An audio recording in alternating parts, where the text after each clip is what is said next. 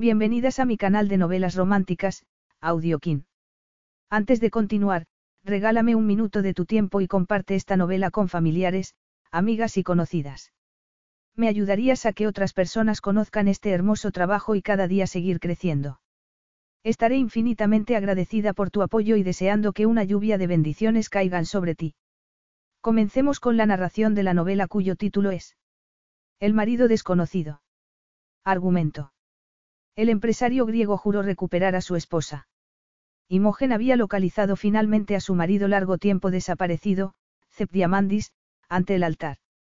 Irrumpiendo en la iglesia, llegó en el momento preciso para impedir la boda. Imogen llevaba buscándolo desesperadamente tras su misteriosa desaparición. Pero pronto descubrió que Cep no recordaba el acuerdo empresarial que los había unido en matrimonio. Cep se quedó atónito al descubrir que ya estaba casado. Su cuerpo y el de Imogen se reconocieron al instante, pero su esposa era tan reservada como hermosa. Y a medida que Cep fue recuperando la memoria, una idea emergió con fuerza entre todas las demás, en aquella ocasión no se conformaría con un matrimonio solo sobre el papel. Capítulo 1. En lo alto de la colina había una preciosa iglesia. Efemia, una isla griega situada en un rincón del mar Egeo, era el típico lugar al que acudían turistas para fotografiarse en parajes tan pintorescos como aquel. Imogen Kayan jamás hubiera soñado que su desesperada búsqueda fuera a culminar allí. Durante unos segundos, contempló la resplandeciente fachada blanca, la cúpula azul y las ventanas asimétricas, sin poder dar crédito a la información que el detective le había proporcionado. Se habría vuelto loco o se trataba de otro más de los juegos de estrategia que también se le daban. Imogen apretó los labios mientras del interior de la iglesia salían las últimas notas de un himno griego. Apretó los puños para impedir que las manos le temblaran y, tras subir los últimos peldaños, asió el sólido picaporte de hierro. Cualquiera que fueran las circunstancias, tenía que averiguarlas para recuperar la estabilidad mental que le habían arrebatado tantas noches de insomnio preguntándose qué había sucedido. Tomando aire, abrió la puerta. El chirrido de los goznes la hizo estremecer. La luz del sol atravesaba las vidrieras, bañando a los congregados en un mosaico de colores. Y aunque la pareja que se hallaba junto al altar quedaba sumida en la penumbra, Imogen pudo adivinar una figura alta, de anchos hombros y rasgos esculturales, y una mirada aguda y penetrante que se fijó en ella. Como le pasaba siempre con aquel hombre, si es que se trataba de él y no de una nueva pista falsa, Imogen sintió una fuerza magnética tirar de ella, un estremecimiento interno. Pero tenía que asegurarse. Dio varios pasos hacia adelante y carraspeó, al tiempo que alzaba la barbilla y fijaba la mirada en el cura que, dos peldaños por encima de la pareja, la observaba con los dedos entrelazados y gesto benevolente. Detengan esta farsa. Dijo ella en tono firme. Se produjo un silencio sepulcral, seguido de un murmullo generalizado y de miradas de asombro que hicieron pensar a Imogen en las telenovelas que veía su abuela, con la diferencia de que aquello no era ficción, sino su propia vida. Tragó saliva al percibir que los semblantes pasaban de la censura a la hostilidad a medida que avanzaba hacia el altar. Incluso el cura adoptó una expresión contrariada. Imogen no necesitaba mirarse para recordar el aspecto que presentaba. El peinado ahuecado que su estilista había insistido en que se hiciera había colapsado con el paso de las horas, el maquillaje, más abundante de lo habitual, enfatizaba cada una de las lentejuelas del corto vestido verde, que centelleaban bajo la cegadora luz del mediodía, los zapatos rojos de tacón alto resultaban abiertamente indecentes en aquel espacio sagrado. Estaba completamente fuera de lugar, pero tenía que sobreponerse a la vergüenza que pudiera sentir. Después de todo, cuando le llegó el mensaje del investigador privado, estaba en una discoteca en Atenas, algo completamente excepcional, puesto que apenas habla socializado en los últimos diez meses. Y la acuciante necesidad de contrastar la información había sido tan intensa, que ni se había planteado volver a casa a cambiarse. Sintiéndose juzgada por los feligreses, habría querido gritar que aquella no era su indumentaria habitual, que en lugar de vestidos que dejaban a la vista más de lo que cubrían, solía llevar pudorosos trajes de chaqueta. Pero no tenía por qué dar explicaciones a nadie, y menos desde que había conseguido librarse de la tutela de su padre. Así que, alzó la barbilla y, mirando a los congregados hasta hacerles bajar la vista, avanzó hacia la pareja que la observaba desde el altar, mientras el murmullo iba subiendo de volumen. El cura rodeó a la pareja y salió a su encuentro hablando en griego. Imogen sacudió la cabeza. Me temo que no hablo griego, pero confío en que usted me entienda, porque, como le he dicho, si no detiene esta ceremonia cometerá un grave error. ¿Qué error? Imogen se quedó paralizada al oír la pregunta, que no procedía del cura sino del novio, porque aquella voz profunda, grave, hipnótica había atemorizado a altos ejecutivos y hombres poderosos, había arrastrado a su padre a una espiral de destrucción que le había llevado a ofrecerla como sacrificio. Esa voz la había hecho oscilar entre el llanto y la ira cuando su dueño se había negado a atender a razones, cuando había rechazado con total frialdad sus súplicas para que reconsiderara el abyecto precio que había exigido de su familia. En sus peores noches, a lo largo de los últimos diez meses, Imogen se había preguntado por qué le atormentaba la idea de no volver a oír aquella voz en lugar de sentirse aliviada por haberse librado de ella. Al oírla en aquel momento, se dio cuenta de que se había estado engañando y que nunca estaría plenamente liberada de su dueño hasta que diera los pasos necesarios. Por eso nunca había cejado en su empeño. Y, finalmente, lo había encontrado. Te he hecho una pregunta. ¿Puedo saber por qué interrumpes mi boda? Mi boda. Se había vuelto loco. Tenía tal capacidad de corrupción el poder. Su arrogancia llegaba a límites insospechados, y eso que ella la había padecido abundantemente en el tiempo que habían pasado juntos. Antes de que él desapareciera de la faz de la tierra. Dando un último paso adelante, Imogen pudo verlo con nitidez y se quedó sin aire en los pulmones. Después de haberse encontrado en tantos callejones sin salida, había dudado que aquella pista condujera a nada. No había podido creer que el hombre al que tanto había buscado llevara todo aquel tiempo en Grecia, en un pueblo perdido en una isla en la que apenas había conexión a Internet. Había algo que se escapaba a su comprensión. ¿A qué estaba jugando él? Una pregunta susurrada en griego atrajo la mirada de Imogen hacia la mujer sobre cuyos hombros él extendía un brazo protector. La situación era tan incomprensible que a Imogen se le pasó por la cabeza que se tratara de una bruja, o más concretamente, de una sirena, dado que se hallaban en el país de la mitología. Dio un paso adelante para verla mejor, pero él se interpuso entre ellas sin soltar a la novia.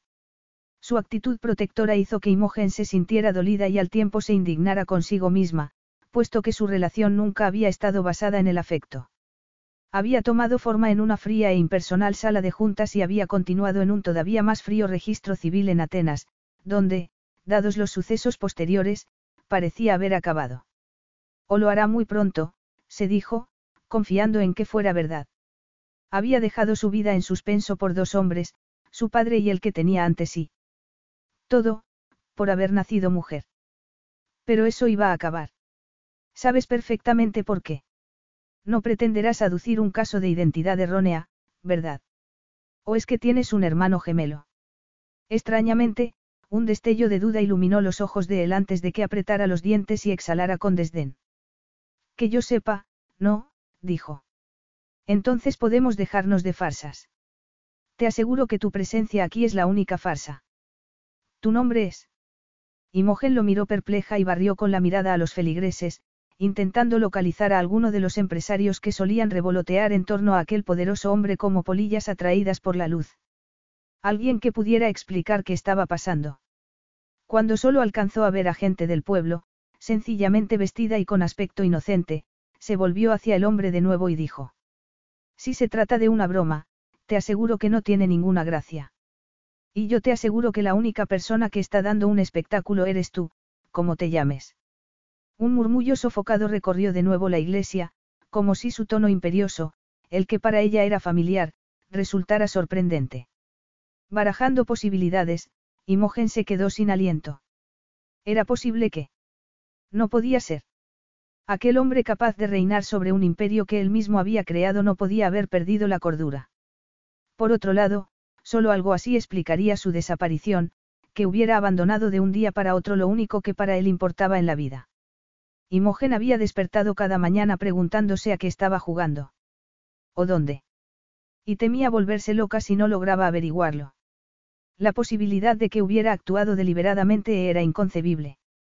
Dando un paso adelante y mirándolo a los ojos, dijo. Me llamo Imogen Callahan Diamandis.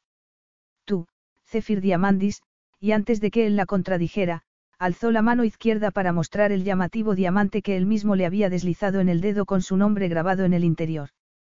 Y por si sigues sin acordarte, soy tu esposa. Zephyr Diamandis.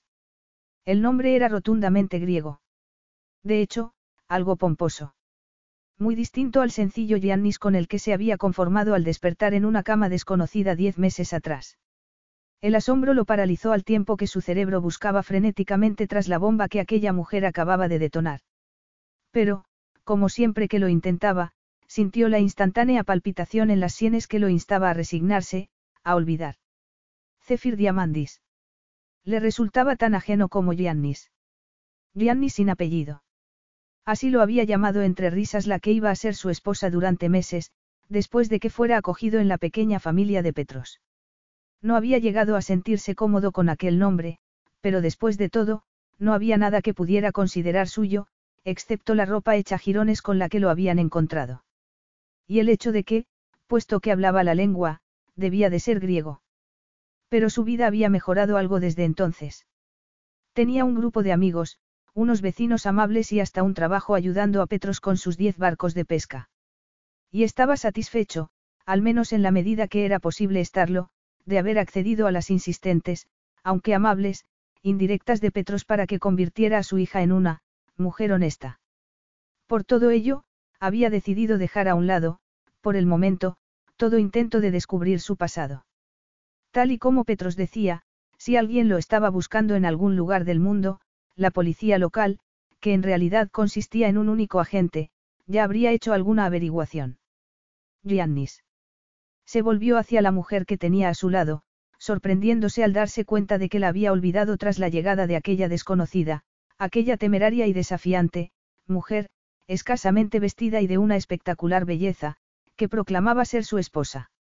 Una mujer de ojos verdes que lo miraban desafiantes, con unos labios voluptuosos, y un sedoso cabello castaño que él habría querido recorrer con sus dedos. Teos, que hacía pensando en aquellos labios mientras estaba ante el altar, a unos minutos de casarse con otra mujer. Una mano pequeña se posó en su pecho y él miró de nuevo a Tea, la mujer que iba a convertirse en su esposa y que lo miraba con la misma confusión e incertidumbre que él sentía. No se llama Giannis, dijo la que se decía su esposa. Al mirarla, él adivinó en sus dilatadas aletas nasales unos celos que le produjeron una extraña y desconcertante satisfacción. ¿Qué? Le alegraba que aquella mujer sintiera celos de Tea. Siempre don reflexivo, como Petros, bromeando, acostumbraba a llamarlo, se puso en el lugar de la mujer y sintió una inmediata incomodidad. También él se habría enfurecido de haber descubierto que su esposa iba a casarse con otro hombre. Pero, solo tenía la palabra de la mujer. Soy tu esposo. Porque aquella pregunta hizo que sintiera la sangre fluir, caliente y densa, por sus venas. Sí, dijo la mujer, Imogen, con un temblor en la voz que él no supo interpretar. La palpitación en sus sienes se intensificó. Pruébalo, dijo. Ella abrió los ojos desmesuradamente y él sintió el impulso de acercarse y perderse en aquellos ojos azul verdosos en los que se reflejaban las vidrieras multicolores. Preguntó ella. Él la miró fijamente y repitió. Demuéstrame que no pretendes engañarme. A esta isla llegan constantemente turistas con la intención de, divertirse. Ella lo miró boquiabierta. Bromeas. Por su acento, y aunque él no supiera por qué lo sabía, dedujo que era americana o canadiense. Y una vez más le desconcertó lo atractiva y sensual que la encontraba. Apretó la mano de Tea en un intento de recobrar la serenidad por la que Petros y Yaya lo alababan y, una vez más, vio que su gesto provocaba un destello en los ojos de la mujer, que ella ocultó al instante. No pretenderás que te crea sin más, dijo, justo cuando Petros se levantaba y llegaba hasta ellos. Te aseguro que no es ninguna broma, contestó ella, sacudió la cabeza. Él la observó fascinado mientras veía que sacaba un teléfono del bolso y, con el movimiento, el vestido se pegaba a sus firmes y turgentes senos. Petros intervino. Mi hijo es demasiado educado como para explicar que hay quien viene a la isla a reírse de nosotros. ¿Qué es lo que quieres? Tu hijo. Preguntó Imogen, ignorando el resto de lo que Petros había dicho. Miró a Cep con una expresión que borró con un parpadeo antes de que pudiera descifrarla. Este no es tu padre. Él sintió que el corazón le daba un vuelco y la ansiedad por saber más hizo que estuviera a punto de interrogarla, pero se mordió la lengua a tiempo, consciente de que todavía cabía la posibilidad de que se tratara de una broma de mal gusto. Petros quitó importancia a la afirmación con un movimiento de la mano, provocando una inesperada frustración en Giannis. En lo que a mí respecta, es mi hijo.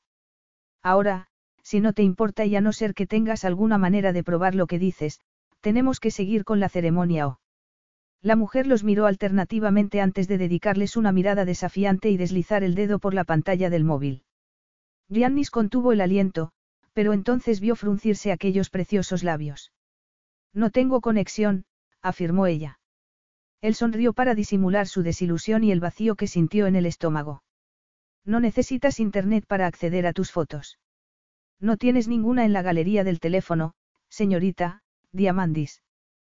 Preguntó en tono burlón. Al ver que se sonrojaba y bajaba la mirada, habría querido tomarla por la barbilla y obligarla a mirarlo, pero se dijo que ya le había dedicado demasiado tiempo. Soy la señora Diamandis, dijo ella con firmeza. A no ser que prefieras referirte a mí por mi apellido de soltera, Callan. Pasando por alto el comentario, él continuó. Como dice Petros, tenemos que continuar con la ceremonia. Admite que has venido para divertirte a nuestra costa como remate de una noche loca, dijo él, sin poder contener el impulso de deslizar la mirada por sus espectaculares piernas desnudas, y te dejaré marchar con una simple disculpa. Ella lo miró con ojos encendidos. ¿Y si me niego? A su espalda se oyeron algunas exclamaciones sofocadas. Giannis, por favor, resuelve esto, si se otea en voz baja. Él la miró. La única hija de Petros era de una belleza discreta y en su rostro se atisbaba el rastro de la melancolía que le había dejado la pérdida de su prometido tres años antes. Giannis no sabía si había sido su fragilidad o aquella melancolía lo que le había hecho mantenerse distante incluso durante el breve compromiso que habían mantenido. Cualquiera que fuera el motivo, jamás había sentido el impulso ni de besarla ni de ir más allá. Y aunque no se había planteado qué tipo de mujer le gustaba, era evidente que Tea carecía de la osadía y la audacia de la mujer que aseguraba ser su esposa. Se indignó consigo mismo por hacer aquella comparación, pero al mismo tiempo, por más que Tea Nagels le gustara, lo suyo no había sido nunca un gran amor. Se habían hecho amigos animados por Petros, que veía en él la oportunidad de perpetuar su linaje. Y Gianni se había dejado llevar porque se sentía en deuda con el hombre que le había salvado la vida. Neón, dijo. La interrupción ya se había alargado en exceso. Si no te marchas, yo mismo te echaré de aquí. Se volvió e hizo un gesto con la cabeza al cura, que, aliviado, recuperó su posición ante el altar. Antes de que abriera la boca, la mujer volvió a hablar. Tu yate, que bautizaste Opelia y en honor a tu madre, está anclado a una milla de la costa, dijo. Si no me crees, asómate a verlo. Tienes una tripulación de 35 hombres y conoces al patrón desde que tenías los 20 años. Estabas a bordo cuando caíste al agua y se te dio por ahogado hace 10 meses. Todos los que están en ese barco pueden corroborar lo que digo. O puedes seguir adelante y cometer bigamia. Tú decides. Él se tensó. No porque le impresionara que fuera rico, sino porque las fechas coincidían y porque, efectivamente, podía haberse ahogado de no haber sido recogido por Petros en medio del océano. Pero había algo más. Todas las características de sí mismo que él había intuido. Todas las facetas que no había explorado por no ser desagradecido con el generoso y adorable Petros y su familia. Facetas que había sentido tirar de él cuando estaba desprevenido, las numerosas ocasiones en las que en lugar de disfrutar del afecto y el calor que lo rodeaban, se había sentido, perdido. Agradecido, sí, pero, infravalorado. Al ver que vacilaba, un nuevo murmullo se elevó entre la gente al tiempo que algunos se acercaban a la ventana para ver por sí mismos. En cuanto oyó la primera exclamación, sintió un nudo retorcerse dentro de sí para luego empezar a soltarse, aflojando la primera de muchas lazadas. Giannis, Petros pronunció su nombre con cautela. Pero en su fuero interno, él tuvo la certeza de que aquel era el momento que había estado esperando los últimos interminables diez meses.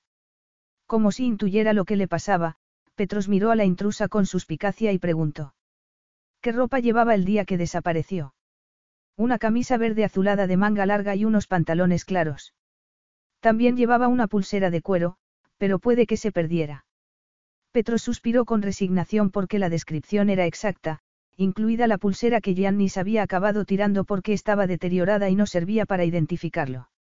Gianni se volvió a Petros con pesadumbre y dijo. Lo siento, viejo amigo. Porque tenía que averiguar quién era. El rostro de Petros se contrajo de dolor, probablemente porque lo llamara amigo en lugar de pateras, tal y como llevaba tiempo pidiéndole que hiciera. O quizá porque también sabía lo que iba a suceder.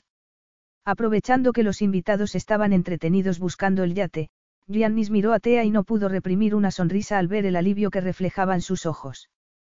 Que aceptara con tanta facilidad la situación, dando un paso atrás y refugiándose en brazos de su padre, demostraba que todavía no había superado la pérdida de su prometido. Giannis, Zephyr, de acuerdo con lo que acababa de descubrir, se volvió hacia la mujer, que se había quedado callada, y le desconcertó aún más la intensa atracción que despertaba en él, que reavivara un deseo que llevaba meses adormecido. Aquella mujer, su esposa, era suya. Podía besarla, acariciarla, pero primero. Si esto resulta ser una broma de mal gusto, te arrepentirás. Capítulo 2. Imogen miraba en la distancia en lugar de al hombre que permanecía de pie, en un lateral de la lancha que los conducía al yate. Por su parte, ella estaba todavía asimilando los acontecimientos que acababan de tener lugar. Una vez Zephyr había decidido que quería contrastar la información por sí mismo, había actuado sin la menor vacilación. Su partida había causado una gran conmoción a aquellos que dejaba atrás. Imogen no necesitaba saber griego para entender que Petros le suplicaba que reconsiderara su decisión, al tiempo que a ella le lanzaba miradas de odio. Una mujer mayor había llorado desconsolada, y Cep había pasado un buen rato con ella, dándole explicaciones, hasta que ella le había acariciado la mejilla en un gesto de perdón. En cuanto a la mujer con la que Cep iba a casarse, mantuvo el semblante sereno y su mayor preocupación parecían ser su padre y la que Imogen deducía que era su abuela. Las miradas que dirigía a Cep no eran ni de resentimiento ni de dolor, lo que hizo preguntarse a Imogen, con un alivio que prefería no analizar, si se había trataba de un matrimonio de conveniencia, igual que había sido el suyo. En menos de una hora, Cep había cortado lazos con su vida de los últimos diez meses, pero a Imogen no le sorprendió, porque el hombre al que estaba ligada sin remedio era conocido por su implacable eficiencia. El trayecto duró menos de cinco minutos, pero para cuando él volvió a mirarla y le tendió la mano para ayudarla a bajar de la lancha, Imogen estaba hecha un puñado de nervios. Por eso vaciló antes de aceptar su ayuda y seguidamente tuvo que ahogar una exclamación al tener el primer contacto físico con él desde que Ceple había puesto la alianza en aquel frío juzgado de Atenas, casi dos años antes. Por aquel entonces, había estado demasiado angustiada por haberse convertido en el cordero expiatorio que su familia entregaba en sacrificio como para pararse a pensar en la descarga eléctrica que recibía al tocar a Cep. En aquel momento, viéndolo tal vibrante, tan sólido, el recuerdo de por qué la odiaba también se reavivó.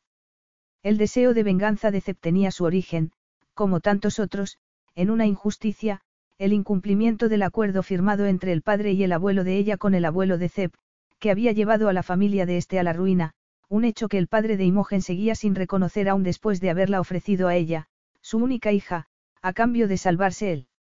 Pero ella había hecho los deberes y había averiguado las atroces consecuencias que habían tenido los actos de su familia. Los Diamandis lo habían perdido todo después de que su padre y su abuelo incumplieran los términos del acuerdo de transporte marítimo en el que la familia de Cep había invertido hasta su último céntimo. De la noche a la mañana, habían pasado de estar a punto de hacer una fortuna a convertirse en unos parias de la sociedad de Atenas. El abuelo de Cep había sufrido un infarto poco después. Y uno a uno, primero su padre y luego su madre, habían fallecido, dejando atrás a un niño amargado que había acabado en el sistema de acogida y había crecido con el resentimiento de saber que los Cayán eran responsables de haber destrozado a su familia. Así que a Imogen no le extrañaba que aquel hombre no la hubiera tocado desde que le había dado su apellido como si se tratara de una sentencia de muerte, y que luego hubiera desaparecido pero ya no podía negar la sensación chispeante que sentía en la piel al rozar su palma contra la de él y cuando Zep cerró los dedos alrededor de los de ella con masculina firmeza para ayudarla a subir a la cubierta del barco o la miró con sus penetrantes ojos azules como si quisiera explorar su alma. Su marido, desaparecido tanto tiempo, acababa de volver a su vida. Amnésico. Aparentemente. Todavía no se hacía a la idea de haberlo encontrado. Vivo y saludable poderosamente masculino y aún más guapo, y mirándola como si quisiera, como si.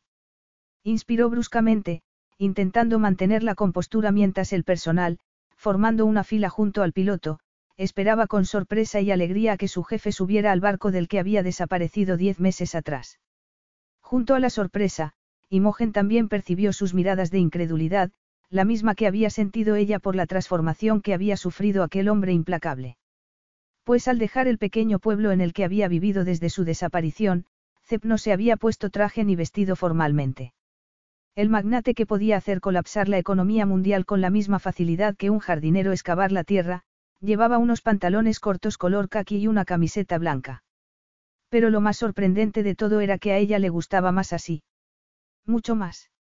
Desvió la mirada de sus anchos hombros y de los músculos de sus brazos, más desarrollados que en el pasado, hacia su fuerte cuello y el cabello que se le rizaba en la nuca, por el que él pasaba ocasionalmente sus bronceados dedos mientras saludaba a los miembros de la tripulación. Sonriéndoles. Imogen pensó que iba a matarla a sorpresas. Titos, el patrón de Lopelia y, estrechó su mano con fuerza, lanzándose a una perorata emocionada en griego. Zep respondió en el mismo idioma y saludó al resto del personal, que parecía perplejo con su cordialidad. Cuando, tras unos minutos de charla distendida, el patrón los animó a volver al trabajo, y Mogen volvió a quedarse atónita al ver que Zep se volvía hacia ella sin que la sonrisa se hubiera borrado de sus labios. ¿Pasa algo? preguntó él. Ella se dio cuenta de que lo estaba mirando boquiabierta. Yo, estás sonriendo, soltó, sin poder contenerse. La sonrisa desapareció y Zep entornó los ojos. Lo dices como si te extrañara, al ver que ella no respondía, la instó, callan. Imogen no comprendió por qué le molestaba tanto que cepusara premeditadamente su apellido de soltera para establecer una distancia entre ellos. No era eso mismo lo que ella quería. No era el motivo de que lo hubiera buscado por todas partes, en contra de la opinión de la policía y de la junta directiva. No había querido recuperar su independencia, volver a ser Imogen Callan y no Imogen Diamandis, la mujer trofeo de uno de los hombres más ricos y poderosos del planeta. Sí. Pero la intención de Cep era otra. Alzando la barbilla, dijo. Si usando mi apellido de soltera pretendes poner en duda que estemos casados, solo pierdes el tiempo. Puede que no recuerde quién soy, pero no tengo por qué creerme todo lo que me dicen. Aquel sí era el Cep que ella recordaba. El aterrador magnate de la industria naviera ante el que poderosos hombres adultos salían en desbandada. ¿Por qué iba a mentirte?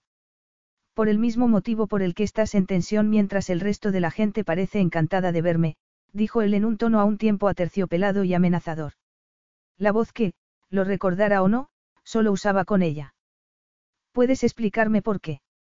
insistió él. Ella se encogió de hombros, fingiéndose tranquila. Me preocupa tu bienestar. Todo esto debe resultarte, muy distinto a lo que has vivido estos meses. ¿Quieres descansar? Una nueva sonrisa volvió a asomar a los labios de Zep. Puede que no recuerde demasiado, pero dudo que sea tan frágil, mi querida esposa, dijo con sorna, mirándola fijamente. Titos, el patrón, comenzó ella, cambiando de tema, como no sé griego no sé si te ha contado que te conoce desde niño. Él podrá corroborar cualquier cosa que quiera saber. Zep mantuvo la mirada fija en ella. Parece un buen hombre, pero no creo que sea ni un amigo ni un confidente, replicó. Y Imogen no pudo contradecirlo. Diamandis había sido siempre un lobo solitario que regía su mundo con un puño de titanio. Tenía socios y aliados, pero no amigos. Deduzco que tengo razón, añadió él al ver que no contestaba. Imogen carraspeó. Sí, estás en lo cierto. No puedo decir que fuerais amigos íntimos. Supongo que por alguna buena razón, dijo él. La pregunta implícita en la afirmación despertó la alarma de Imogen. De pronto no estaba segura de querer hablarle de sus relaciones. No sabía si quería decirle que ellos dos, lejos de ser una pareja casada convencional, eran enemigos a los que había unido la determinación de Zep por vengar a su familia, que él había renacido de las cenizas decidido a cobrarse un precio de los Cayán. Ese precio había sido ella. Zep se aceró e Imogen recordó de nuevo, aunque en realidad nunca lo hubiera olvidado, lo espectacularmente guapo que era y cómo podía hacerse con el control de una habitación llena de gente con su sola presencia, sin necesidad de pronunciar ni una sola palabra. Incluso la cubierta del gran yate se convirtió en una opresiva cueva cuando aquellos ojos se clavaron en ella como dos rayos láser. Unos ojos que sentía en cada parte sensible de su cuerpo, que le endurecían los pezones y los senos. ¿Qué le había preguntado? Se humedeció los labios. Sé que quieres respuestas, y en algún momento. Neón, quiero respuestas ya. Puedes empezar por decirme dónde estabas anoche. ¿Qué hacías vestida así? Disculpa. ¿Cómo te atreves? Imogen prefería indignarse a intentar ignorar las sensaciones que despertaba en ella y que le recordaban que era una mujer. No quería preguntarse por el espacio caliente que notaba entre las piernas y que subía de temperatura cada vez que aspiraba el aroma de cep, o que fijaba la mirada en sus sensuales labios, o en sus músculos, o en unas manos callosas que imaginaba sobre su cuerpo, acariciándola. No critico tu gusto, aunque tengo que admitir que me, molestó que otros hombres pudieran disfrutar viendo tus espectaculares piernas, añadió él. Imogen lo miró perpleja. ¿Por qué? Suenas, celoso. La idea era tan absurda como el escalofrío de satisfacción que la recorrió. Ah, sí. Es una novedad que quiera saber dónde ha estado mi esposa. A Imogen se le pasó el enfado súbitamente, porque aquella balbuceante pregunta volvió a desconcertarla. El CEP que ella conocía solo le había manifestado la más completa indiferencia. Lo único que le había interesado era presentar la apariencia de un matrimonio respetable para cerrar el acuerdo más importante de su vida, la adquisición del conglomerado multimillonario Avalon Incorporated. Imogen no sabía cómo había averiguado su padre que Diamandis estaba en negociaciones con Avalon, y menos aún cómo supo que Philip Avalon, el magnate de 93 años, había puesto una última condición para acceder a vender la compañía a Zephyr, que solo se vendiera a un hombre de familia, no a un playboy con más dinero que cabeza. Imogen se habría reído de una idea tan anticuada, incluso se habría preguntado por qué un hombre como Zep Diamandi se doblegaba a aquella exigencia, de no haber sido porque ella misma estaba en el centro de aquel acuerdo. O si la compañía de su familia, en otro tiempo tan próspera, no hubiera estado al borde del abismo. Que Avalon incluyera Callan Sipin entre sus filiales había supuesto un incentivo para que Zep, en una sola jugada, diera el golpe que todo miembro de la familia Callan llevaba temiendo las últimas dos décadas. Cep había adquirido a Balon y, de paso, la compañía por la que ella, Imogen, se había enfrentado a su padre y había hecho la carrera de empresariales, costándole sangre, sudor y lágrimas. Durante los meses previos a desaparecer Cep, Diamandi Shipping se había convertido en la mayor compañía mundial en manos de un solo propietario, lo que había convertido a su marido en uno de los hombres más ricos e influyentes del planeta. Era posible que el hombre que en aquel momento le preguntaba, como cualquier marido normal, por lo que había hecho la noche anterior no tuviera ni idea de lo poderoso que era. Pero no había nada de normal en la mirada con la que Cepla escrutaba, a la espera de una respuesta que había quedado suspendida, incómodamente, en el aire. Para que lo sepas, salí con, con unos clientes de la compañía, contestó ella finalmente. Acostumbras a entretener a los clientes fuera de las horas de trabajo. Imogen se encogió de hombros. Pocas veces, pero, hizo una pausa al recordar, contrariada, porque había tenido que hacerlo, ningún otro director estaba disponible. O ese había sido el resultado de que todos se hubieran ido de vacaciones, dejándola sola con unos clientes particularmente difíciles. Son unos clientes importantes. Hasta ahora han resultado un poco, incómodos.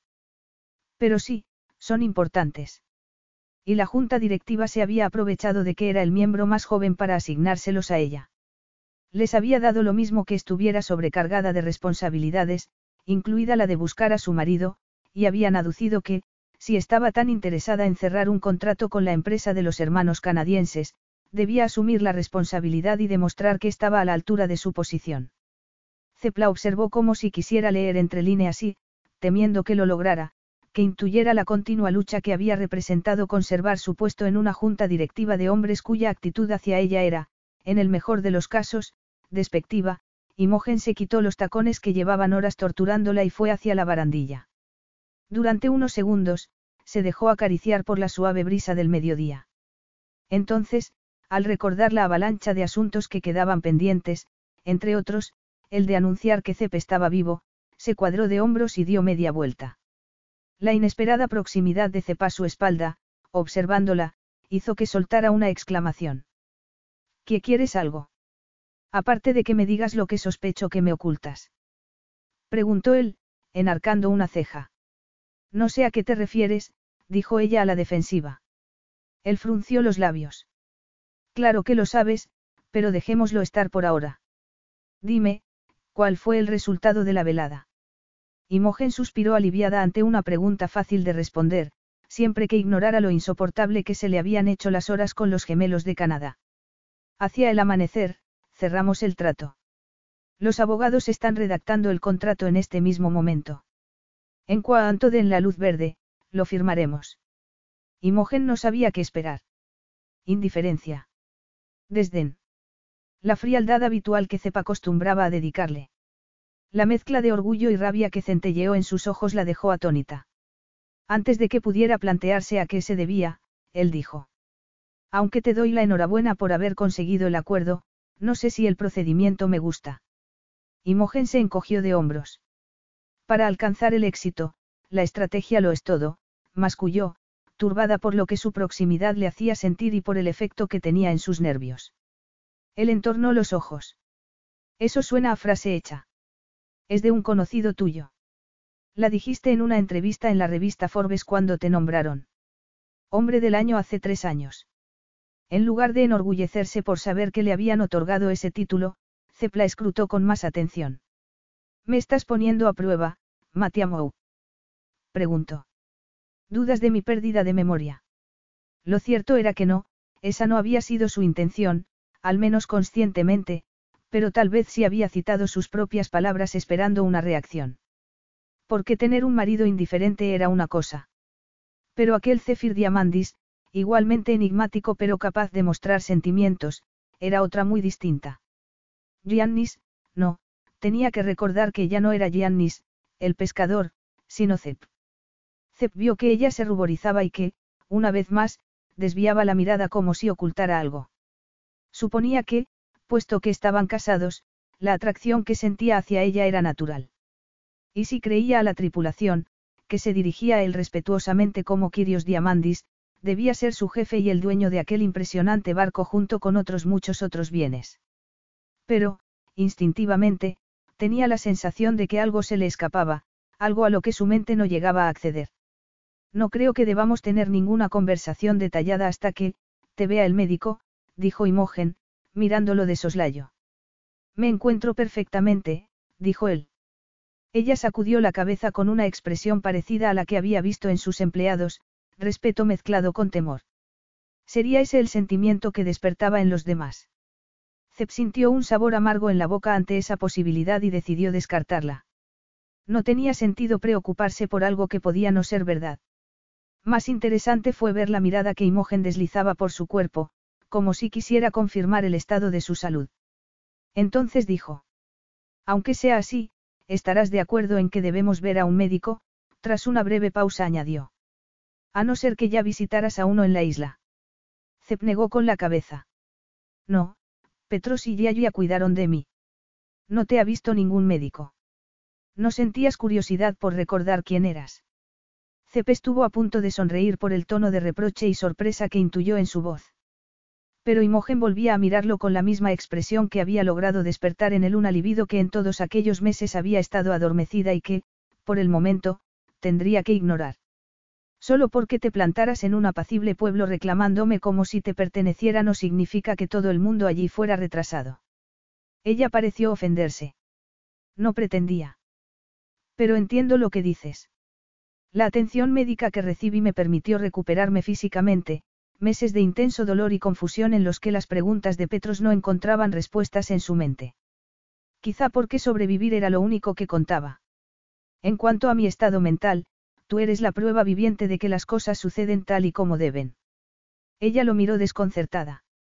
¿Quieres decir que confiabas en que el universo encontrara la solución? ¿Y no te parece que haya sido así? Imogen parpadeó antes de volver a desviar la mirada y con ello darle la respuesta que esperaba. Supongo que tienes razón, musitó finalmente. Si es lo que quieres, veré a un médico, dijo entonces él, prestando atención a cómo reaccionaba.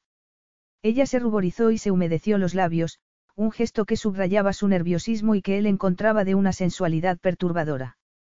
Si quiero, me refiero a que sería lo prudente. Muy bien, organicémoslo. Pero antes. Zep miró a su alrededor y luego a ella con una ceja enarcada. Ella dio un paso adelante y carraspeó. Sí, te enseñaré el barco y luego podrás descansar mientras llamo al médico, se detuvo y Zep se dio cuenta de que, sin tacones, apenas le llegaba al pecho. Es un apetitoso bocado. Apretó los dientes para desviar la atención del palpitante calor que sentía en la entrepierna y concentrarse en sus palabras. Aunque fuera lo último que le apeteciera hacer, ella tenía razón, le convenía descansar. Pero lo cierto era que se sentía más alerta que desde hacía meses. Y con cada respiración era más consciente de todo lo que se había perdido. Con un gesto de la cabeza cedió el paso a Imogen y, por cómo lo miró, supo que había vuelto a desconcertarla. Y pensaba hacerlo todo lo posible, quería hacerla reaccionar, colorear sus mejillas, lograr que su pecho se agitara para poder admirarlo sin pudor. Se habría transformado en alguien a quien no reconocía en el trayecto entre Efemia y el yate o acaso siempre había sido así respecto a Imogen. No pudo seguir pensando cuando ella presionó el botón de un ascensor y, al entrar, la cabina se impregnó de un delicioso aroma que le aceleró la sangre de inmediato. Cuando salieron, se obligó a apartar la mirada del trasero de Imogen y miró alrededor. Se encontraban en un espacio panelado en madera, con un suelo de baldosas color crema que creaba un ambiente agradable. Zep supuso que lo habría elegido él mismo, puesto que había bautizado el yate en honor a su madre. ¿Mis padres están vivos? Preguntó súbitamente. Imogen se quedó paralizada, mirándolo con prevención. ¿Qué pasaba? Ella miró al suelo y Zep se preparó a oír malas noticias. Me temo que no. Ambos murieron hace unos 20 años. Zep sintió un inesperado dolor y tuvo el imperioso deseo de saber más. ¿Y algún otro familiar? Hermanos. Bajó la mirada al vientre de ella. Tenemos hijos, Imogen. Mirándolo aturdida, ella tragó saliva y negó con la cabeza. No, y tú eras hijo único. En Diamandis tienes algunos familiares lejanos, pero no te relacionas con ellos. No se relacionaba con sus familiares, no tenía amigos, ni padres. El vacío que Zep sentía en su interior se expandió. Pero logró contener la emoción como si fuera algo habitual en él. Entonces, tú eres la única persona próxima a mí. Ella abrió los ojos desmesuradamente antes de volver a bajar la mirada al suelo. Supongo que sí, contestó, como si se sintiera incómoda, indicó con el brazo un pasillo y preguntó, seguimos. Solo una pregunta más. ¿Cuántos años tengo? 34. El próximo mes cumples 35. Pensativo, Zep se acercó a ella y alzó la mano para acariciarle la mejilla al tiempo que preguntaba. ¿Y tú, mi dulce esposa? La respiración de Imogen se alteró, y Zep tuvo la satisfacción de saber que no era el único que se sentía emocionalmente inestable. Yo. 25. Cumpliré 26 en Navidad. 25 y diriges una multinacional a la vez que intentas encontrar a tu marido. Admirable. Ella volvió a parecer asombrada, pero cuando Zep creyó que se sonrojaría por el cumplido, volvió a adoptar un semblante receloso que le hizo sentirse como si le hubieran arrebatado un premio que tuviera al alcance de los dedos. Al ver que se separaba de él, Zep sintió una creciente frustración. Gracias, dijo entonces con frialdad, casi contrariada. Parecía negarse a aceptar el halago y Zep reflexionó sobre ello mientras lo guiaba por un barco que no recordaba, en el que apreciaba una riqueza que los habitantes de Efemia habrían dado lo que fuera por poseer. Pero lo que perturbó más a Zep cuando vio su vestidor, un espacio lujoso en el que había decenas de impecables trajes, caros relojes y zapatos hechos a mano, fue la intensidad del vacío interior que sentía, y que sospechaba que no se llenaría ni aun recuperando la memoria. Porque era el vacío que dominaba el sueño recurrente que sufría cada noche, en el que había un niño abandonado, solo, herido y furioso apostado en el umbral de una puerta. Un niño perdido que, como él, buscaba un sentido a las cosas con una desesperación que hacía despertar a sudoroso y con el corazón acelerado. Tal vez fue el deseo de borrar esas sensaciones lo que lo impulsó a volver y hacer lo que hizo. Cada célula de Imogen estalló en vida cuando Cep la besó. Solo fue un breve contacto, pero ella se llevó los dedos a los labios en cuanto él alzó la cabeza. ¿A qué viene esto? Él se encogió de hombros. Un experimento, para ver si podía quitarme algo del peso que siento. Ella retrocedió y fue hacia un teléfono que había en la mesilla. ¿Qué vas a hacer? Concertar una cita con el médico. Cepla miró contrariado. No pensé que sería tan pronto. No quieres que te vea enseguida. Tienes amnesia. ¿Y qué va a hacer el médico? Darme una pastilla para que recupere la memoria milagrosamente. No lo sé. Pero supongo que querrás saber qué hacer para mejorar. Cepladeó la cabeza con un gesto que solía preceder a uno de sus comentarios sarcásticos. Pero no fue así. Tanto rechazas besar a tu marido que prefieres llamar a un médico para evitarlo. Yo, eso es absurdo. Tú tu salud es lo más importante. No, no. Imogen cayó y se irritó consigo misma al notar que se ruborizaba. No quieres hablar de por qué mi mujer se ruboriza cuando le miro las piernas. Cep se encogió de hombros. Tengo que reconocer que estoy intrigado. Prefiero averiguar eso que meterme en esto, se señaló con los dedos la cabeza al tiempo que hacía una mueca de desagrado. Imogen colgó lentamente el auricular. No podía ser cierto que Cep no quisiera saber qué le pasaba. El implacable magnate que emitía un ultimátum tras otro y que había respondido con desdén a todas sus súplicas no habría dudado en llegar al fondo de por qué había perdido diez meses de su vida. Diez meses en los que había disfrutado viviendo en una isla de pescadores, quizá fuera cierto que no le importaba averiguar la verdad. Pero ¿dónde la dejaba eso a ella? La ternura que había despertado en ella cuando le había preguntado por sus padres y por sus posibles hijos no la había abandonado. Aunque sabía que era peligroso, no había podido evitar sentir lástima por él. Pero sabía que ese camino solo la conducía al desastre.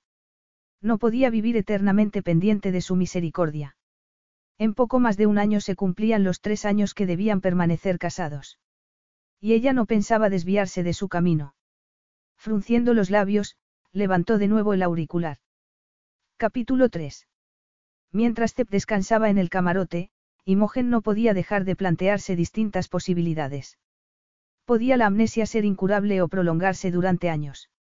Si Cep no recuperaba la memoria antes del plazo que la hacía libre podría llevar a cabo su plan de recuperar la plena autonomía de Kaya Sitpin. Accedería a ello el nuevo amable y considerado Cepo se interpondría en su camino. Viéndolo aparecer en aquel momento en la tercera cubierta del yate, intentó, en vano, dominar el estremecimiento que le producía su presencia. Lo había encontrado siempre tan atractivo o el misterio de su desaparición lo hacía más seductor. La pregunta se difuminó cuando él la sometió a una de sus intensas miradas y la saludó. Calispera, Glikiamou. Imogen se aferró a lo primero que se le pasó por la mente. Hola. No te has cambiado. Cep seguía en camiseta y pantalones cortos, y estaba descalzo.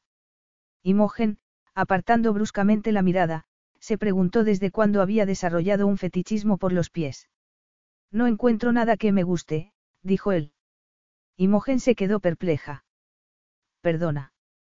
Cep se encogió de hombros y se pasó los dedos por el cabello, conjurando una imagen que la dejó de nuevo boquiabierta por lo atractivo que lo encontraba.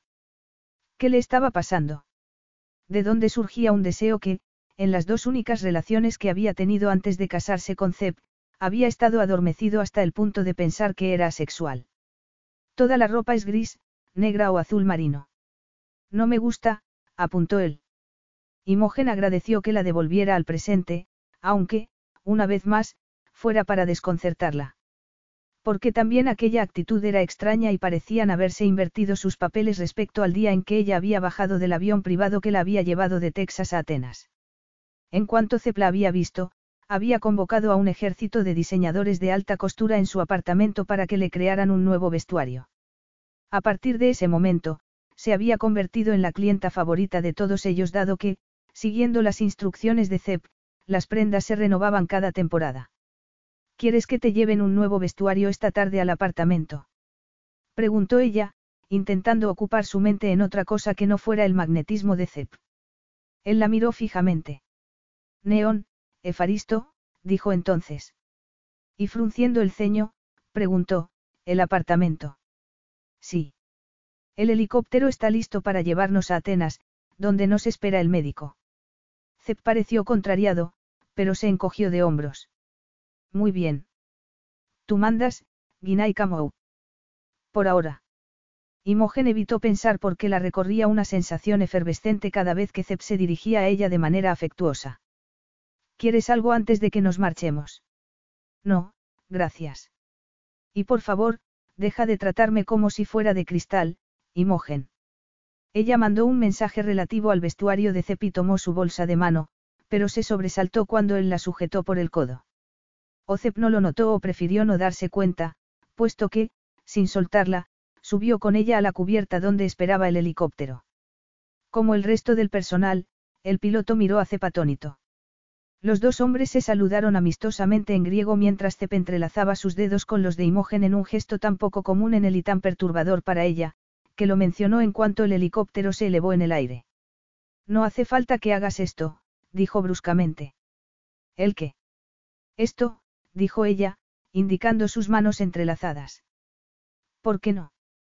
Puesto que vas a enterarte pronto no creo que haya ningún mal en decírtelo, eres un hombre rico y poderoso, que ha salido con algunas de las mujeres más hermosas del planeta.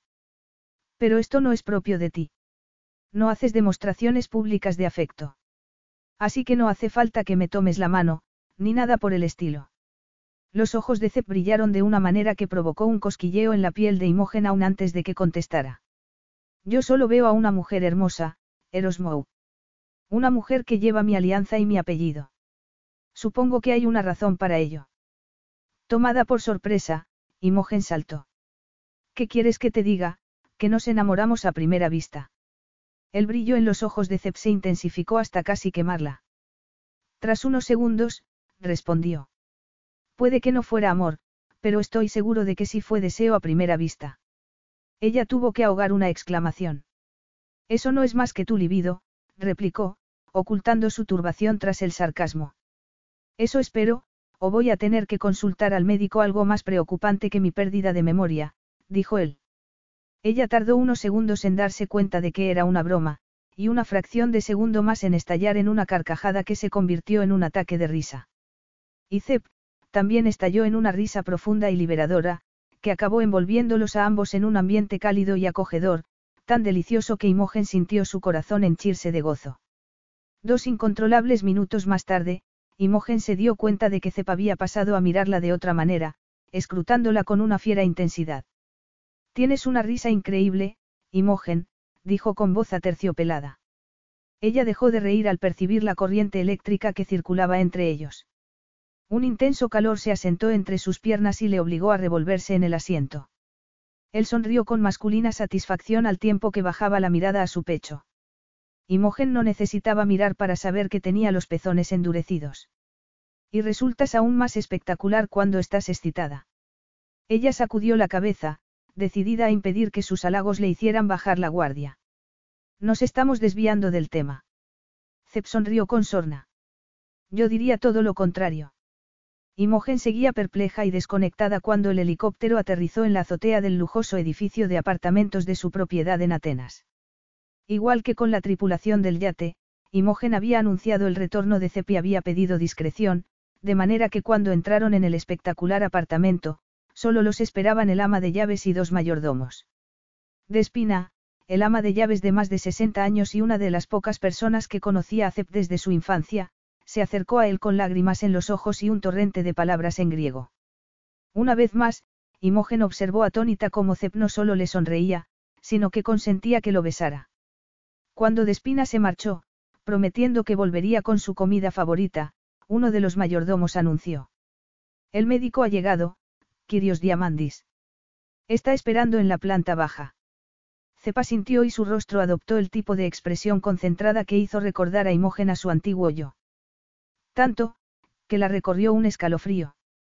Cep pareció notarlo al mirarla mientras atravesaban varios pasillos empapelados en tono gris antes de entrar en un gran salón decorado en blanco y gris. Imogen contuvo el aliento mientras Cep miraba a su alrededor antes de volverse a mirarla. ¿Pasa algo? Preguntó con voz grave. Me preguntaba si te resultaba familiar, contestó ella. Él volvió a mirar en torno con una calma que Imogen encontró llamativa. No, dijo finalmente. Pero no es eso lo que te preocupa, ¿verdad? añadió.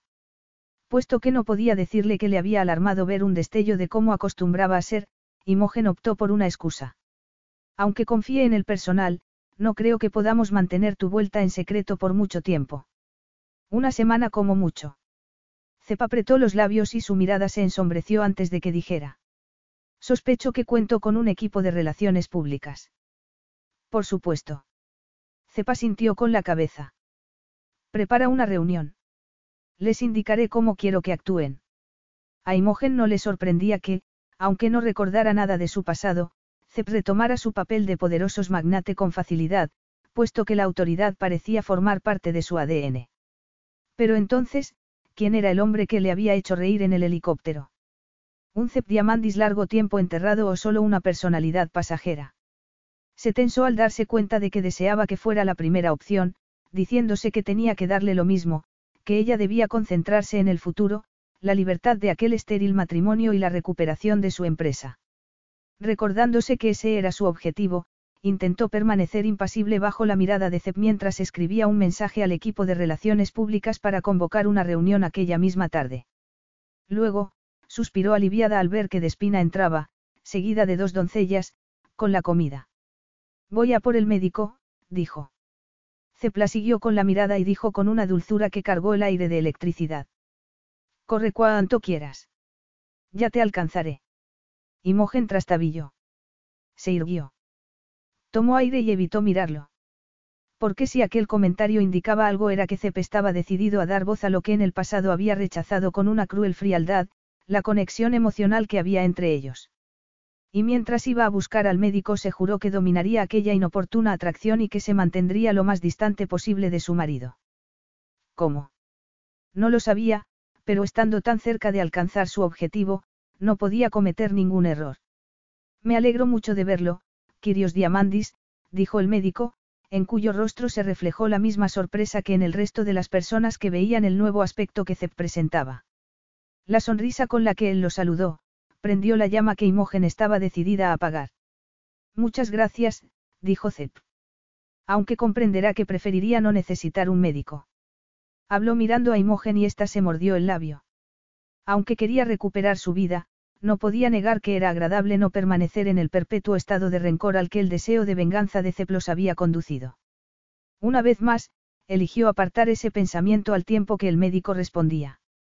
Lo entiendo muy bien, señor Diamandis. Confiemos en que tenga una pronta recuperación, miró a Imogen antes de añadir. Su esposa me ha dicho que no parece que haya ninguna señal externa de que tenga problemas de salud. Cep miró a Imogen más largamente de lo necesario. Tiene razón. Me encuentro perfectamente.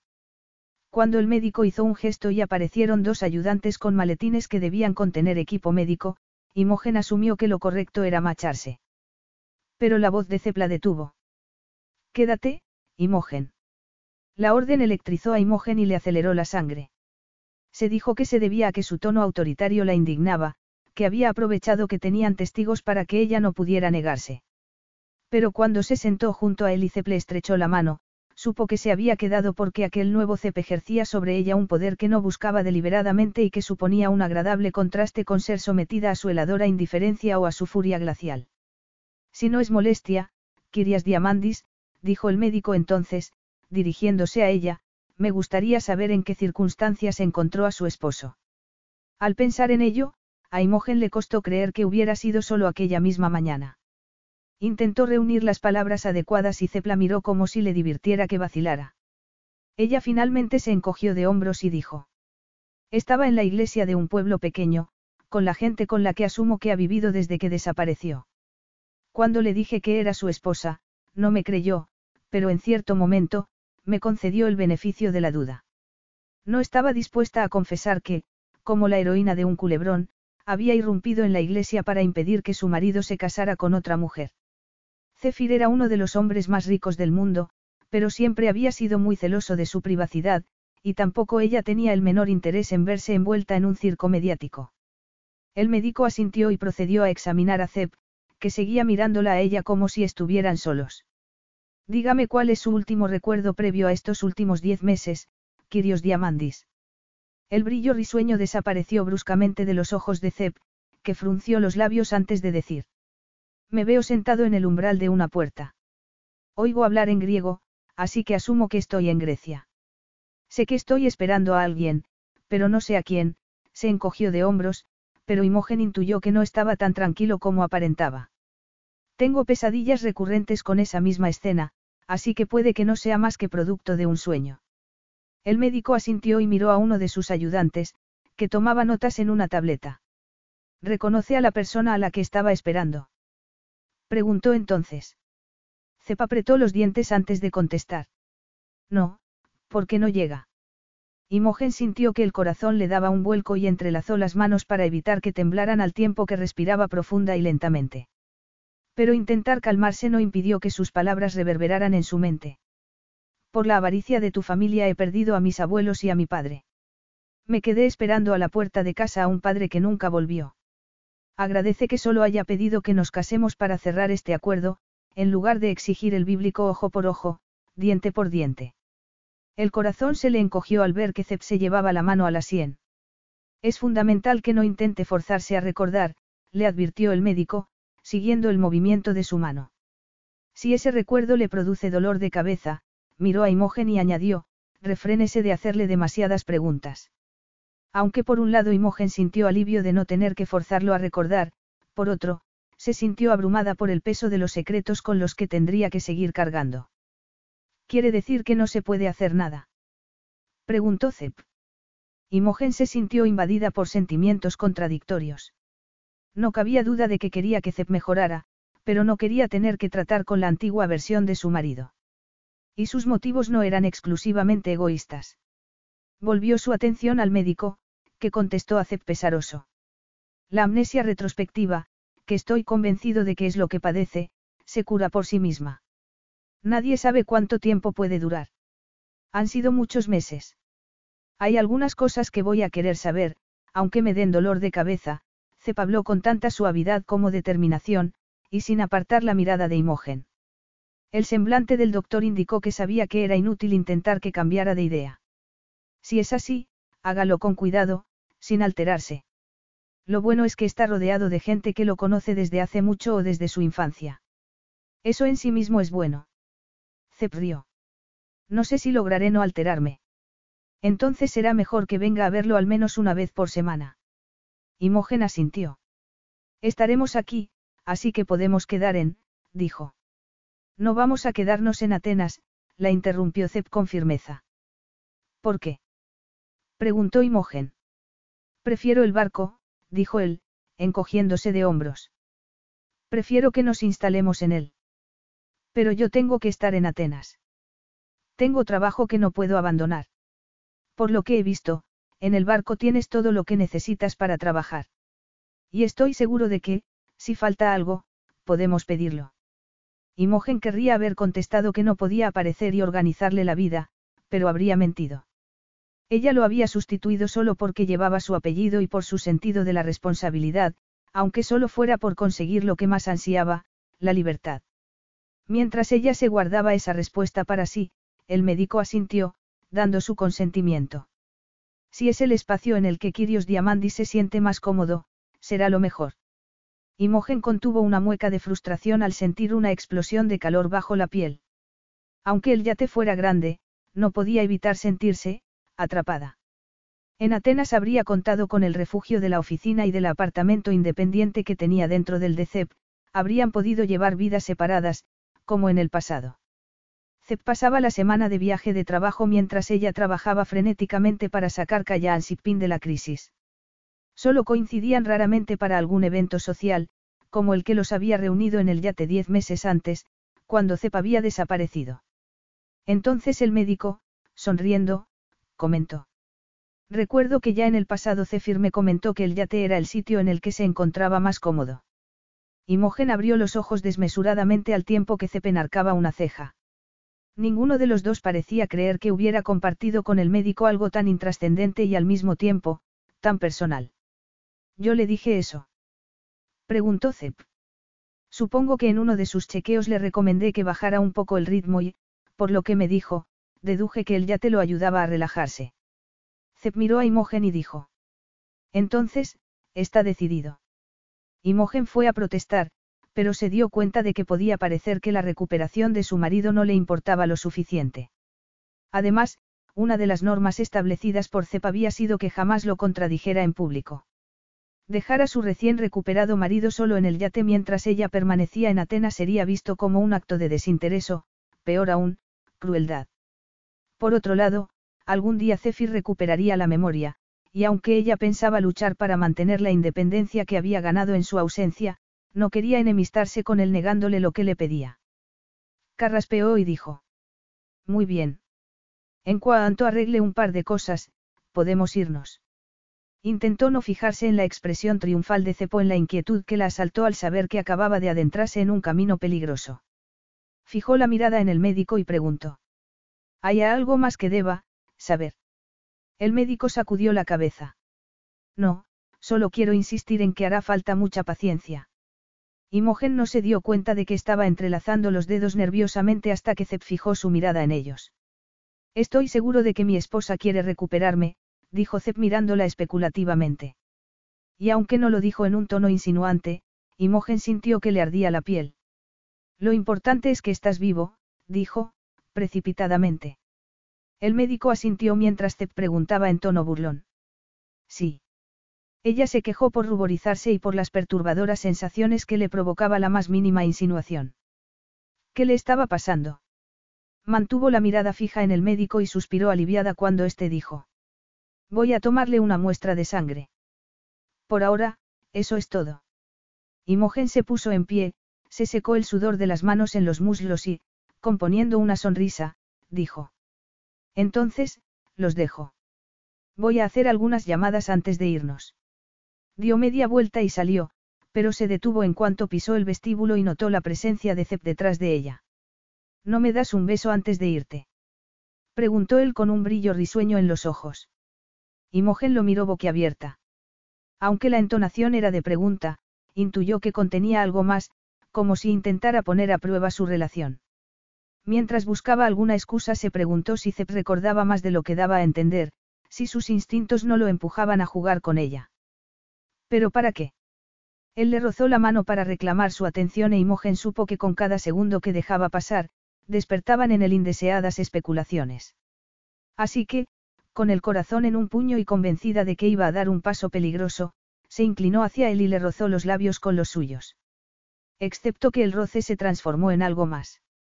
Antes de que retrocediera, Cepla tomó por el cuello y la nuca, sujetándola con suave firmeza al tiempo que profundizaba el beso.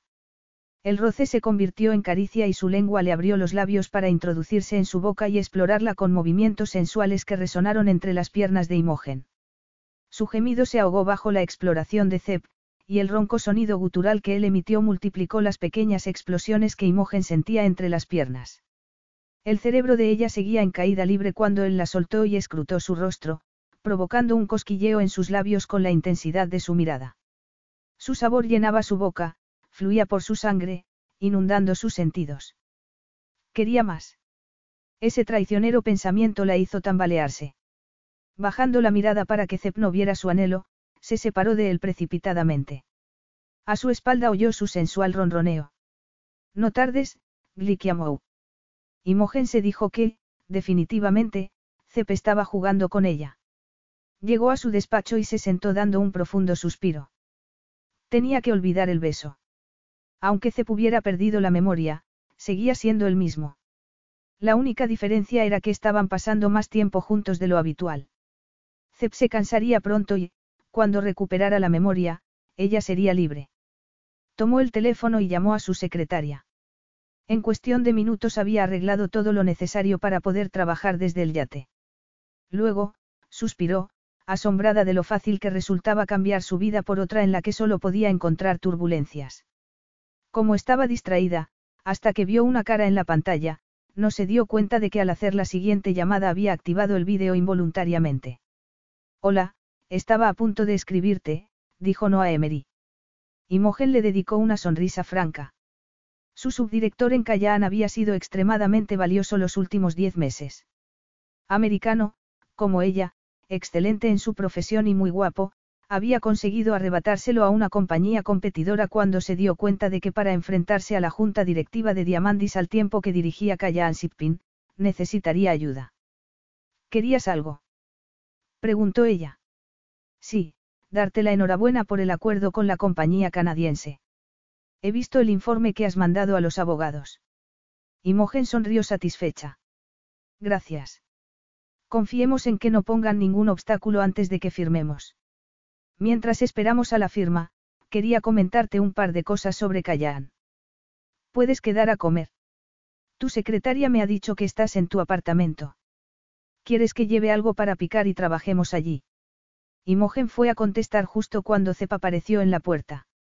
En lugar de entrar, se quedó apoyado en el marco con las manos en los bolsillos, mirándola relajadamente, como si fuera lo más fascinante que había visto nunca. Imogen se quedó sin aliento y tuvo la certeza de que jamás había sentido nada igual. Llevaba toda la vida intentando ser vista, ser escuchada, con escaso éxito. Desde muy pequeña, había sabido que su padre estaba decepcionado por haber tenido una hija en lugar de un varón. Se lo había oído decir una noche a sus amigos, tras una cena posterior a una cacería, en la que ella había estado escuchando a hurtadillas cuando la creían dormida. En un principio, se había sentido dolida, pero con los años le había enfurecido lo que era una clara injusticia. Su padre había decidido culparla a ella por haber nacido niña, de manera que Imogen había aprendido desde pequeña lo que suponía ser ignorada, ser tratada como una desilusión, aislada y finalmente sacrificada como un inútil peón del que se podía prescindir. Imogen. Ella volvió la mirada a la pantalla. Hoy no puedo, contestó Anoa. Estoy muy ocupada. Mañana. Hay un chef nuevo en el Hidra. Sintiendo los ojos de Cep clavados en ella, carraspeó. Voy a trabajar durante un tiempo a distancia, Noah. Escríbeme con lo que quieras contarme. Él la miró preocupado. Va todo bien.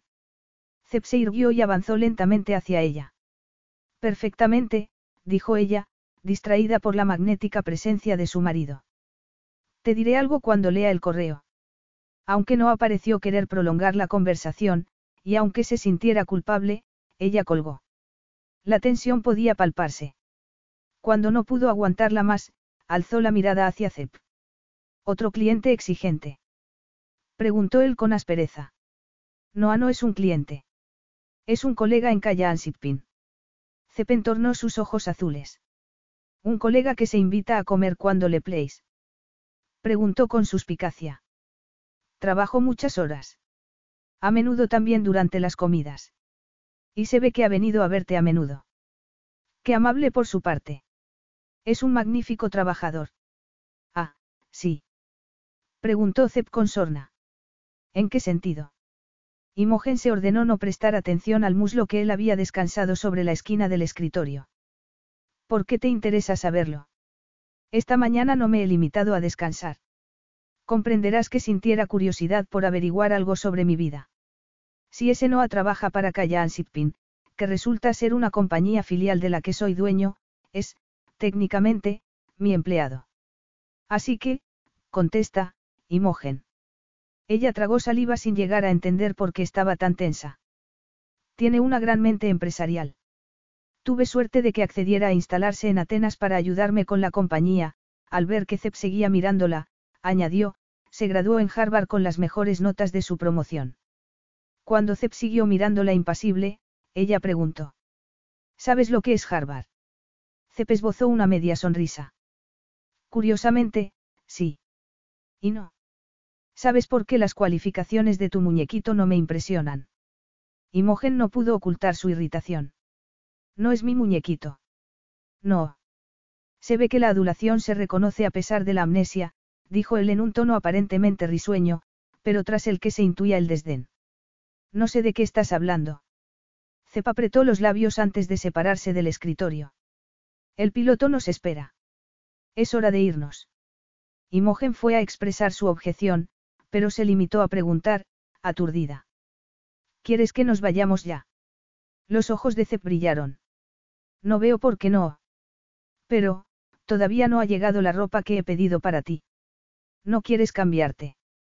¿Te molesta cómo voy vestido? Sí, quiero decir, no, pero, pensaba que habrías encontrado algo que ponerte. No, en cambio, he descubierto otra cosa, dijo Zep con ojos chispeantes. ¿El qué? preguntó ella con cautela. Después del recorrido por el yate y por este apartamento, tengo la impresión de que no dormimos juntos. Incluso tienes un apartamento independiente dentro del mío. ¿A qué se debe eso, Matiamou? Imogen abrió los ojos y se humedeció los labios mientras se preguntaba cómo darle una versión parcial de sus circunstancias. Lo propusiste tú porque viajabas mucho y estabas acostumbrado a tener tu propio espacio. Además, este apartamento estaba disponible, así que nos pareció una buena idea. Un destello de algo que Imogen interpretó como contrariedad iluminó pasajeramente los ojos de Zep. ¿Cuánto tiempo llevábamos casados antes del accidente? Poco más de un año, contestó ella. Zep la miró pensativo. Así que dejé atrás a una esposa relativamente reciente. Porque aquellas palabras susurradas hicieron que le ardieran las mejillas. Imogen era la hija de un rudo tejano para el que las mujeres no existían excepto cuando eran necesarias. Así que ella había crecido sin que ningún tipo de palabra malsonante la ruborizara. En aquel momento, se estaba repitiendo mentalmente unas cuantas cuando Zep añadió. Entonces, tenemos muchas cosas pendientes para ponernos al día. Yo, ¿qué? No, ¿qué va? dijo ella con una excesiva urgencia porque, instintivamente, supo que no quería averiguar a qué se refería. Zep se acercó a ella pausadamente, mientras ella retrocedía hasta que chocó con el escritorio. Entonces él sonrió y dijo. Yo creo que sí. Y estoy deseando empezar. Tuvimos luna de miel. Yo. Eso me parecía. No se me ocurre una mejor manera de empezar que con la luna de miel que no tuvimos. Capítulo 4. Desde el comienzo de la travesía por su nueva realidad, Zep había decidido seguir sus instintos. También había explotado otros sentidos. Su capacidad analítica y estratégica había transformado el mediocre negocio de pesca de dos embarcaciones de Petros en uno floreciente de diez naves. De hecho, estaba convencido de que ese era uno de los motivos por los que el viejo pescador había querido que se quedara en la isla, incluso empujando a su hija a un compromiso para el que ella no estaba preparada. Por eso no necesitaba tener poderes para intuir que Imogen no era del todo sincera con la explicación de por qué tenían habitaciones separadas, o de cualquier otro aspecto de su relación. También había sido algo instintivo lo que acababa de decir respecto a la luna de miel, aunque, una vez había escapado de sus labios, ya no había marcha atrás. Y la inquietud que su mujer había enmascarado de inmediato solo había contribuido a azuzar su curiosidad por llegar al fondo del misterio que rodeaba a su matrimonio, dijera el médico lo que dijera. Podía no conocerse del todo, pero sabía suficiente de sí mismo como para darse cuenta de que no era un hombre que esperara pasivamente o que dejara pasar de largo las oportunidades que se le presentaban. Por un instante, lo asaltó el terrible recuerdo de que no tenía una familia que pudiera proporcionarle alguna información, decirle si se parecía a sus padres, si había sido un hijo querido, pero no tenía sentido lamentarse. Tenía que intentar solucionar un problema uno a uno. Y su instinto le decía que el primero era el que tenía ante sí. Al ver el torbellino de emociones que cruzaban el rostro de Imogen decidió subir su apuesta. ¿O puedes contármelo todo de una vez? todo. Repitió ella con una voz temblorosa que claramente hizo que se irritara consigo misma. Zep ya había visto antes esa reacción, como si el menor error le pareciera imperdonable. Él no necesitaba recuperar la memoria para saber que le pasaba lo mismo, y se preguntó si podría ser una de las razones de la atracción que había entre ellos. No sé a qué te refieres, añadió ella. No. Imogen sacudió la cabeza y Zep deseó que se le soltara el moño. El anhelo que sentía por hundir los dedos en su lustroso cabello era casi alarmante. Igual que el palpitante deseo que llevaba reprimiendo desde que Imogen lo había dejado con el médico. Había roto el beso a duras penas. Pero ¿por qué me resisto? Después de todo, era su esposa. ¿Qué sentido tenía reprimirse? Quizá deseaba saborear con calma lo que irremediablemente acabaría por llegar. Habría sido siempre tan paciente o podía tratarse de algo más, perturbador. Prácticamente había vuelto de la muerte, pero Imogen ni lo había tocado. El destello de celos que había manifestado al ver que iba a casarse con otra mujer había desaparecido al instante bajo un férreo autocontrol. Lo que hacía que fuera aún más irritante su propia reacción cuando había oído a aquel tipo invitarse a un almuerzo privado con Imogen. Su esposa. Zep tenía claro que estaban distanciados. Podía no recordar sus relaciones del pasado, pero sabía que un matrimonio feliz no ocupaba habitaciones separadas. Vio que Imogen abría la boca para lo que supuso sería una nueva excusa y volvió a sentir el impulso de presionarla.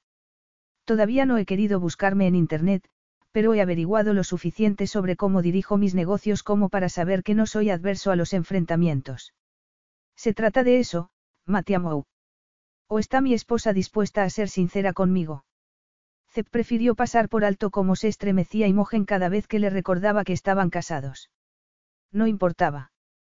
Tenía tiempo para ahondar en el misterio de aquella mujer, que despertaba en él un interés y un deseo carnal como ninguna de las que había conocido en los últimos diez meses, y que lo miraba, alternativamente, entre retadora y temerosa. Lo asaltó una súbita preocupación. No le habría hecho, daño, ¿verdad? Apretó los dientes, ansioso porque la contestación de Imogen suavizara la tensión que lo atenazaba. Ya he dicho que iré al yate contigo, musitó ella. Pero la inquietud no se disipaba de sus ojos. La ansiedad de Zep se intensificó. Diciéndose que debía actuar con cautela, dijo. Bien. Pero una luna de miel no es necesaria, apuntó ella. Llevamos más de un año casados. Es poco tiempo para habernos convertido en una vieja pareja aburrida. Estábamos separados, Imogen. Decidió preguntar sin rodeos. No, dijo ella tras una pausa de unos segundos. Bien, repitió él. Entonces le tendió la mano. Propongo que celebremos nuestro segundo aniversario de boda y la luna de miel. ¿Estás de acuerdo? Cep apretó los dientes al ver que ella miraba su mano como si fuera una víbora. Paciencia, le recordó su instinto. Tras lo que le pareció una eternidad, Imogen posó su mano sobre la de él. Y la explosión volvió a producirse, abriendo la tierra bajo sus pies. La primera vez había asumido que era un producto de su imaginación. Igual que había minimizado el efecto del beso y cómo había acelerado su sangre y había exacerbado sus instintos masculinos. En aquel instante supo que era real. Su libido estaba en plena forma y anhelaba a aquella fascinante mujer, que llevaba su apellido, pero que no actuaba en absoluto como una esposa feliz por haberse reunido con su esposo.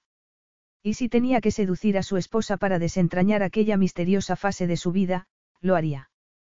¿Cómo era posible que hubiera accedido a una luna de miel con Cep sin ni siquiera saber qué suponía? Para empezar, parecía que no pensaba soltarle la mano. Al menos, no lo hizo ni mientras se despedían del personal de la casa ni en el vuelo al yate. Cuando por fin consiguió liberar su mano, se entregó frenéticamente a leer y a escribir mensajes por teléfono. Notando que él la miraba, alzó la vista y preguntó. ¿Quieres que te traigan algo de comer? Sonriendo, Contestó. Pareces decidida a engordarme. ¿Crees que lo necesito? Yo. No, claro, es solo, Imogen sacudió la cabeza. Es una costumbre griega tener siempre a mano algo para picar.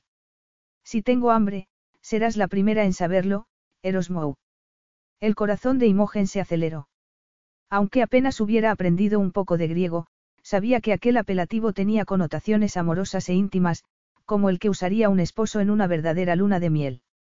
Su cuerpo reaccionó automáticamente, asió el teléfono con fuerza, pero sus pezones se endurecieron y sintió una pulsión entre las piernas.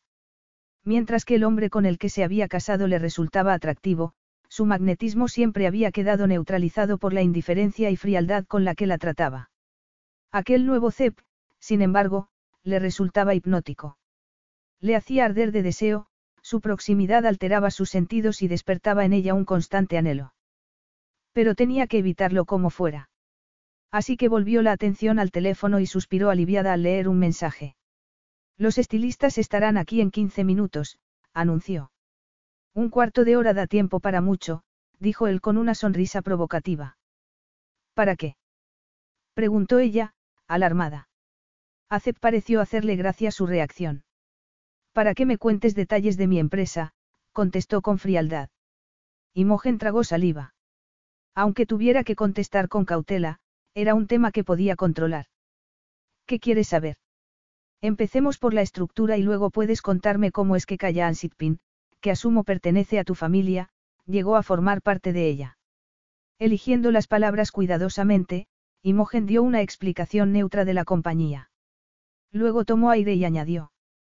En el acuerdo al que llegaste con Avalon, Kayan Sitpin estuvo en riesgo de ser desmantelada.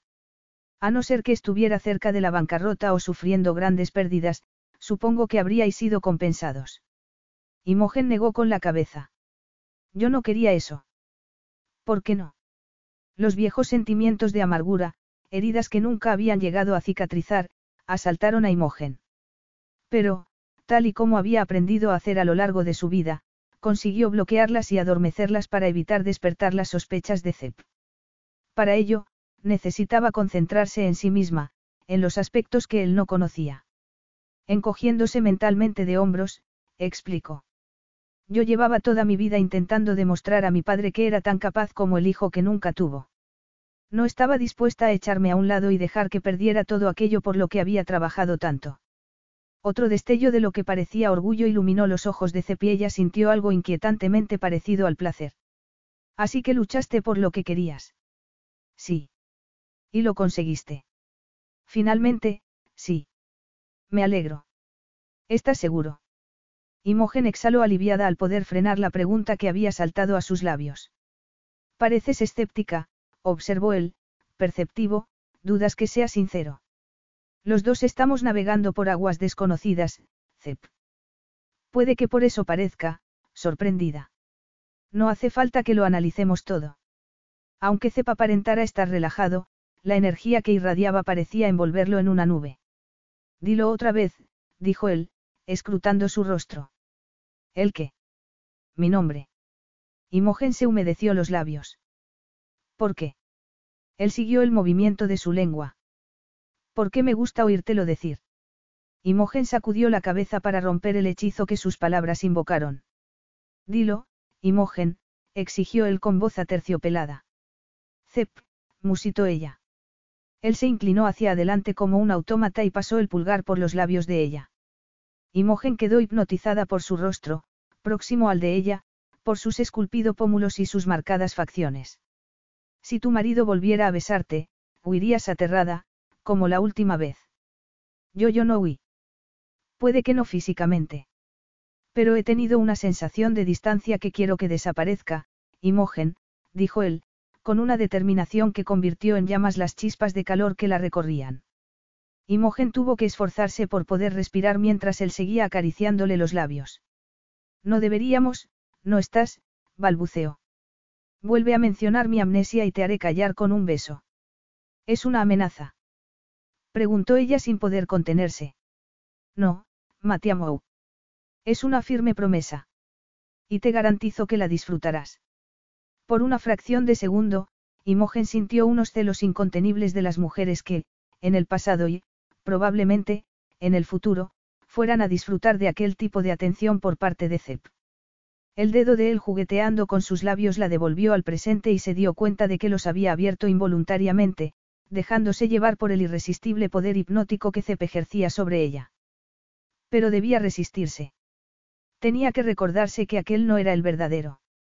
Zephyr Diamandis, sino solo un impostor agazapado bajo su piel. Y por más que las sensaciones que la recorrían clamaban porque sucumbiera a aquel instante de dulce locura, no podía permitirlo porque hacerlo pondría en riesgo la libertad que había alimentado su determinación y por la que tenía que seguir luchando. En un año se cumpliría el plazo de tres años tras el que saldría divorciada de Diamandis y con la compañía por la que se había sacrificado, intacta. Concentrándose en ese objetivo, retiró la cabeza, ignorando la punzada de desilusión que sintió al romper el contacto. Que no lo mencione no quiere decir que esto sea una buena idea. O que yo lo quiera, apuntó, haciendo un esfuerzo por sonar convincente. ¿Qué importaba que no pareciera conseguirlo o que provocara un brillo perturbador en los ojos de Zeb, como si sus palabras hubieran multiplicado su propia determinación? Imogen silenció las sirenas de alarma que se dispararon en su interior volviendo a un punto anterior de la conversación. La respuesta a tu pregunta sobre Callahan es que sí, la dirijo yo, pero permanece bajo la supervisión de Diamandis. Zep la miró largamente. Luego asintió. Háblame de los miembros de la junta directiva. ¿Cuál es eficiente, cuál difícil? ¿Cuál me sonreiría al tiempo que me apuñalara por la espalda? Imogen no pudo contener una mueca y él, sonriendo, añadió. Tan mal está la cosa. Solo si eres una mujer a la que acusan de no formar parte de la Junta por méritos propios o de dudosa capacidad para dirigir una multinacional. Imogen vio un brillo acerado en los ojos de Zep que le recordó al magnate que ahuyentaba a sus enemigos con una mirada. Pero tú no te has acobardado. Imogen se encogió de hombros. Me he mantenido firme. Estoy acostumbrada a hacerlo cuando la situación lo requiere. Cep entrecerró los ojos. ¿Eso me incluye a mí? Preguntó dubitativo. Imogen se estremeció, pero decidió que no tenía nada que perder con decir la verdad. Digamos que no dejo que me amedrentes. Lo consideraré una advertencia. Imogen se dijo que debía aferrarse a su propia afirmación si quería controlar las desconcertantes reacciones de su mente y su cuerpo. Afortunadamente, el anuncio de la llegada de los estilistas la salvó del interrogatorio. Cepi y ella bajaron a la cubierta en la que los esperaban y donde los diseñadores empezaron de inmediato a abrir las fundas con ropa. Imogen hizo ademán de irse, pero Cep la interceptó. Siempre pareces ansiosa por dejarme, musito. Un hombre menos seguro de sí mismo se acomplejaría al ver que su esposa intenta evitarlo en su luna de miel. Pero, no me necesitas para elegir tu vestuario, se excusó ella. No, pero me gustaría saber tu opinión. Después de todo, tiene que gustarte lo que ves. Imogen se ruborizó y desvió la mirada mientras él, sonriendo, se quitaba la camiseta y los pantalones cortos y se quedaba en boxers, alto, fuerte, prácticamente desnudo y sin el menor pudor. Imogen lo observó admirada y contuvo a duras penas un gemido. Para distraerse, sacó el teléfono y se concentró en él. Hasta que una mano se lo quitó y lo dejó caer sobre una butaca. ¿Qué haces? protestó ella. Cepla miró con severidad. Puesto que soy tu jefe, puedo mandarte. Siéntate. Imogen decidió no protestar y pasó la siguiente hora aferrada a los brazos de la butaca y mordiéndose la lengua para no mirar como una admiradora adolescente a su ídolo. Con el sol del atardecer reflejándose en el mar como perfecto fondo, el cuerpo de bronce de Cepera el epítome de la masculinidad. A medida que se probaba distintas prendas, a Imogen se le fue agitando la respiración, hasta el punto de que temió hiperventilar. Y cuando él le preguntaba, ¿te gusta? ¿qué te parece? Tenía la sensación de estar viviendo una película erótica en la que el papel masculino y el femenino se hubieran invertido, y las fantasías eróticas que se proyectaban en su mente lanzaban dardos cargados de deseo hacia la intersección de sus muslos. Al término de la sesión sintió una mezcla de lástima y de alivio. Cuando se volvió hacia Zep, después de despedir a los estilistas, vio que se miraba la mano izquierda contrariado. El polo amarillo y los pantalones kaki que se había dejado puestos realzaban su piel tostada y el cabello alborotado le daba un aire travieso que contribuyó a que lo encontrara irresistible. Pero ver que se frotaba el dedo anular le puso un nudo en la garganta que no la preparó para lo que él dijo a continuación. No llevaba alianza cuando desperté, ni tú la mencionaste entre las cosas que ayudarían a identificarme. Quiere decir que nunca la tuve. Efectivamente. Ceple lanzó una mirada escrutadora. ¿Por qué no? Imogen intentó buscar las palabras justas, aunque sospechaba que llegaría un momento en el que no podría seguir esquivando sus preguntas. Era evidente que Cep intuía que, al margen de su amnesia, algo no encajaba. Contéstame, Imogen, dijo él con firmeza. Nunca me dijiste por qué. Te limitaste a decir que no la llevarías, contestó ella, confiando en no cometer un error. Con las aletas de la nariz dilatadas, Ceple tomó súbitamente la muñeca izquierda. Los dedos de ella se curvaron involuntariamente en torno a los de él cuando Cep alzó la otra mano y pasó el pulgar por la sortija de diamantes. El fuego volvió a arder en el vientre de Imogen, junto con otra sensación. Expectativa. Esperanza. ¿Pero de qué? Pues he cambiado de idea, anunció él inesperadamente. Imogen lo miró boquiabierta, diciéndose que no tenía ningún significado, que no era más que un comportamiento pasajero hasta que recuperara la memoria y descubriera que estaban atrapados en un matrimonio de conveniencia. ¿Vas a darme el nombre de un joyero o tengo que buscarlo yo mismo? La instó él. Imogen sonrió para sí al imaginar a Zep buscando algo por sí mismo en lugar de obtenerlo con un chasquido de los dedos. Se sobresaltó al sentir de nuevo su pulgar en los labios. Estoy intentando no ofenderme al ver que huyes de mí tanto mental como físicamente, dijo él en un tono posesivo que volvió a avivar el rescoldo de las brasas que ardían en su interior. Ah, si es lo que quieres, me ocuparé ahora mismo. Se alejó unos pasos de él diciéndose que necesitaba un poco de espacio para calmarse, y llamó a su secretaria. Calismera, señora Diamandis. ¿Está todo bien? Imogen habría querido decir que, no, pero contestó. Sí, gracias, Agatha, consciente de la mirada de Cep clavada en ella, tomó aire y continuó, necesito que venga el joyero al yate. Esta misma tarde. Por supuesto, señora Diamandis. ¿Quiere que lleve algo en particular? Lo sabrá cuando hablemos con él. Organícelo con el piloto del helicóptero. Muy bien. Al colgar miró a Cep. Verte mandar resulta muy sexy, dijo él, alargando las manos hacia ella. Puesto que habría podido retroceder, ¿por qué no lo hizo? ¿Por qué se quedó inmóvil mientras él deslizaba las manos por su cintura y las posaba sobre sus caderas? Ni siquiera el día de su boda había estado tan cerca del musculoso y caliente cuerpo de su marido. En poco más de media hora, Cepla había dejado en su casa, donde el mayordomo la había conducido a su apartamento.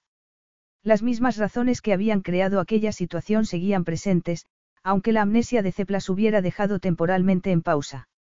Sin embargo, el sentido común parecía haberla abandonado cuando una efervescente tentación la animó a abrazarse a la cintura de Cep y pegarse a su sublime cuerpo.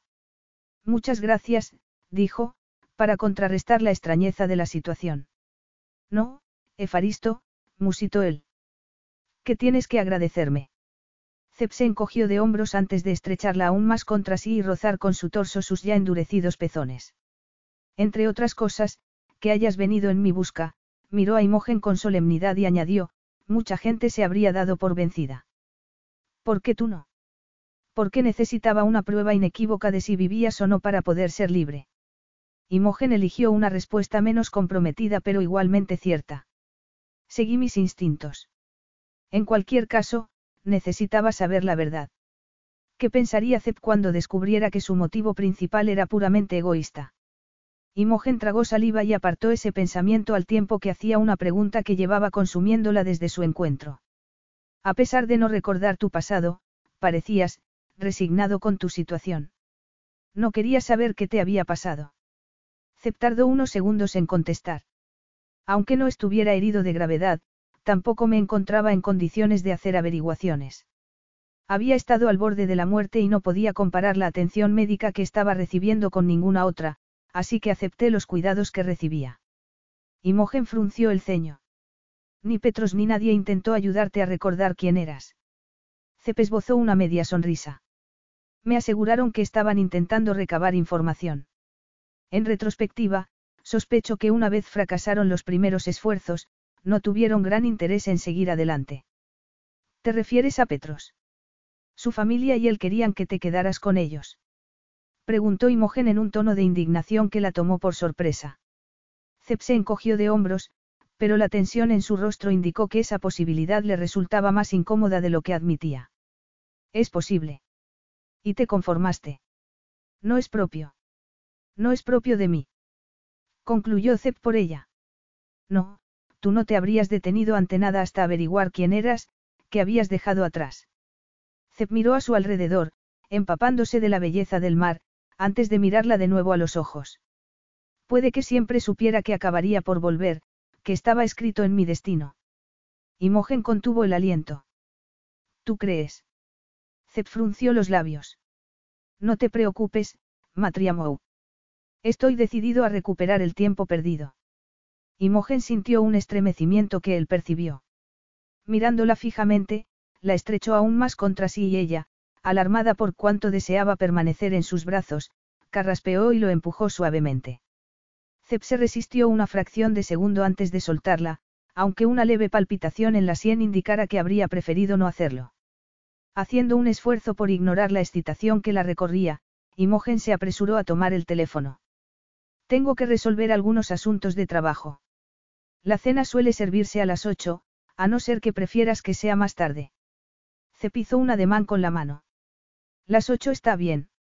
Solo una cosa, Imogen, ella giró la cabeza para mirarlo. Sí. Espero que estés preparada para hablar de todo esto a lo largo de estos días. Sí, Claro. Calos. Bien. Imogen no estaba tan segura. Capítulo 5. Mientras se preparaba para la cena, Imogen se dio cuenta de que no habían pasado ni 24 horas desde que había encontrado a Zep. Sin embargo, tenía la sensación de haber vivido un año entero y haber montado en varias montañas rusas desde que había irrumpido en la iglesia.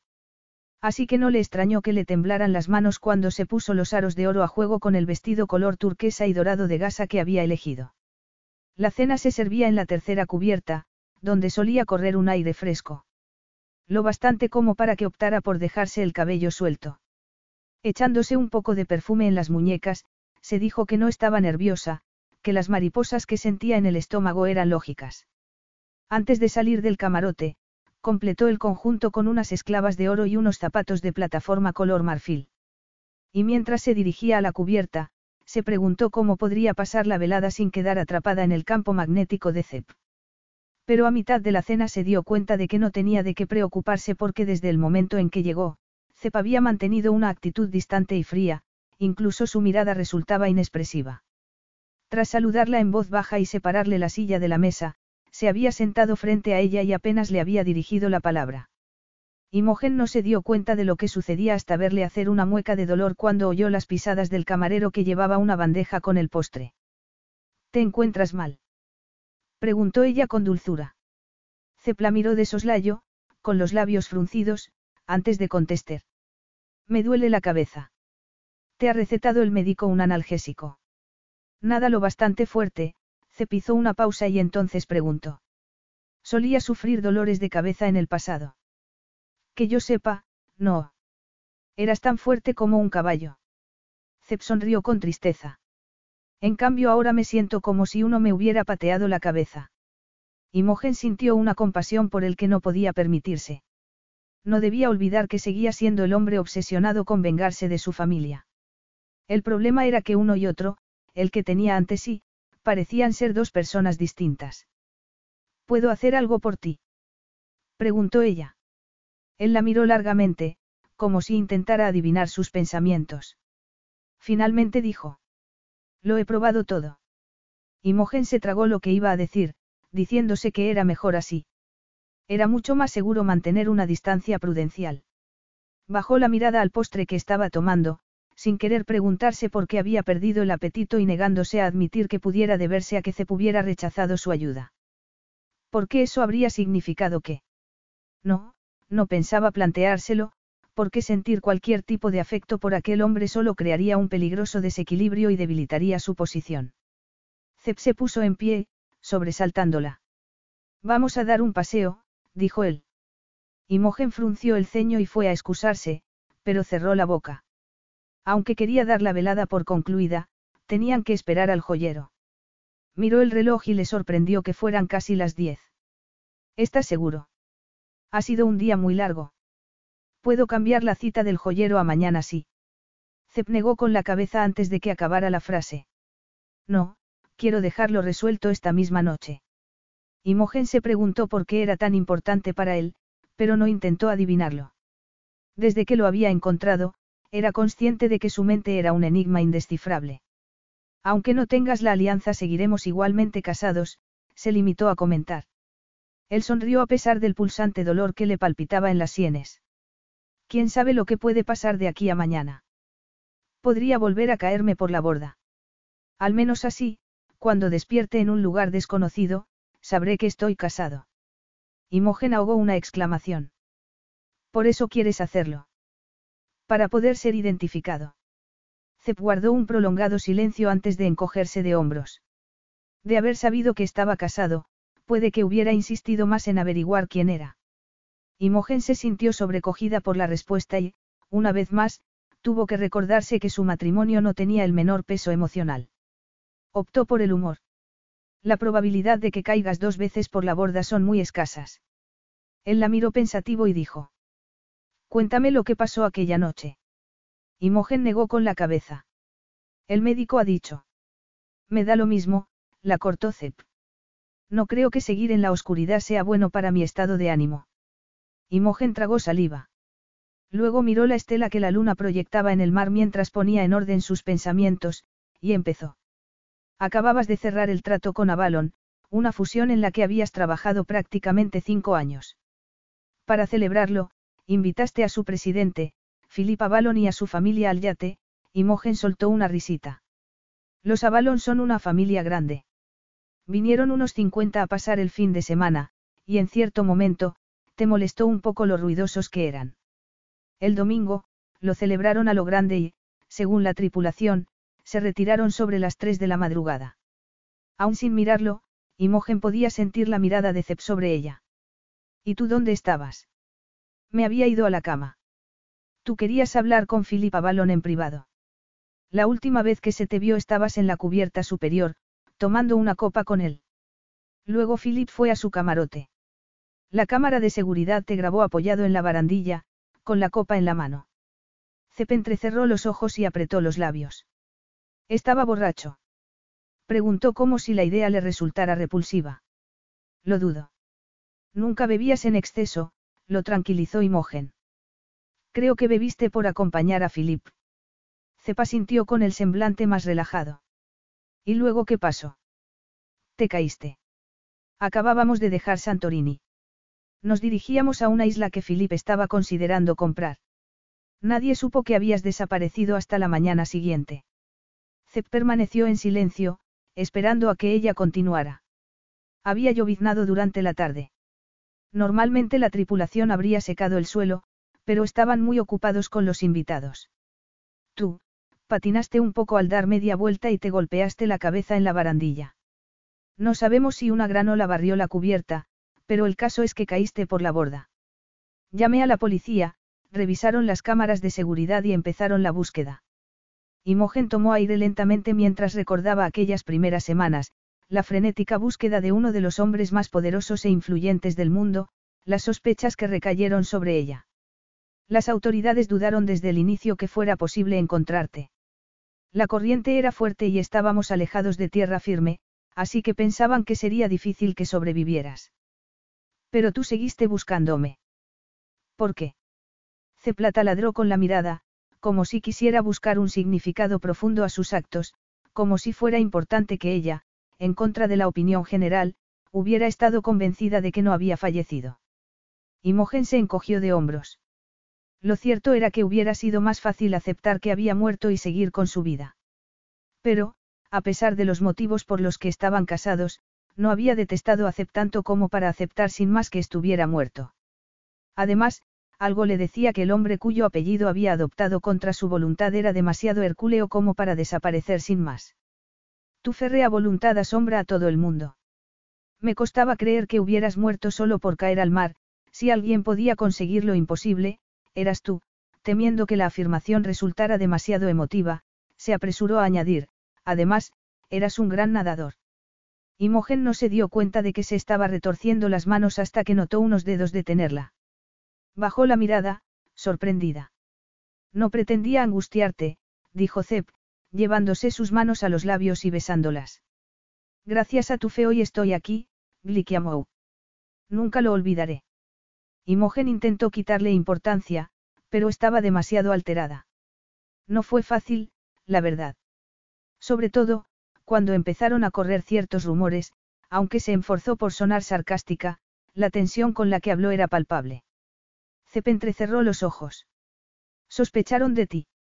Dadas las circunstancias, me asignaron el papel de cazafortunas dispuesta a acabar con su marido para heredar sus millones. Nadie me conocía hasta que mandaste una nota de prensa anunciando nuestra boda. Solo era la hija de un hombre con el que hacías negocios, completamente desconocido en Grecia. De no haber sido por las grabaciones, habría tenido serios problemas. Cepla miró como si las sospechas que hubiera recaído sobre ella lo indignaran, pero permaneció callado. Ella continuó. El caso es que te buscamos durante semanas. Cuando la policía abandonó la búsqueda, contraté a una compañía de seguridad privada. Durante este tiempo te hemos buscado por todo el mundo. Otra sonrisa curvó los labios de Zep, pero era su pulgar acariciando los nudillos de Imogen lo que más la turbaba y hacía que le hormiguearan los dedos con el deseo de curvarlos en torno a los de él para sentir su calor. Porque en aquel momento, se dio cuenta de que no recordaba la última vez que alguien la había tocado así, afectuosamente. Apenas recordaba a su madre, que había fallecido cuando solo era una niña, y las decenas de niñeras que su padre había contratado no eran proclives a profesar cariño a una niña cuyo padre afirmaba con frecuencia que lamentaba que no fuera un varón. Tu tenacidad obtuvo resultados. Una vez más, te doy las gracias. Imogen ahogó la punzada de culpabilidad que la asaltó, y el sonido de una lancha aproximándose puso fin a la conversación. Suspirando aliviada, le resultó imposible calmarse porque Zeb, después de mirarla fijamente, deslizó la mano por su espalda para guiarla hacia la visita que llegaba. La mirada de sorpresa del joyero cuando vio a Zeb hizo sonreír a Imogen. Señor Diamandis, exclamó. No tenía ni idea. Qué buena noticia. Muchas gracias, confío en que guarde el secreto, dijo Zeb. El hombre asintió enfáticamente. Por supuesto. Por supuesto. Tras mirar a Zeb y Imogen alternativamente, pareció recordar el motivo de su visita y abrió el maletín que llevaba esposado a la muñeca. Entiendo que es un día especial. ¿Quiere ver lo que he traído, señora? Cep empujó suavemente a Imogen hacia la mesa en la que el joyero colocaba el muestrario y dijo. Esta vez es para mí. Quiero una alianza de boda. El hombre lo miró apesadumbrado. De haberlo sabido habría traído la colección apropiada. No prefiere que vuelva mañana. Cep negó con la cabeza. Muéstreme lo que tenga. El joyero asintió y sacó una bandeja de terciopelo negro con alianzas. Cep las estudió antes de volverse a Imogen. ¿Cuál prefieres tú? Ella lo miró sorprendida. ¿Quieres que la elija yo? Cep bajó la mirada a la mano de Imogen. Elegí yo la tuya. Sí. Entonces yo quiero que tú elijas la mía. Imogen no quiso decirle que en parte había elegido aquella espectacular sortija como un símbolo de estatus. El joyero les dedicó una sonrisa que evidenciaba una interpretación mucho más romántica a la solicitud de Cep de la que realmente tenía. En cuanto a lo que pensaba su marido, Imogen prefería no saberlo. Bajando la mirada a la bandeja, descartó las alianzas anchas y las muy finas. Entonces su mirada se posó en una intermedia, de platino, con una fila de pequeños diamantes negros en el medio, y supo que era la perfecta. Rezando para que él no notara que le temblaban las manos, la tomó y se la tendió. Ceple ofreció la mano izquierda con los dedos estirados. Pónmela tú, dijo con voz cargada de emoción. Imogen tenía la sensación de estar inmersa en una fantasía surrealista al tiempo que deslizaba la alianza en el dedo de su marido. Encajó a la perfección, como si estuviera destinada a él. Imogen contuvo la respiración y alzó la mirada a su rostro. Él la observaba con ojos ardientes y, tras unos segundos, deslizó la mirada hacia sus labios y la detuvo en ellos. El sonoro suspiro que exhaló el joyero sirvió para romper la electrizada atmósfera. Bajando las manos, Imogen sonrió al hombre. Muchas gracias por haber venido con tanta prontitud.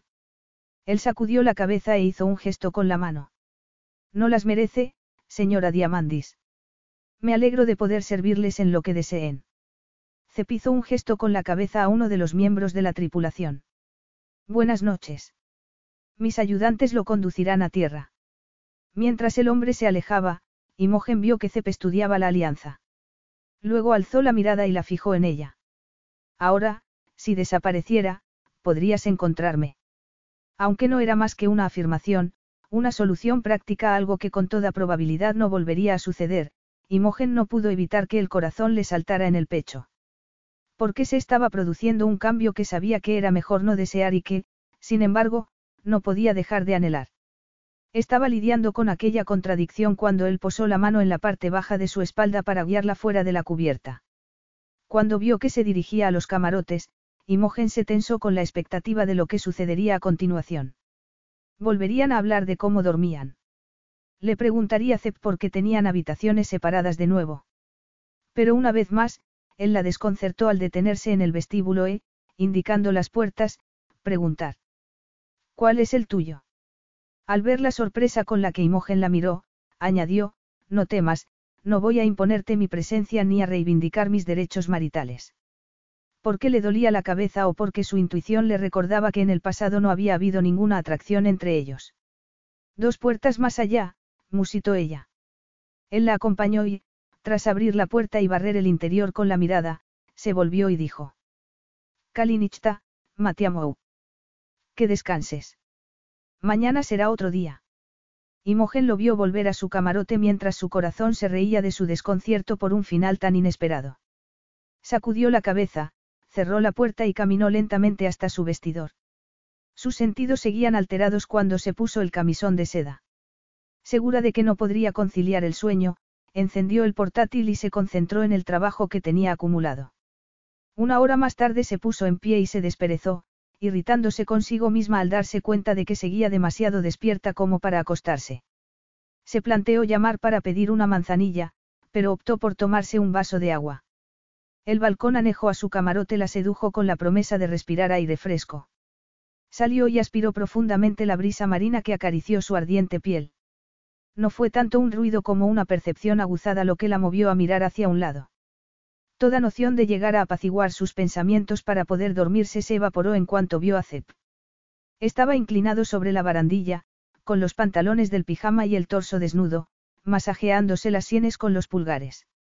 No la había visto porque el cabello le caía hacia adelante, tapando su visión lateral. Vuelve dentro, se dijo Imogen. Pero sus pies no la obedecieron. Y no se sorprendió cuando él giró la cabeza y, al verla, bajó las manos. Durante unos segundos, se miraron en silencio, a través de la oscura y rizada agua que separaba sus balcones. Tú tampoco consigues conciliar el sueño, afirmó más que preguntó él. Imogen deslizó la mirada por su torso, siguiendo el rastro de su vello, que desaparecía bajo la cintura del pantalón. Intentó pensar en alguna excusa, pero finalmente se encogió de hombros y dijo. Ha sido un día muy intenso. Tenemos mucho que procesar. Él asintió con semblante solemne y la recorrió de arriba abajo. El aire adquirió una densidad pegajosa que hizo retumbar el corazón de Imogen en sus oídos. ¿Te sigue doliendo la cabeza? Preguntó antes de poder contenerse. Zep frunció la comisura de los labios. No tiene pinta de que vaya a desaparecer. Imogen no fue consciente de haberse movido hasta que se encontró en el extremo del balcón más próximo al de él. Él había recorrido el camino inverso. Con alargar la mano podrían tocarse. Imogen asió el vaso con fuerza al tiempo que él volvía a masajearse las sienes, no, no lo hagas. Pero su corazón se había acelerado y su naturaleza compasiva se desbordó. Deja que te ayude, dijo antes de cambiar de idea. Mi abuelo sufría dolores de cabeza. Solían ser migrañas, pero si lo que sientes se parece a, dejó la frase en suspenso al sentir la mirada de Zep clavada en ella con aquella intensidad que le hacía sentirse como si quisiera leer su alma. Se quedó en suspenso, conteniendo el aliento. Tras lo que pareció un siglo, Zep asintió. Entonces hizo algo completamente inesperado. Alzando la mano, presionó un interruptor que había en la pared. Imogen exclamó al ver que el balcón se deslizaba suavemente hacia el lateral y una extensión del suelo se acoplaba al balcón de Zep. Él pareció tan sorprendido como ella. ¿Sabías que ese interruptor estaba ahí? Preguntó Imogen. Conscientemente, no, dijo él. Supongo que es un caso de memoria muscular. Eso es bueno, no. Musitó ella, diciéndose que tal vez fuera así como iría recuperando sus recuerdos, por medio de gestos subconscientes. Mirando el interruptor, Zep contestó. Supongo que sí. Y entonces volvió a mirar a Imogen y le tendió la mano para ayudarla a pasar a su balcón. Ella se quedó mirando su nueva alianza y una extraña sensación volvió a embargarla. Lo que solo podía ser una fantasía le presentaba posibilidades que no se había planteado jamás en los casi dos años que habían estado casados. ¿Por qué entonces eran, enemigos? Entró en el dormitorio con él y desvió la mirada de la cama para evitar las imágenes de Cep enredado en las sábanas en todo su masculino esplendor. ¿Dónde me quieres? preguntó él. Imogen se sobresaltó. Pe perdón. Preguntó aturdida. Esbozando una sonrisa, Cep reformuló la pregunta. ¿Dónde quieres que me coloque? Ah, Imogen prefirió ignorar el calor que sintió en las mejillas. Si te echas ahí puedo darte un masaje en el cuello, contestó, indicando un sofá. Verlo echarse relajadamente, dispuesto a entregarse a sus manos, hizo que a Imogen se le agitara la respiración. ¿Qué le estaba pasando? Estaba enferma. Sacudió la cabeza, rezando para recuperar la cordura al tiempo que dejaba el vaso de agua sobre una mesa y se dirigía hacia el sofá. Era lo bastante grande como para que Zep se tumbara cómodamente, pero no tan ancho como para que ella pudiera evitar que sus caderas se tocaran cuando se sentó a su lado. Decidida a que su proximidad no la alterara, respiró profundamente, le retiró el cabello de la nuca y posó los dedos en la base de su nuca. Su calor se transmitió a ella y por una fracción de segundo todo pensamiento se diluyó en pura sensación. Entonces empezó a masajear. En ambos lados del cuello los músculos estaban contraídos e Imogen se concentró en esa zona, presionando con una creciente intensidad, con firmes movimientos circulares. Cuando alcanzó la línea del cabello, Zep dejó escapar un gemido que le hizo sonreír. Una vez notó que los nudos se deshacían, bajó las manos a los hombros. Estaba equivocado, dijo él con la voz distorsionada por la postura, pensaba que la magia no existía, pero tus manos son mágicas. Imogen no pudo contener la sonrisa que iluminó su rostro. Me encanta ganar. Sobre todo, si significa demostrarte que te equivocabas. Zep dejó escapar un sonido entre el gruñido y el gemido. Estoy dispuesto a admitir todos mis errores si continúas, prometió. Se produjo un cómodo silencio solo roto por los ocasionales gemidos de bienestar de Zep. Al cabo de media hora, Imogen retiró las manos y dijo. Ahora las sienes. Zep alzó la cabeza y la giró por encima del hombro. ¿Todavía hay más? Preguntó sin ocultar su alegría. Imogen prefirió ignorar el salto que le dio el corazón y la presión que sintió en el vientre, y se limitó a sentir. Zep se giró boca arriba y esperó instrucciones. Tengo que sentarme detrás de ti, dijo ella. Asintiendo, él se incorporó. A aquella distancia, Imogen pudo aspirar su aroma a sándalo y sentir el calor de su piel. Y estaba tan agotada de pelear contra sí misma que se permitió aspirar profundamente al tiempo que se colocaba a su espalda y esperaba a que Zep reclinara su espalda desnuda contra su pecho.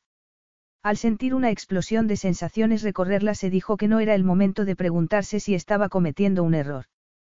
Tenía que concentrarse en ayudar a Zep para poder volver a su dormitorio. Eso era todo.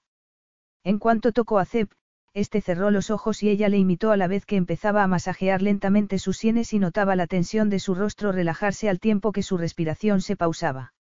Cuando le oyó mascullar algo en griego, sonrió y dijo. No sé si lo sabes, pero no hablo tu idioma. Sin abrir los ojos, él sonrió y contestó. Tendré que enseñarte. Al cabo de unos segundos, ella fue a preguntarle qué había dicho, pero se dio cuenta de que se había quedado dormido. Su peso no recaía completamente sobre ella, así que más que aplastarla le resultaba, agradable, íntimo. Aunque no fuera más que algo físico, no recordaba haber experimentado nunca una conexión tan intensa. Su corazón se aceleró con aquella noción y con el deseo de prolongarla, aunque solo fuera brevemente.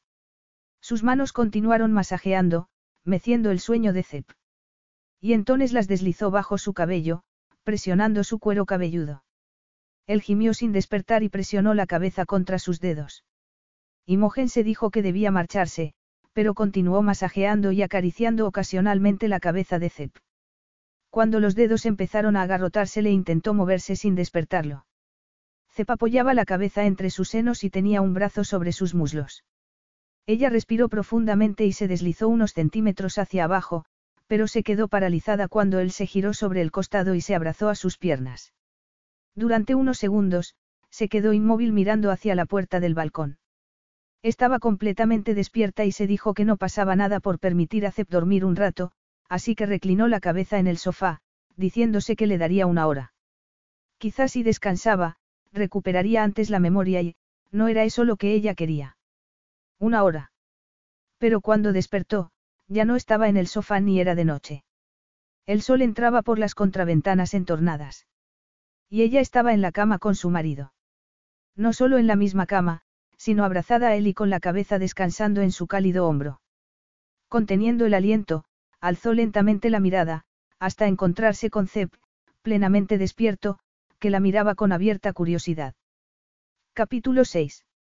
En cuanto sus miradas se encontraron, la tensión sexual que dominaba cada uno de sus encuentros se multiplicó. Como una llama que tocara gasolina, Imogen sintió un rastro de fuego recorrer sus cuerpos conectados, calcinando toda capacidad intelectual de su cerebro. Calismera, Imogen, susurró Zep con voz ronca. Muévete. Habla. Di algo. Suponiendo que su cuerpo no la obedecería, Imogen se obligó a desenredarse de él y a separarse de su hombro. Zep la retuvo un instante antes de dejarla ir. Ella rodó hacia el lado de la cama, apartando la mirada del tentador torso de Cepi sintiendo un profundo alivio al comprobar que ella conservaba la bata, aunque el cinturón se hubiera aflojado. ¿Qué qué hago aquí? Preguntó sin poder disimular su agitación, al tiempo que se ajustaba el cinturón. Cep encogió un hombre. El sofá resultaba incómodo al cabo de un rato. No quería ni despertarte ni que te despertaras con tortícolis, así que te he traído en brazos. Podías haberme despertado. ¿Para qué? Tú también necesitas dormir. No he hecho nada malo, al ver que Imogen no decía nada, Cep apretó los dientes en tensión antes de preguntar en un tono que la hizo estremecer, ¿o es que temes que haya hecho algo que no quisieras, Glikiamou? Ella se llevó la mano a su enmarañado cabello y tuvo que reprimir un gemido cuando el gesto le hizo recordar lo fina que era la tela que había servido como único límite entre sus cuerpos. Cep se irguió bruscamente. Un hombre más acomplejado que yo se cuestionaría tus reacciones. Más aún estando claro que te atraigo, al ver que Imogen iba a protestar, la cayó con un ademán. Tu cuerpo te delata, Imogen. Ella no necesitó bajar la mirada para saber que tenía los pezones duros como piedras, prácticamente clamando para que se los tocara. Lo que me hace pensar que tu rechazo es, Zep sacudió la cabeza y la miró entrecerrando los ojos. Fui cruel contigo. Preguntó con prevención. Imogen sintió que se adentraban en arenas movedizas. Si preguntas si me pegabas, la respuesta es, no. Él se pasó la mano por el cabello con impaciencia. Sabes perfectamente a qué me refiero, Imogen. Imogen respiró profundamente y negó con la cabeza. No eras tanto cruel como, indiferente. Yo solo era un instrumento para ti. Zep se tensó. ¿Por qué? ¿Para qué? Preguntó, desconcertado. Imogen habría preferido no responder, pero no tenía más remedio que hacerlo. Yo te pregunté eso mismo cuando mi padre me contó el acuerdo al que habíais llegado. Cepla miró como si la sondeara. Tu padre. Estuvo implicado en concertar nuestro matrimonio. Imogen habría querido reírse por lo cerca y, al mismo tiempo lejos, que había estado de dar en la diana. Sí. De principio a fin. Tú dijiste que querías dejar las cosas claras desde el principio y que no habría el menor vínculo sentimental entre nosotros. ¿Por qué? Preguntó Zep, atónito. No lo sé. Eres una mujer inteligente. Imogen. Seguro que hiciste alguna conjetura. Imogen no lograba creer que estuvieran teniendo aquella conversación. Por lo que se publicaba sobre ti en la prensa antes de que nos casáramos, nunca salías con la misma mujer más de unos meses. Y algunas de ellas contaban que, hizo una pausa para humedecerse los labios, aunque eras generoso, no tenías nada de romántico. Además, en una entrevista declaraste que todas las mujeres que salían con un hombre rico pretendían, echarle el lazo. Zep pareció rechazar sus propias palabras, pero a continuación comentó. Puede que sea la conclusión a la que llega alguien con experiencia de primera mano. Ofendida, Imogen se encogió de hombros. No sabría decirte. Zep la miró fijamente. Nos conocíamos antes de, que se cerrara el acuerdo entre nosotros. Imogen sintió que el aire se le congelaba en los pulmones. No, conocías a mi padre. Y por si te lo estás preguntando, no, yo no era tu tipo.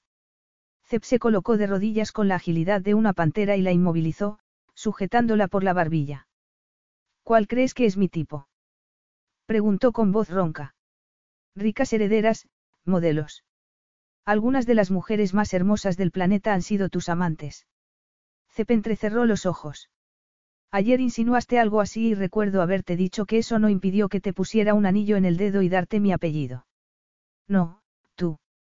Cep apretó sus dedos como si quisiera dejar las huellas de sus palabras marcadas en ella. Soy un hombre poderoso y no tengo nada de estúpido. Está claro que tengo recursos para enfrentarme a cualquier situación. Siendo así, Pregúntate por qué te elegí a ti. Imogen no quería planteárselo ni llegar a creer que él. ¿Por qué haces esto? ¿Por qué me deseas? Preguntó. Y las palabras brotaron de un rincón oscuro y secreto, como si un anhelante ser despertara de un profundo sueño. La pregunta pareció desconcertar momentáneamente a Zeb, pero recuperó su habitual aplomo al instante. ¿Por qué eres la primera mujer que despierta mi interés desde que recuperé la conciencia en Efemia, dijo pausadamente. ¿Y qué te hace pensar que no sentirás el mismo interés por la próxima mujer que suba al barco? Cepla miró fijamente. Yo no te engañé, afirmó con una vehemencia que resonó como si hubiera golpeado un yunque. No. Entonces no me insultes insinuando que pueda ser tan superficial. Imogen sintió que le ardían las mejillas. Cuando te encontré estabas a punto de casarte con otra mujer. Cep no se alteró. Es verdad. Pero no me interesaba tanto como tú y estoy seguro de que solo se casaba conmigo por razones prácticas. Se lo, pediste tú. Imogen no sabía por qué aquel detalle era importante para ella. No en el sentido tradicional. Más bien surgió de forma natural. ¿Qué quieres decir? Que de las tres personas implicadas, Petros era el más entusiasta. Imogen apretó los puños al recordar la hostilidad con la que había reaccionado el hombre al ver interrumpida la boda de su hija. Ceplo observó y, con una media sonrisa, dijo. Querida, estás lívida. Imogen tomó aire lentamente. No me, es solo que. En los últimos cinco minutos Cep había hecho afirmaciones para las que él no tenía suficiente información y, sin embargo, ella las había recibido como si ansiara oírlas, como la tierra reseca recibía la lluvia. Y en esa ansia, Imogen reconocía a la niña que siempre había buscado la aprobación de su padre, su amor. Algo que aquel nuevo Cep parecía decidido a convencerla de que era posible. Aunque se hubiera encontrado en medio de un mundo que no recordaba, en ningún momento había parecido débil o indefenso. Sin embargo, la noche anterior la había, necesitado. La había escuchado y hasta había querido conservarla a su lado. Y por más que Imogen quisiera refugiarse en nociones de feminismo e independencia, nunca había sentido nada parecido ni había ansiado algo tan desesperadamente. Siendo así y por más terror que le diera, qué mal podía haber en disfrutarlo brevemente. Todo. Imogen atendió al grito interior que la prevenía y dejó escapar una risa forzada en un intento desesperado de aligerar el denso ambiente de sensaciones que amenazaba con asfixiarla. Ponte en mi lugar. ¿Cómo habrías reaccionado tú? Me habría enfurecido. Te habría cargado sobre mi hombro como un cavernícola. Luego te habría traído a este dormitorio y habría dedicado el siguiente mes a recordarte a quién pertenecías, afirmó Zep sin titubear con la voz cargada de promesas eróticas. Imogen lo miró boquiabierta, con el pulso y la respiración aceleradas. La risa profunda y sensual de Cepla atravesó, intensificando las sensaciones hasta enmudecerla. Pero como mi esposa parece preferir evitarme, estoy dispuesto a tomármelo con calma. Imogen se movió con lentitud hacia el borde de la cama. Él resopló, frustrado. ¿Ves? Ya estás huyendo de mí. Ella se dijo que no debía morder el anzuelo, pero su cuerpo no la obedeció. Volviendo a gatas hacia él y mirándolo fijamente, dijo. Muy bien. Aquí me tienes. Haz lo que quieras conmigo. En cuanto las palabras escaparon de su boca quiso tragárselas, porque fue como agitar un trozo de carne ante las fauces de un león. Al ver una ávida sonrisa de cepa abrirse paso en su rostro, supo que estaba perdida. Lo que quiera. No, Glikiamou. Lo que tú quieras, musito. Y tomándola con el brazo por la cintura, la atrajo hacia sí hasta que sus cuerpos quedaron pegados. Entonces, en lugar de besarla, tal y como Imogen había asumido que haría, la observó detenidamente, primero el rostro, luego el pulso en su garganta, después su agitado pecho, saboreando la reacción que le provocaba ser observada. Y por fin, selló con sus labios los de ella. Comenzó como una réplica de la descarga eléctrica que había sentido con el beso del apartamento de Atenas, pero de inmediato escaló hacia una urgencia imparable y salvaje, cuando su lengua se adentró en la boca de ella y la exploró con eróticos movimientos. Era, sublime. Imogen emitió un gemido al tiempo que sus manos se movían por propia voluntad, recorriendo sus calientes brazos hasta abrazarse a su nuca y entregarse plenamente al devastador beso. Zep besaba como un hombre forjado para hacer el amor. Era posible que ella no tuviera suficiente experiencia, pero sí podía reconocer que su marido era un maestro. Y ella estaba dispuesta a ser su mejor alumna. La lengua de Cep se adentró aún más en su boca y ella tembló con el abrumador placer que la recorría. Me habría enfurecido. Por alguna extraña razón, aquella afirmación la reconfortaba, lo que la convertía a su vez en una cavernícola. Pero no pensaba confesarlo. A cambio, acarició los hombros y la espalda de Zep con sus uñas, regocijándose al notar cómo se estremecía. Sí, así, musitó, animándola a continuar. Ella le mordisqueó el labio inferior y el gemido que escapó de la garganta de él le produjo casi tanto placer como el que Cep le hizo sentir al pasar el a mordisquearle eróticamente los labios. Entonces la hizo echarse sobre la espalda y ella, reclinándose sobre las almohadas entreabrió las piernas para acomodar al hombre que la devoraba con la mirada y que pasó a hacerlo con su boca, con un beso decadente, ávido, sus lenguas entrelazándose en un duelo de placer. Teos, sabes a Gloria, masculló él, besándole la barbilla y el cuello, y aspirando su aroma. Podría comerte. Imogen enredó los dedos en su cabello, atrayéndolo de nuevo hacia su boca, ansiosa por seguir experimentando la magia de sus labios y de su lengua. Él accedió, con el murmullo de una risa que indicaba cuánto le agradaba su febril respuesta. Imogen no fue consciente de que se le había soltado la bata hasta que sintió los labios de Cep sobre el montículo de uno de sus senos antes de que su lengua lamiera su pezón y sus labios lo succionaran. La corriente de placer que la recorrió antes de asentarse entre sus muslos hizo que arqueara la espalda. Oh, Dios. gimió. Cerró los puños en el cabello de Cep sin poder decidir si quería más o quería que se detuviera. Pero Cep no dudaba y sus dedos atormentaron su otro pezón hasta que ella solo fue capaz de emitir gemidos inconexos y retorcerse bajo él. Entonces él retomó su exploración, descendiendo por su vientre hasta el borde del tanga que llevaba y Imogen cerró los ojos. Al notar que se lo quitaba, ya anticipando lo que iba a pasar, su deseo se entibió porque su única experiencia de sexo oral había sido desastrosa. Por eso, cuando él le separó los muslos, se resistió. Yo no, no estoy, ¿estás seguro de que quieres esto? Cepla miró. Tú no. Imogen se estremeció de deseo a pesar de sus dudas. Sí, pero... ¿No me crees capaz de hacerte disfrutar? La pregunta de Cep sonó tan arrogante que Imogen se preguntó por qué se molestaba en hacerla, y puesto que no era capaz de articular palabra, él continuó, esposa mía, te aseguro que voy a volverte loca de placer. Le separó las piernas, se colocó entre ellas y pasó la lengua por su sexo. Ella se llevó un puño a la boca y lo mordió para ahogar sus gemidos. Cep entonces le separó aún más los muslos y, se dio un festín. Implacable, voraz, insaciable.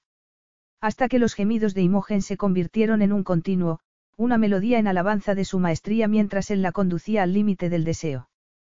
Y cuando se transformaron en acuciantes y desesperados, Cep aplicó los dedos para acariciarla más profundamente, multiplicando su atención al nudo de terminaciones nerviosas que coronaba su sexo.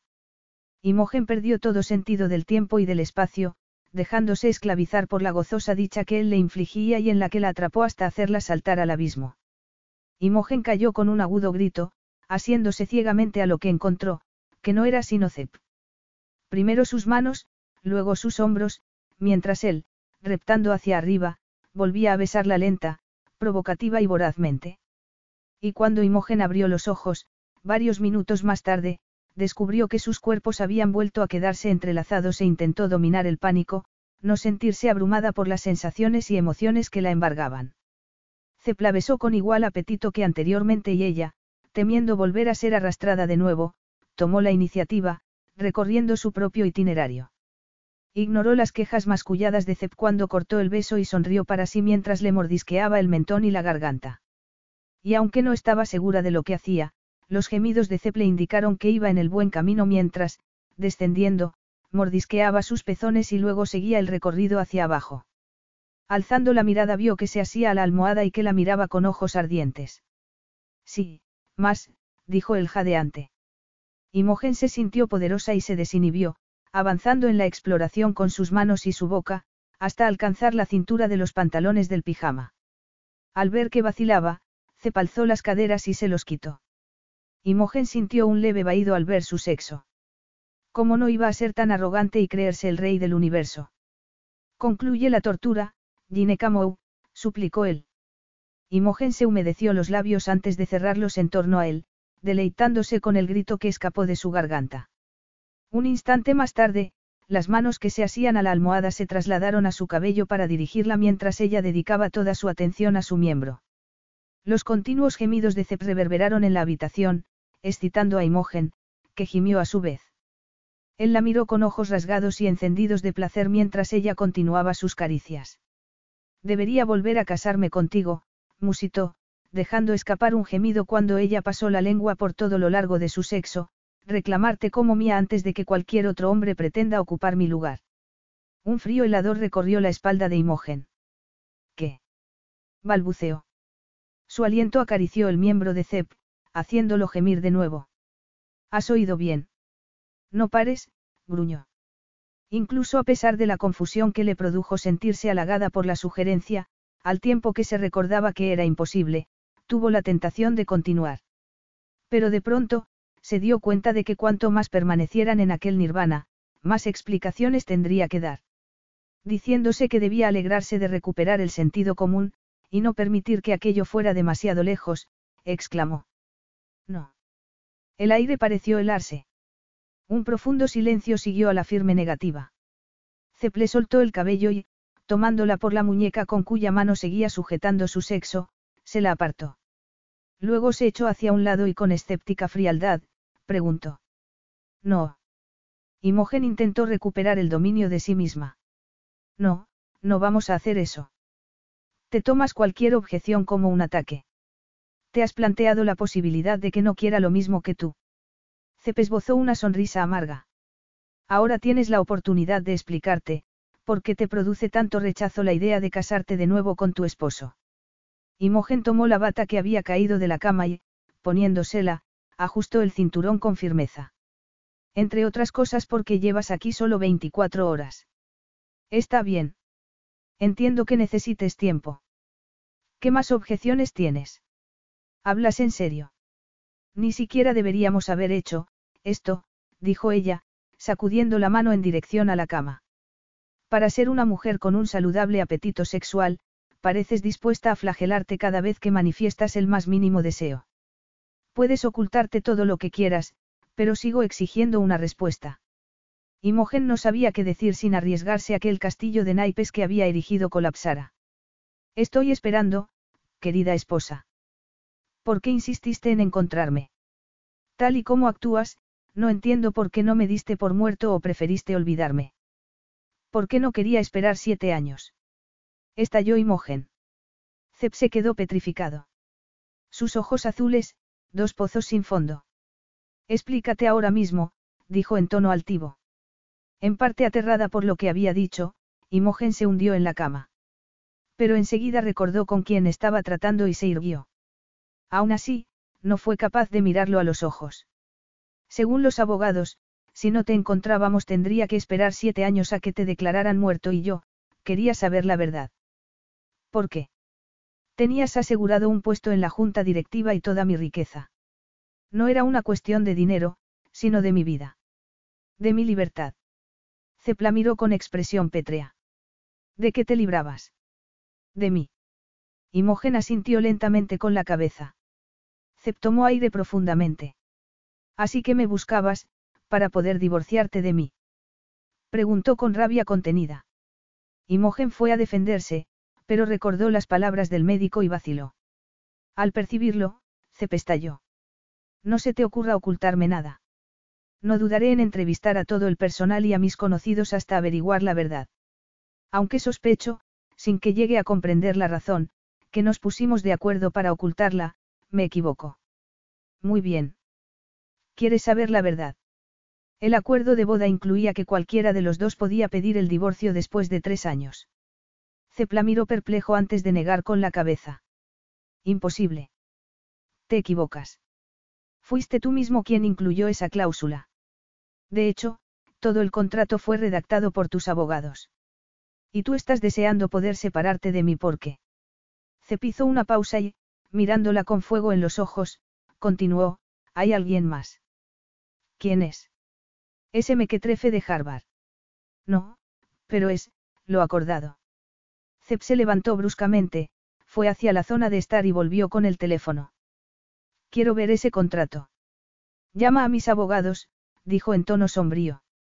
Imogen sabía que no tenía sentido negarse. Ella tenía la culpa por haber hablado de más, y negarse a obedecerlo solo empeoraría la situación. Tomando el teléfono, conectó con el bufete que llevaba los asuntos privados de Cepi y se lo pasó a él que, un segundo más tarde, hablaba torrencialmente en griego. Tras una breve conversación, colgó, fue de nuevo al salón y volvió con un ordenador portátil. Siéntate, Imogen. Ella obedeció, alarmada y expectante al intuir que Zep se disponía, como así hizo, a leer el documento que acababan de mandarle. En cuanto lo concluyó, cerró el ordenador. Tengo una buena y una mala noticia que darte, querida mía, dijo con una estremecedora frialdad. Una ojeada basta para constatar que hay margen para modificaciones, entre otras, la de poder obligarte a seguir casada conmigo más allá de los tres años. Imogen sintió que el corazón se le desplomaba. Zep. No intentes ganarme con esa voz sexy. Esa no era mi intención. Zep sonrió con desdén. Mejor aún. Así será más fascinante ver cuánto puedes resistirte a lo que verdaderamente anhelas. ¿Qué pretendes decir con? Que voy a hacerte una propuesta, dame seis meses inolvidables y te dejaré ir, replicó él con firmeza. ¿Qué quieres decir con, seis meses inolvidables? Preguntó Imogen. El encogimiento de hombros de Cepno contribuyó a tranquilizarla, menos aún cuando el brillo de sus ojos la hizo estremecerse. Soy tu marido, he estado desaparecido durante meses, y me disgusta que mi esposa no muestre un poco más de entusiasmo por mi retorno. Imogen resopló con una mezcla de pánico e irritación. Ya te he explicado por qué. Y yo te estoy diciendo que mejores tu actitud. Estás bromeando. ¿Y si no lo hago? Puede que te arrepientas de no haber esperado siete años a que me declararan muerto. Sobre todo, si exijo que sigas a mi lado tanto tiempo como tarde en recuperar la memoria, Zep se levantó y, mirándola severamente, concluyó, piénsatelo bien. Espero una respuesta durante la cena. Dio media vuelta para irse, pero Imogen no pudo evitar preguntar. ¿Dónde vas? A acabar lo que has empezado. Será mejor que te marches antes de que vuelva. Imogen se sonrojó hasta la raíz del cabello, pero el calor de sus mejillas no era nada comparada con el incendio que provocó en su cerebro la imagen que esas palabras de Cep invocaron. Por más que lo intentara, su mano no consiguió reemplazar a la boca de Imogen. No era fácil culminar cuando su mente estaba acribillada por la información que Imogen acababa de comunicarle. Imogen. La mujer que contaba los minutos para liberarse de él. Dejando escapar un exabrupto, Zep cerró el agua caliente y abrió la fría. Seis meses para dar por terminado un matrimonio cuyo inicio ni siquiera recordaba. Para, una vez ella se fuera, volver a sentirse tan solo como la noche que había despertado en una casa extraña, rodeada de desconocidos. Le inquietaba tanto sentirse solo que se inventaba una química entre ellos que no existía. No, era real. La había percibido desde el primer instante y la noche anterior ella le había demostrado que le importaba y que lo deseaba. Y él estaba seguro de ser lo bastante hábil como para poder derribar su resistencia.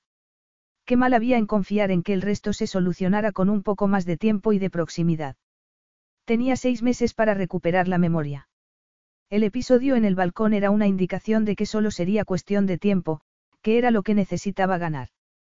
Quizá así podría seducir a su mujer, aunque ella se creyera capaz de resistir la abrasadora química que había entre ellos. En cualquier caso, ese tiempo le permitiría ir retomando el control de su vida, y de su matrimonio. ¿Y si fracasaba?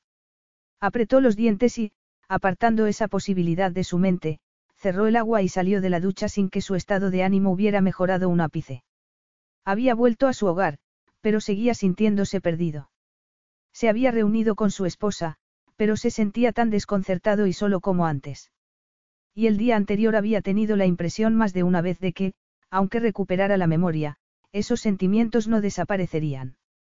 Que, más allá de la etiqueta de hombre de éxito que parecía adherida a su nombre, era un ser, insatisfecho. También tenía la certeza de que nunca lo admitiría. ¿Por qué no necesitaba saber más de sí mismo para tener la certeza de que sus logros eran producto de una mente tenaz, tal vez implacable? Y era imposible permanecer en la cima admitiendo cualquier tipo de vulnerabilidad. No, alguien así buscaba soluciones. Y la más lógica era empezar por Imogen. Con una determinación férrea, fue al vestidor. Tal vez estaba siendo presuntuoso, pero puesto que no tenía nada que perder. Aprovecharía cada segundo de los siguientes seis meses. Y si no alcanzaba a recordar, al menos tendría la oportunidad de llegar al fondo de la verdad. Descartó las camisetas y pantalones cortos que se habían convertido en su uniforme y eligió unos pantalones y una camisa de lino. Permaneció descalzo porque le gustaba sentir el suelo bajo los pies y le servían de vínculo con su pasado inmediato. Salió del camarote y un miembro de la tripulación apareció al instante. Buenos días, señor. ¿Quiere desayunar? Sí. ¿Dónde quiere que le sirvamos el desayuno? ¿Dónde lo toma la señora? En el comedor de la cuarta cubierta. Entonces, iré allí. Muy bien, señor. Al ver que el joven no se decidía a marcharse, Cep añadió. No se preocupe. Sabré llegar solo. El hombre vaciló un momento antes de irse. Cep cerró los ojos y trató de comprobar si su mente lo orientaba instintivamente, pero no fue así. Cuando encontró el camino y ya subía las escaleras a cubierta, se dio cuenta de algo de lo que había sido consciente al despertar, pero que había olvidado en medio de juego sexual con su mujer. Por primera vez desde que había perdido la memoria no había tenido la pesadilla. No había despertado sudoroso y con la angustiosa sensación de estar perdido.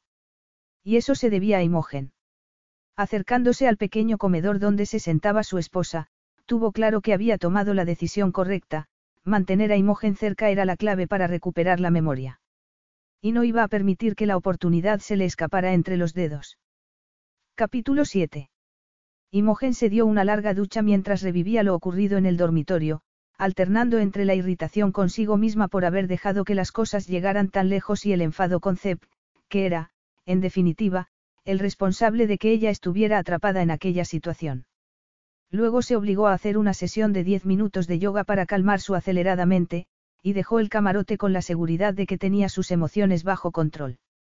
Si era realista, tenía que asumir que era inevitable cumplir con los seis meses que Ceple exigía. ¿A qué se refería con que fueran, inolvidables, era un elemento añadido en el que prefería no pensar. Mientras tomaba el café y miraba al espacio desocupado de Cep, se dijo que estaba preparada para lo que fuera, pero supo que estaba equivocada en cuanto él apareció en la cubierta, vestido todo de blanco y exudando seguridad masculina. Que fuera descalzo hacía que, por alguna extraña razón, resultara aún más seductor, como si fuera un hombre conectado con el cosmos y cómodo con el lugar que le correspondía en el mundo. A su pesar, escrutó su rostro con el corazón acelerado por el recuerdo de lo que había sucedido entre ellos, preguntándose si seguiría tratándola con la frialdad con la que se habían separado. Al ver que se limitaba a sentarse y ponerse la servilleta en el regazo, suspiró aliviada.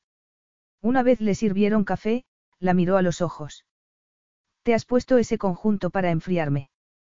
Preguntó con sorna, deslizando la mirada por su blusa de manga larga y su falda de tubo. ¿Podemos dejar todo esto? Preguntó ella, levemente suplicante. De hecho, si había elegido una indumentaria que la hiciera sentir más segura, pero no había ningún mal en ello. Cep entrecerró los ojos. ¿Dejar de hacer el qué? ¿Sabes a qué me refiero? Estás intentando provocarme. Cep sonrió con cinismo. Te has vestido como para ir a la oficina. Cualquiera diría que no quieres pasar tiempo con tu marido, y dudo que esa sea la imagen que queremos proyectar, ¿verdad? Es un día laboral y no recuerdo haber accedido a abandonarlo todo para acompañarte en este, crucero. Imogen se estremeció internamente ante la descortesía de sus propias palabras, pero no tenía otra opción. Estaba siguiendo el ejemplo que él había marcado dos años atrás. Después de lo que había sucedido la noche anterior y aquella mañana, estaba claro que desviarse de ese camino era peligroso. Que Cepla considerara cruel, debía resultarle indiferente. Los ojos de Cep se endurecieron como rocas y se produjo un prolongado silencio. Cuando se sirvió la segunda taza de café y se preparó una tostada con jamón, observó a Imogen prolongadamente antes de decir. Está bien. Si es así como quieres que juguemos, Imogen sintió un nudo en el estómago. ¿Qué quieres decir? Nada malévolo, Imogen. Si quieres trabajar hoy, perfecto. Yo haré de tu asistente. Ella sacudió la cabeza. No querrás decir. Quiero decir lo que he dicho. Así que, ¿vas a contarme qué tienes programado o prefieres que llame a mi ayudante y me haga un lío con lo que me cuente? Ella resopló antes de poder contenerse. Tú nunca te haces un lío con nada, dijo. Cep esbozó una sonrisa. Voy a tomarme eso como un cumplido, dijo a su vez. Y continuó comiendo. Verlo resultaba hipnótico e Imogen tuvo que concentrarse en su propio plato para evitar mirarlo, pero no tardó en perder el apetito. Aún no había recuperado la quietud de pensamiento cuando Zep se levantó inesperadamente y, horrorizada, Imogen volvió a verlo en su mente desnudo, con el sexo endurecido por el deseo, excitado. Y como si pudiera leerle el pensamiento, él se inclinó y, rozándole el lóbulo de la oreja con los labios, susurró. No voy a ninguna parte, querida esposa. Acostúmbrate a tenerme a tu lado. Con esas palabras, salió del comedor con paso decidido. Imogen se dijo que lo seguía porque era hora de trabajar, pero sabía que la motivaba la curiosidad de saber qué pensaba hacer Cepa a continuación. Llegó antes que ella al despacho, pero en lugar de sentarse al escritorio se dirigió hacia la ventana. Hasta que Imogen no ocupó su sitio y abrió el ordenador, no se acercó para sentarse a su lado. ¿Qué es lo primero en la agenda? preguntó. Imogen tuvo que hacer un esfuerzo sobrehumano para dominar la turbación que le provocaba tenerlo tan cerca. Tenemos programada una reunión de la junta directiva en cinco minutos. Cepa sintió y, reclinándose en el respaldo, se cruzó de brazos. Ella repasó la lista de correos e hizo una mueca de contrariedad al leer uno de ellos. ¿Algún problema? preguntó Cep. Los hermanos canadienses están poniendo pegas al contrato. Déjame ver. Imogen ladeó el ordenador para permitirle leer. Él lo hizo asombrosamente rápido y dijo. Ignóralo. Déjales reflexionar unos días. Si insisten, diles que no. O aceptan el acuerdo tal cual o nos levantamos de la mesa. Imogen fue a preguntarle si estaba seguro, pero un aviso de videollamada la contuvo. Hazme caso, musitó él. Y confía en ti misma. Ella abrió los ojos desmesuradamente porque era probablemente el consejo más positivo que había recibido en su vida. Y le asustó darse cuenta de que, de inmediato, ansiaba más. Agradeció mentalmente la distracción que suponía la videoconferencia. Presionó el botón para aceptarla y vio cómo siete rostros aparecían en la pantalla. El más antiguo de los directivos, Apostolos Goumas, uno de los más participativos, la miraba con ojos centelleantes. Desde el primer momento lo había tenido en su contra, tanto por ser la esposa elegida por Zeb, pues se rumoreaba que confiaba que hubiera sido su propia hija, como, posteriormente, cuando ella se había convertido en miembro en la junta directiva, ya que era evidente que lo consideraba un terreno reservado a los hombres. ¿Has localizado a tu esposo y no has creído conveniente informarnos? Preguntó a bocajarro. Imogen no necesitó mirarlo para percibir la contrariedad de Zep. Era la misma que sentía ella, pero la práctica de los años la ayudó a contenerse.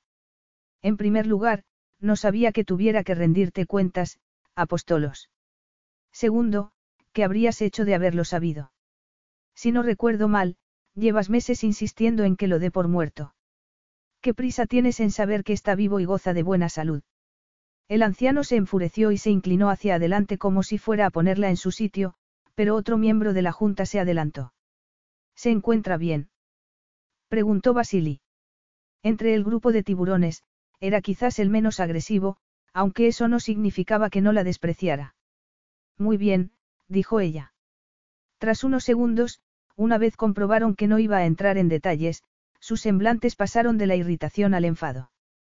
Escucha, chica, saltó Apostolos, no tienes ningún derecho a ocultarnos información. Necesitamos saber cuándo va a volver, si es que va a hacerlo. Y exigimos saber dónde ha estado todo este tiempo. Tú no puedes elegir cuándo. Puesto que es mi marido, sí puedo elegir. Apostolos se puso rojo de rabia. ¿Qué hay del impacto que la noticia pueda tener en nuestra cotización en bolsa? Podría ser catastrófico. He mirado el valor de nuestras acciones esta mañana y todo va bien. Por otro lado, estoy segura de que la noticia de que Cepa vuelto hará que suba nuestra cotización. Pero el anuncio no se hará cuando tú lo decidas, apostolos. Ni ninguno de vosotros. Varias caras la miraron con gesto airado. Confía en ti misma. Imogen habría querido mirar hacia Cep, pero lo evitó y mantuvo una expresión neutra, fija en la pantalla. Como era de esperar, Apostolos fue el primero en expresar su disconformidad. ¿Osas darnos lecciones sobre el funcionamiento de la empresa? No se trata de una lección, solo una opinión divergente, dijo ella con suavidad. ¿Por qué hemos de creer en los rumores? Ninguno sabíamos que pudiera estar vivo. ¿Por qué hemos de creer que no te lo has? Apostolo se quedó súbitamente callado cuando Zep se levantó, se acercó y su imagen llenó la pantalla desde detrás de Imogen. Luego se inclinó y, al ver su rostro en primer plano, se oyeron varias exclamaciones de sorpresa. Voy a fingir que no te he oído llamar mentirosa a mi mujer, dijo con heladora frialdad. Uno a uno, Imogen los vio retraerse y acobardarse ante la fiera mirada de Zep. Algunas frases de bienvenida y forzadas sonrisas fueron apareciendo. Ceplasa cayó con un leve gesto de la mano. Calismera, caballeros. Como veis estoy sano y salvo, como ha dicho mi esposa. Me pondré en contacto con vosotros cuando así lo decida. Entretanto, mostraréis a mi esposa el debido respeto, tras una pausa, se concentró en Apostolos. Y la próxima vez que te oiga hablarle en un tono que me parezca inapropiado, sufrirás las consecuencias. Eso va para todos. Imogen estaba a punto de terminar la llamada cuando cepalzó la mano. Una cosa más. Ni mi esposa ni yo estaremos disponibles las próximas semanas.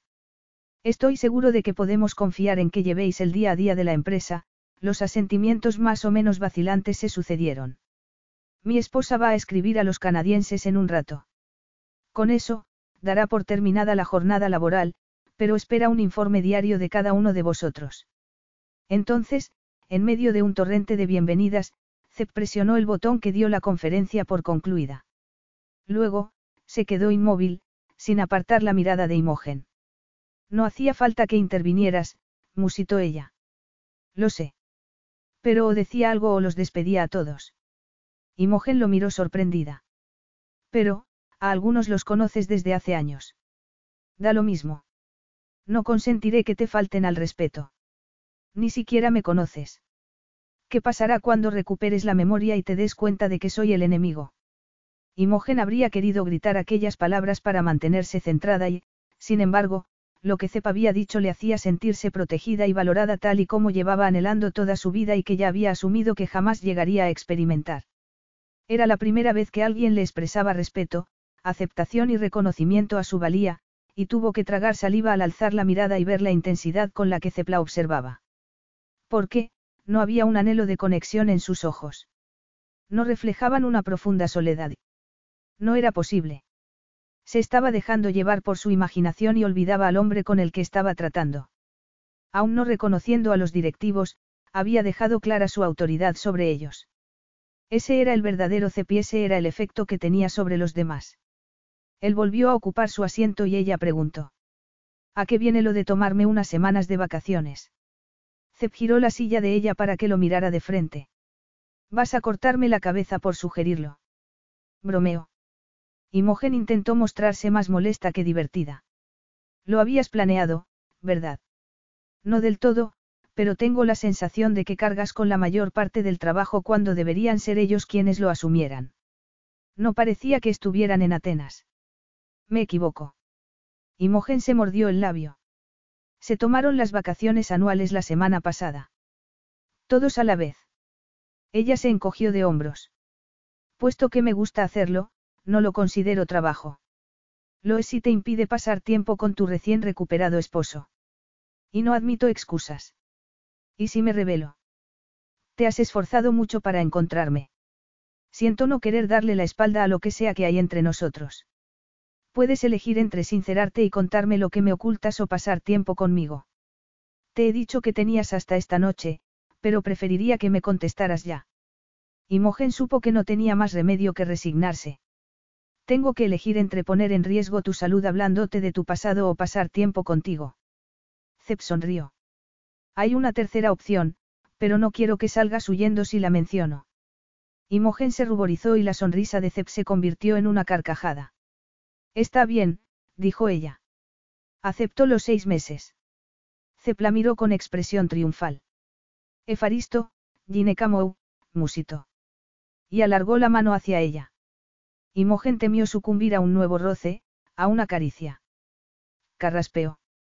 ¿Por dónde quieres empezar? En lugar de responder, Zep fue hacia el interfono y habló con el capitán en griego. Luego volvió hacia ella con paso felino. He pedido al capitán que prepare una ruta. La primera parada será en Montenegro. Tengo ganas de vivir una aventura. Esa fue la primera de varias sorpresas. Una vez Imogen envió los mensajes correspondientes al personal para anunciar que se tomaba unas vacaciones, bajó al camerino para ponerse el bañador y acompañar a Cepa a la piscina. Encontró el vestidor vacío. Tampoco quedaba ninguna de sus pertenencias en el cuarto de baño. Fue con paso decidido al camarote principal y llamó a la puerta. En tono grave y burlón, Cep le hizo pasar. ¿Has hecho retirar mis cosas? Preguntó ella, evitando fijarse en que Cep solo llevaba puesto el bañador. He asumido que accederías y he dado la orden. Puedes elegir entre ofenderte o aceptarlo. Pepero, antes dormíamos en habitaciones separadas. Antes. Ahora no me parece buena idea. ¿Por qué no? Para guardar las apariencias. Antes te daba lo mismo lo que pensaran los demás. Cepla miró con una mirada turbia que no supo interpretar. Está claro que antes pasaban muchas cosas que quiero modificar, dijo. Imogen sintió que el corazón le daba un vuelco y se acusó de cobarde por no exigirle una explicación. Y no porque ansiara saberlo, sino porque temía que la respuesta no fuera la que ella quería oír. Componiendo un gestor de indiferencia, dijo. Lo dejó pasar por esta vez, pero que no vuelva a repetirse, miró a Zeb, pero volvió a apartar la mirada rápidamente. Y para que quede claro, no va a haber sexo entre nosotros. Se enorgulleció de sí misma por ser capaz de marcar ese límite, porque estaba segura de que saltárselo solo conduciría a la locura. Zeb contuvo una sonrisa burlona. Comprendido, esposa mía. Imogen tomó aire bruscamente. Para ti todo esto es una broma, ¿verdad? En absoluto. Es solo que no creo que valga la pena gastar energía peleándonos cuando podríamos usarla de una manera mucho más eficiente. En la cama, por ejemplo. Preguntó ella. Y aunque pretendió sonar indignada, cepatisbó en sus ojos el velo que solía oscurecerlos cuando estaba excitada. Sí, su esposa lo deseaba tanto como él a ella. Pero esperaría.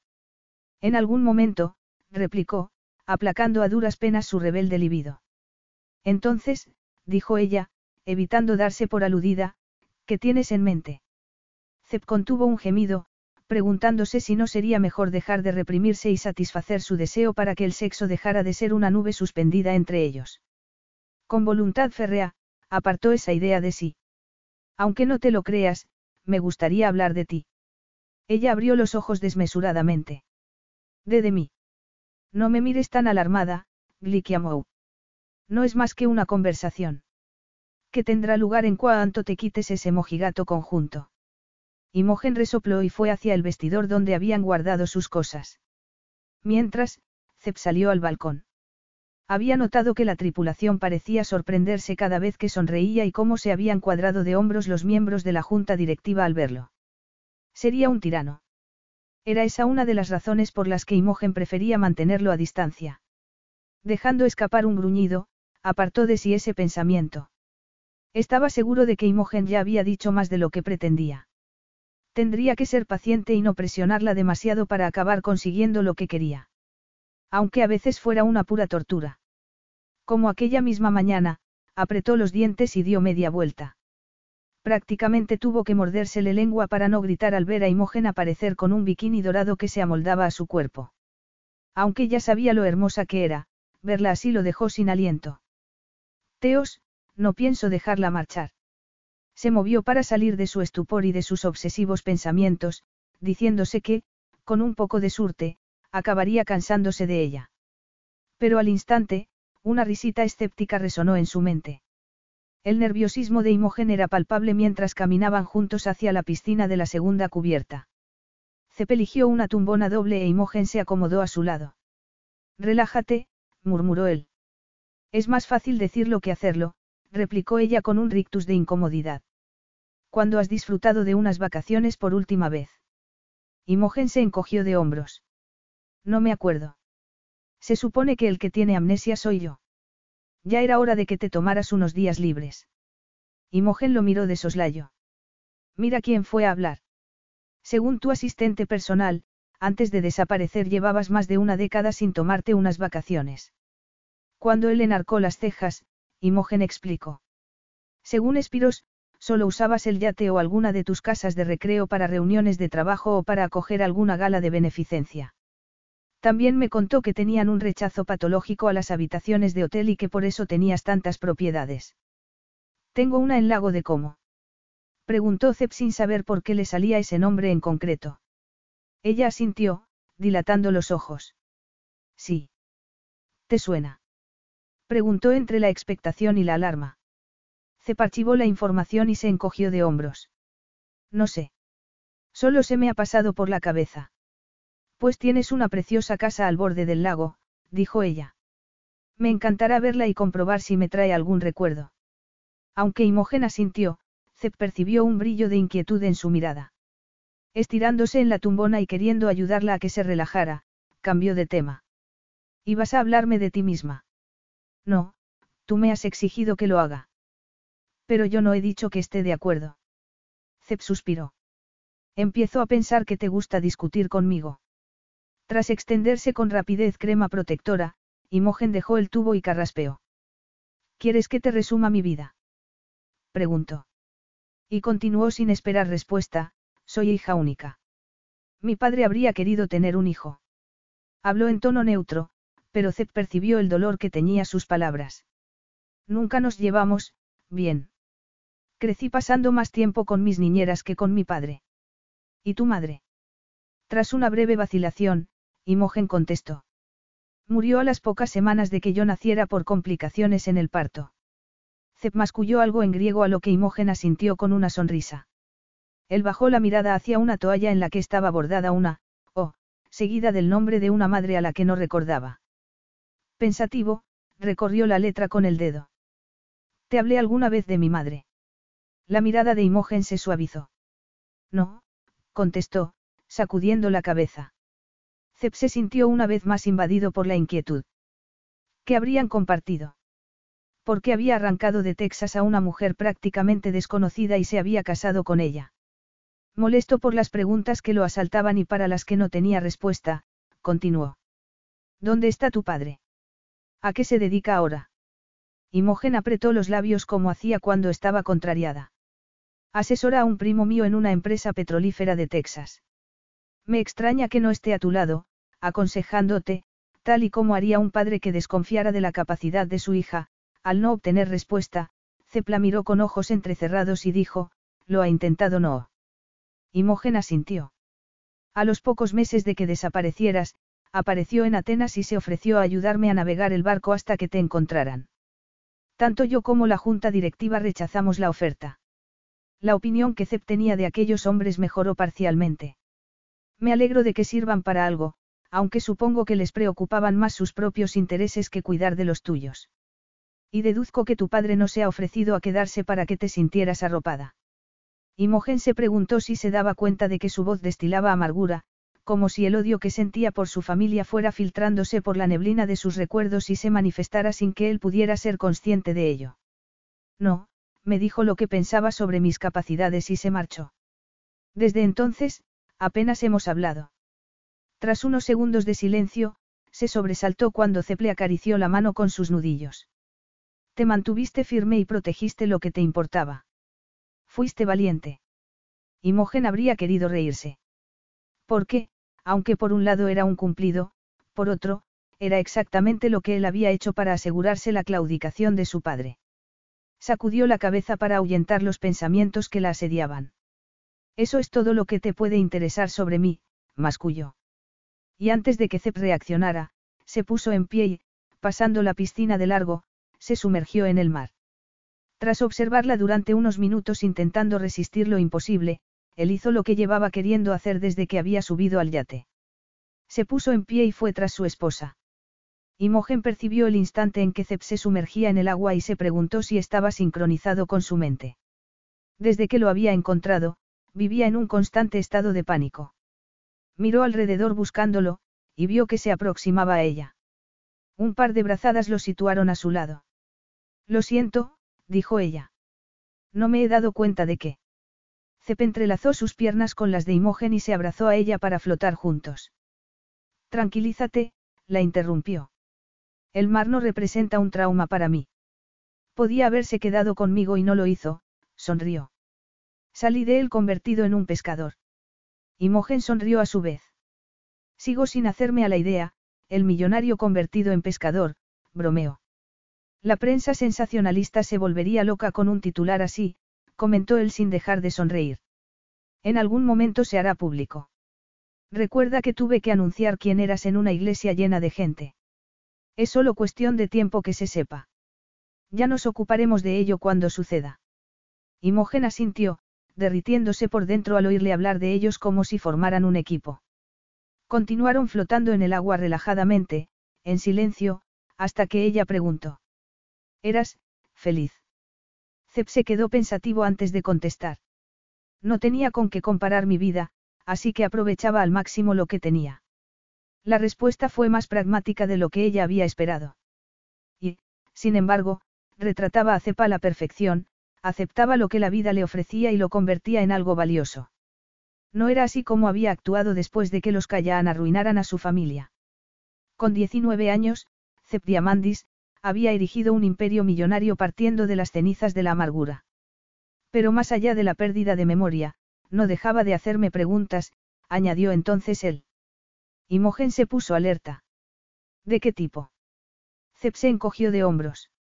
No soy neurólogo, pero supongo que es lógico que un hombre maduro se pregunte por qué sueña recurrentemente consigo mismo, de pequeño, en un estado de profunda angustia, ¿no crees?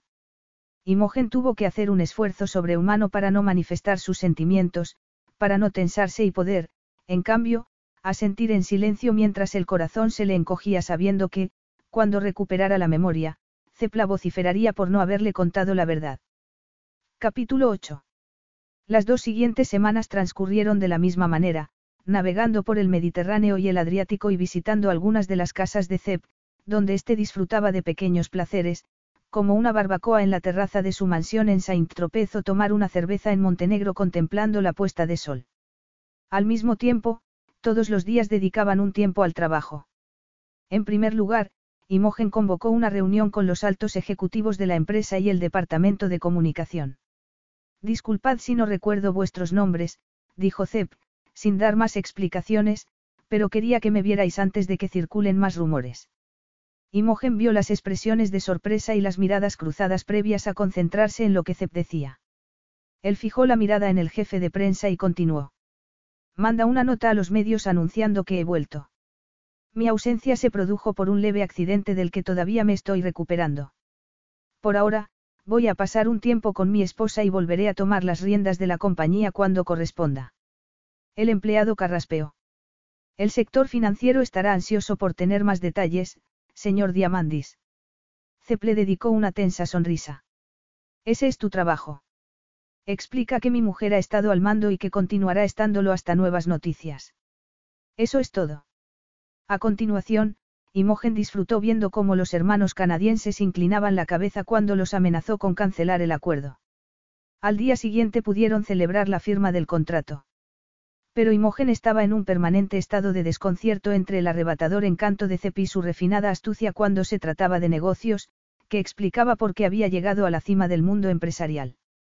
Pero, además, había otros momentos en los que Cepla miraba con una curiosidad que le atenazaba la garganta y le aceleraba el corazón, como si intentara adivinar qué le ocultaba, o mejor, porque no era del todo sincera con él.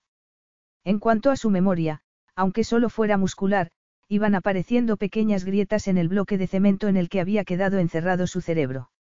Como cuando, la semana anterior, Imogen le había visto marcar el teléfono de su ayudante personal sin acudir a la lista de contactos. El mismo ayudante cuyo nombre no lograba recordar. Decir que Imogen estaba en permanente alerta no era una exageración. En cuanto a la electrizante atracción que había entre ellos. Después de la primera mañana en su camarote, Zep no había hecho la menor aproximación. Imogen se amonestaba por sentirse desilusionada y por la continua presión que sentía en el vientre y en el pecho, un acuciante deseo, exacerbado por compartir la cama con su marido que, al contrario que ella, cada noche dormía profundamente a su lado. Como tantas otras veces, entró en uno de los salones del yate debatiéndose entre las ventajas e inconvenientes de la situación, y se paró en seco. Cep estaba sentado en un gran almohadón con un destello de furia competitiva en la mirada. A su lado, Nike, el miembro más joven de la tripulación, estaba igualmente concentrado. Lo que dejó a Imogen atónita fue lo que estaban haciendo. Su marido estaba jugando a un videojuego. Ninguno de los dos percibió su presencia porque estaban completamente abstraídos y su aire infantil hizo sonreír a Imogen. Pero a Cep se le pasaban pocas cosas desapercibidas demasiado tiempo.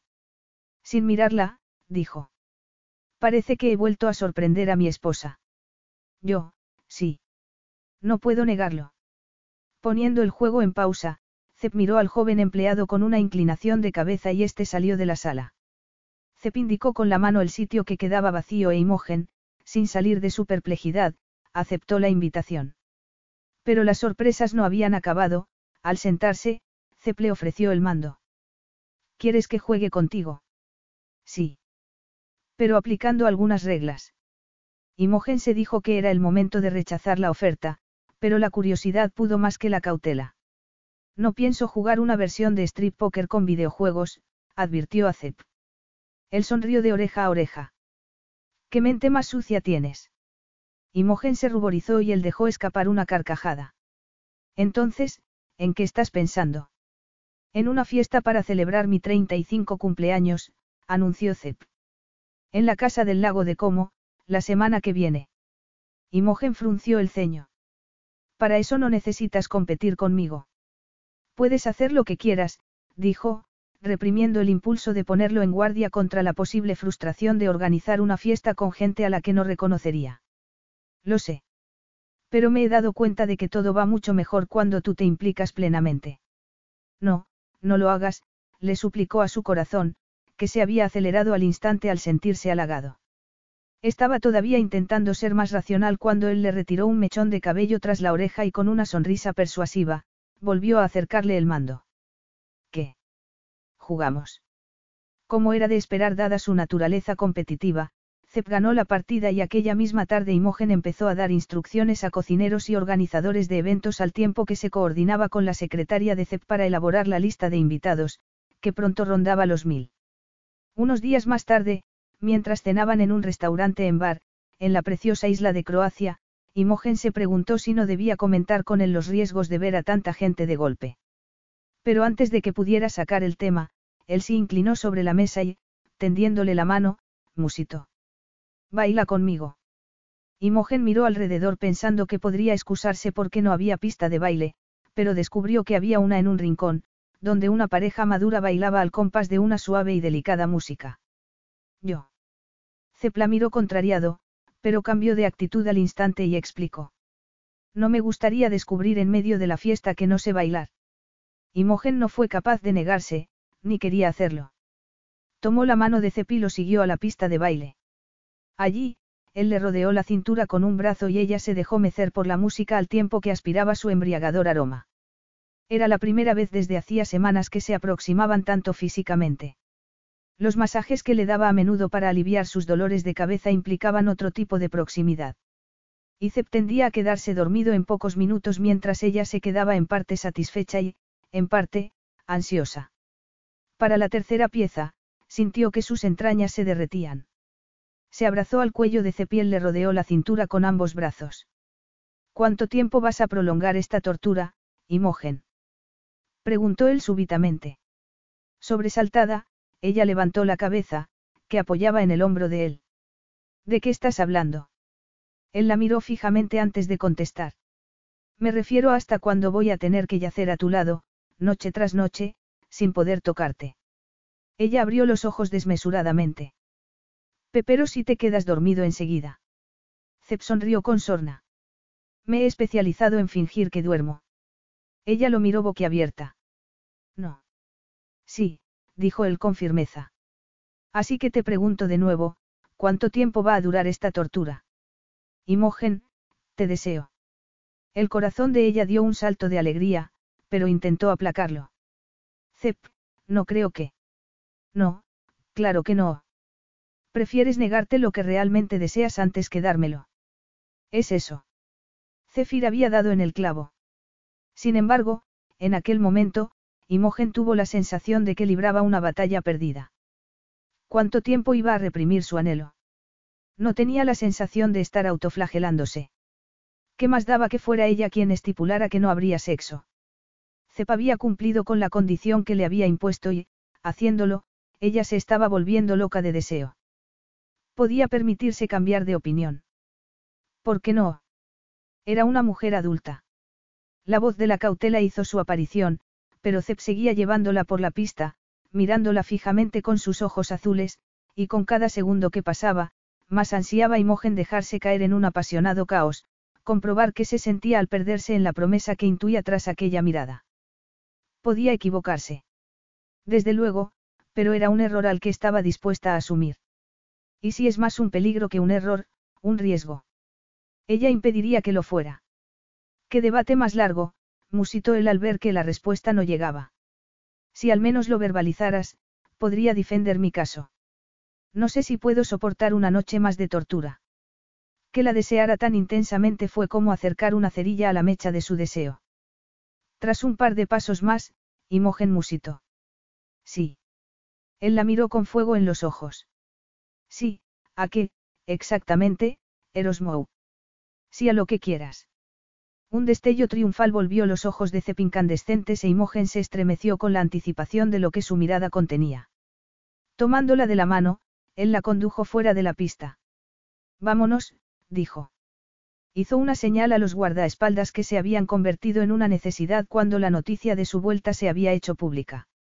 Como era de esperar, las acciones habían subido como la espuma y la junta directiva se había mostrado convenientemente contrita y exultante con las ganancias. Un guardaespaldas masculló algo en un micro y, en cuestión de minutos, volvían al yate en un sedán. En cuanto embarcaron, Zep tomó en brazos a Imogen, que se echó a reír. Llegaríamos más rápido si me dejaras andar. Él la besó delicadamente y dijo. Pero no te tendría tan cerca. Es lo único que necesito y ya he tenido que esperar demasiado. Esas palabras prendieron un deseo tan intenso en ella que para cuando llegaron al camarote, respiraba agitadamente y sentía el sexo caliente. Nada más entrar, él le quitó el vestido. Luego deslizó una mirada ardiente por su cuerpo y exclamó.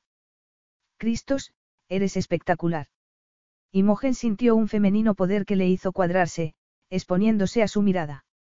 Él se arrodilló y la sujetó por las caderas antes de acercar la boca a su entrepierna y acariciarla con su cálida respiración. Imogen dejó escapar el aliento y se asió a su cabeza para no tambalearse. Él entonces le rompió las bragas de encaje y sonrió cuando ella volvió a exhalar con fuerza. Perdona, dijo él. No creo que te importe, replicó ella, riendo. Él se encogió de hombros. Te compraré media docena, aunque puede que vuelva a romperlas. Dijo Zep con ojos chispeantes. Luego dirigió la mirada de nuevo al frente y masculló algo en griego antes de levantarle una pierna para posarla sobre su hombro y presionar los labios en el centro de su sexo. Imogen dejó escapar un gritito. Zep. Entonces le flaquearon las rodillas y él la ayudó a echarse sobre la alfombra para luego proceder a devorarla. Imogen se arqueó contra él, dejando que el deseo se apoderara de ella.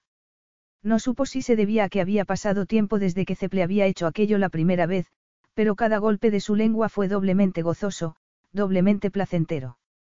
Y en cuestión de segundos, alcanzaba un vertiginoso y dulce clímax, gimiendo su nombre entre convulsiones. Empezaba a salir del momento más intenso de su vida cuando notó que Zeple retiraba el sujetador. Pero en lugar de acariciarle los senos, tal y como ella asumió que haría, le recorrió el cuello con los labios hasta llegar al lóbulo de su oreja. Pienso hacer esto una y otra vez. Estás espectacular cuando te dejas arrebatar por la pasión. Imogen abrió los ojos y encontró los de él fijos en ella como dos ascuas. Su sonrisa estaba cargada de deseo, sus manos se amoldaron a sus senos y dirigió la mirada a sus apretados pezones, observando sus propios dedos atormentándola. Cuando Imogen volvió a retorcerse de deseo, cepizó una pausa, se desnudó precipitadamente y luego se agachó para tomarla en brazos y llevarla a la cama. Entonces la dejó sentada en el borde y le dio un profundo beso que hizo fluir la sangre por sus venas.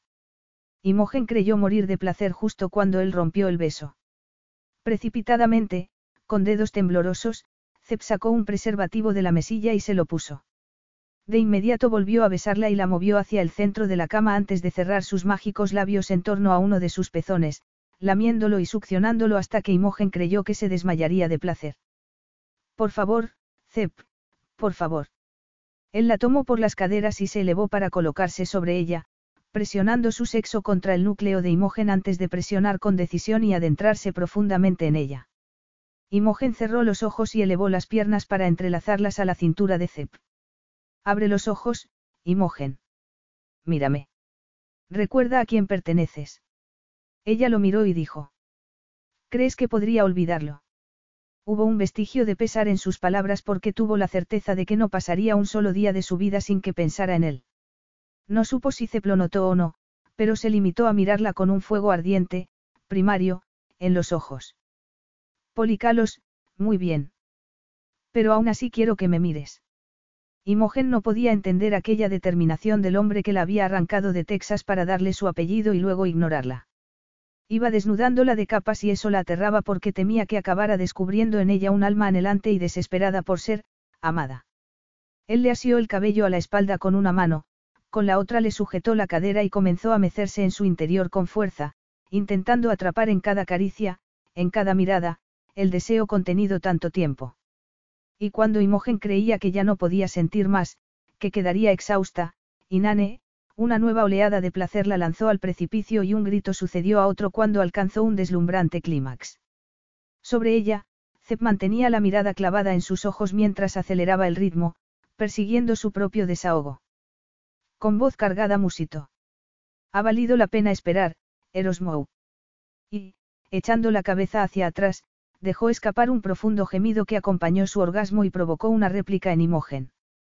Juntos cabalgaron febrilmente hasta que cayeron exhaustos, jadeantes y sudorosos. Imogen se abrazó a una almohada y Zep se levantó, tambaleándose para ir al cuarto de baño a quitarse el preservativo. Para cuando volvió, ella estaba adormecida. Deberíamos ducharnos, dijo, arrastrando las palabras. Luego. Ven aquí, Cepla atrajo hacia sí y ella se acurrucó contra su pecho. Cep acababa de vivir la experiencia más sublime de su vida. Después de decidir que sería paciente, había tenido la oportunidad de aprender algunas cosas importantes sobre su mujer. Y todas ellas la habían hecho aún más atractiva a sus ojos. No había mentido al decir que las últimas semanas habían sido una tortura. Y en aquel instante, con sus cuerpos todavía sudorosos, debería sentir la satisfacción de la victoria y del deseo saciado. Pero no sentía ni una ni otra. Solo ansiaba más, de todo. El vacío que sentía en su interior seguía tan presente como la mañana que Imogen lo había encontrado. Pero sospechaba que ella era la causa de esa peculiar sensación de pérdida o prefería creerlo porque en el fondo temía descubrir que hubiera otro motivo. No, no creía que se tratara de eso. Lo que temía era que aquel peso en el pecho nunca se aligerara. Estrechó a Imogen contra sí cuando ella se removió en sueños. Y al instante volvió a necesitarla. No solo sexualmente. Nunca la dejaré ir. A un volumen creciente, esas palabras se repitieron una y otra vez en su mente, de manera que llegó a desear que las ahogara una de sus migrañas. Pero, irónicamente, se dio cuenta de que también había sido la mujer que estaba en sus brazos quien las había curado. Estaría sobrevalorando la importancia de Imogen en su vida. Las preguntas lo acribillaron y dejó escapar un resoplido de frustración. Se encaminaban al lago de Como y, tras la fiesta, volverían a Atenas. Tal vez la vuelta a la vida cotidiana disminuiría su dependencia de Imogen. ¿Y si no es así? Acalló su voz interior y, besando la frente de Imogen, se dejó arrastrar por el sueño. Estás en deuda conmigo, dijo Cepa al oído de Imogen antes de mordisquearle el lóbulo de la oreja. Imogen lo miró con ojos chispeantes. Había despertado hacía diez minutos y se había levantado sigilosamente para ir a ducharse. Pero Cepla había seguido apenas un minuto más tarde. ¿Y quieres que te la pague ahora? preguntó ella. No se me ocurre un momento más apropiado. Sintiéndose recorrida por un escalofrío de placer, Imogen se arrodilló ante Cep y le excitó ver cómo su sexo se endurecía y sus ojos se oscurecían cuando abrió los labios para tomarlo en su boca. Cep siguió cada uno de sus movimientos, apoyando las manos en la pared de mármol. Imogen asió su sexo duro y aterciopelado, y se sintió poderosa al ver que le temblaban las piernas y saber que podía despertar un deseo en el paralelo al que ella sentía. Pero detrás de ese poder había una llamarada de pánico. Temía desearlo demasiado como para poder abandonarlo cuando se cumplieran los seis meses, que la necesidad de tenerlo cerca fuera mayor que la de recuperar su libertad. Un profundo gemido la devolvió al presente. Tomó a Cep profundamente en su boca, lo lamió y succionó hasta que de los labios de Cep escapó un torrente de palabras obscenas.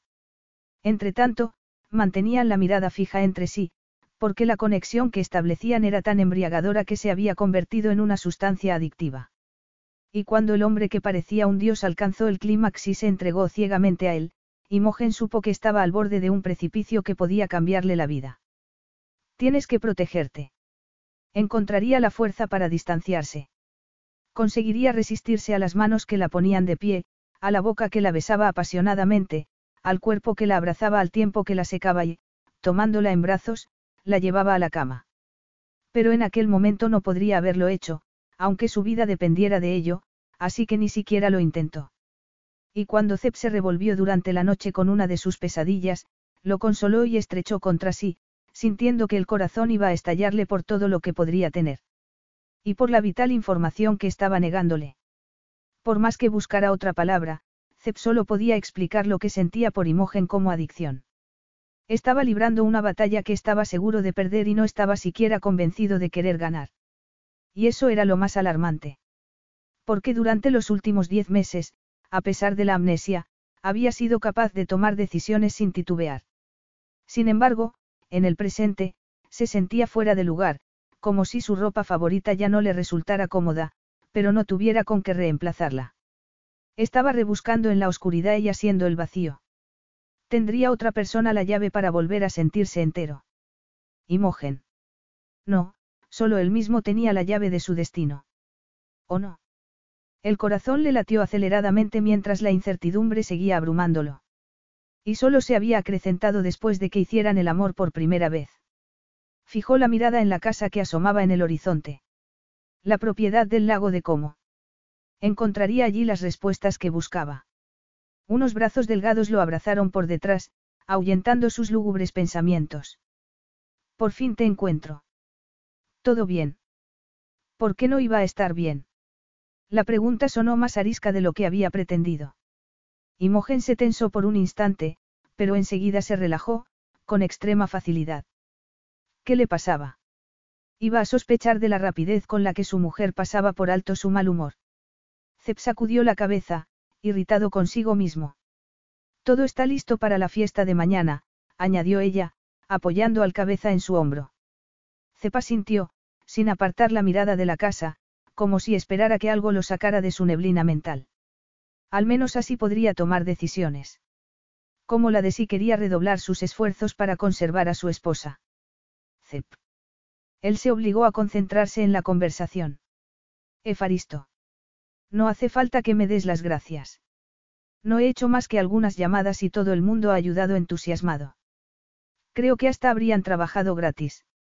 Cep se volvió y, al ver el rostro de Imogen iluminado por la más maravillosa de las sonrisas, su corazón se aceleró.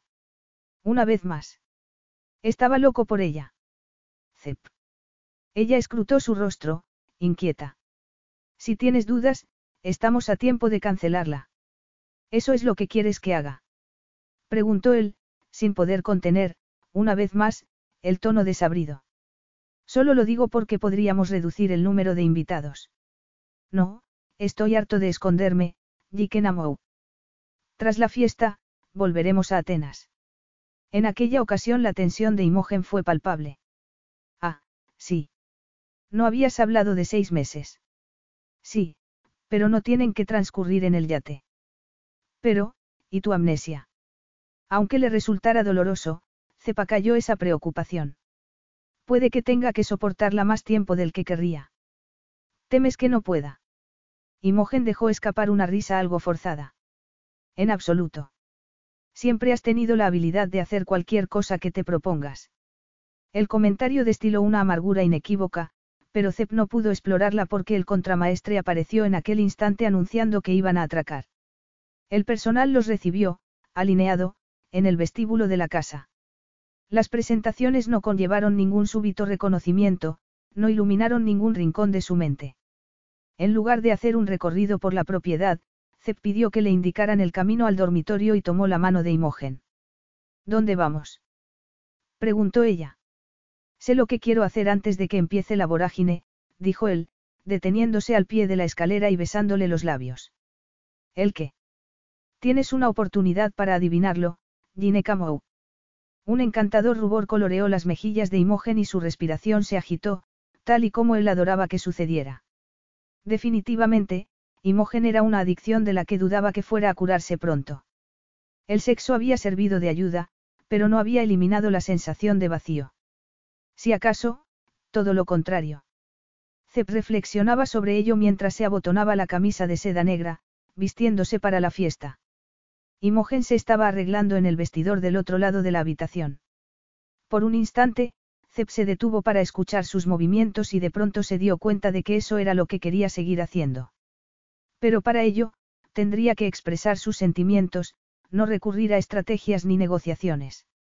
¿Cómo actuaría el hombre que todo el mundo creía que era? Y el que él se sentía en su fuero interno. Era capaz de asumir un riesgo sin estar seguro de ser retribuido. Sí.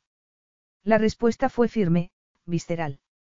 Y siguió paralizado hasta que oyó los pasos de Imogen y, al volverse, se quedó sin aliento. Llevaba un elegante vestido negro palabra de honor, con el escote decorado con pedrería que enfatizaba elegantemente su figura. Estás preciosa, Matiamou, dijo con voz ronca. Ella bajó la mirada, avergonzada.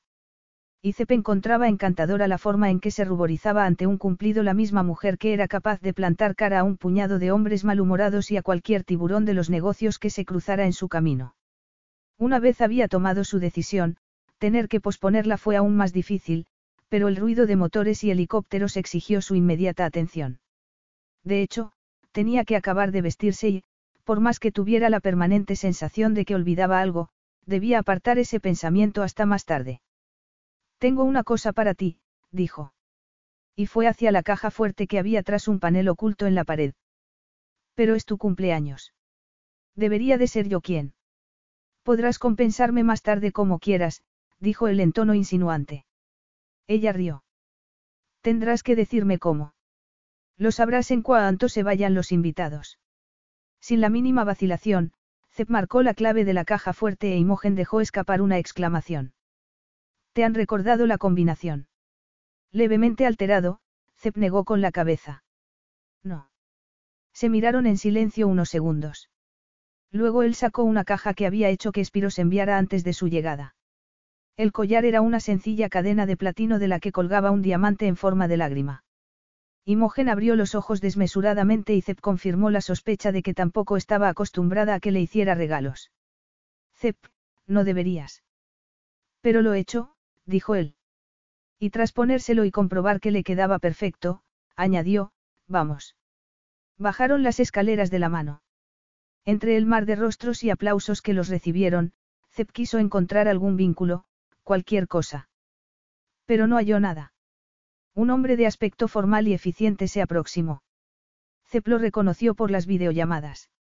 Espiros, gracias por venir, al ver que su ayudante lo miraba con curiosidad, añadió, no, todavía no recuerdo nada, le dio una palmada en la espalda que pareció tomarlo por sorpresa y concluyó.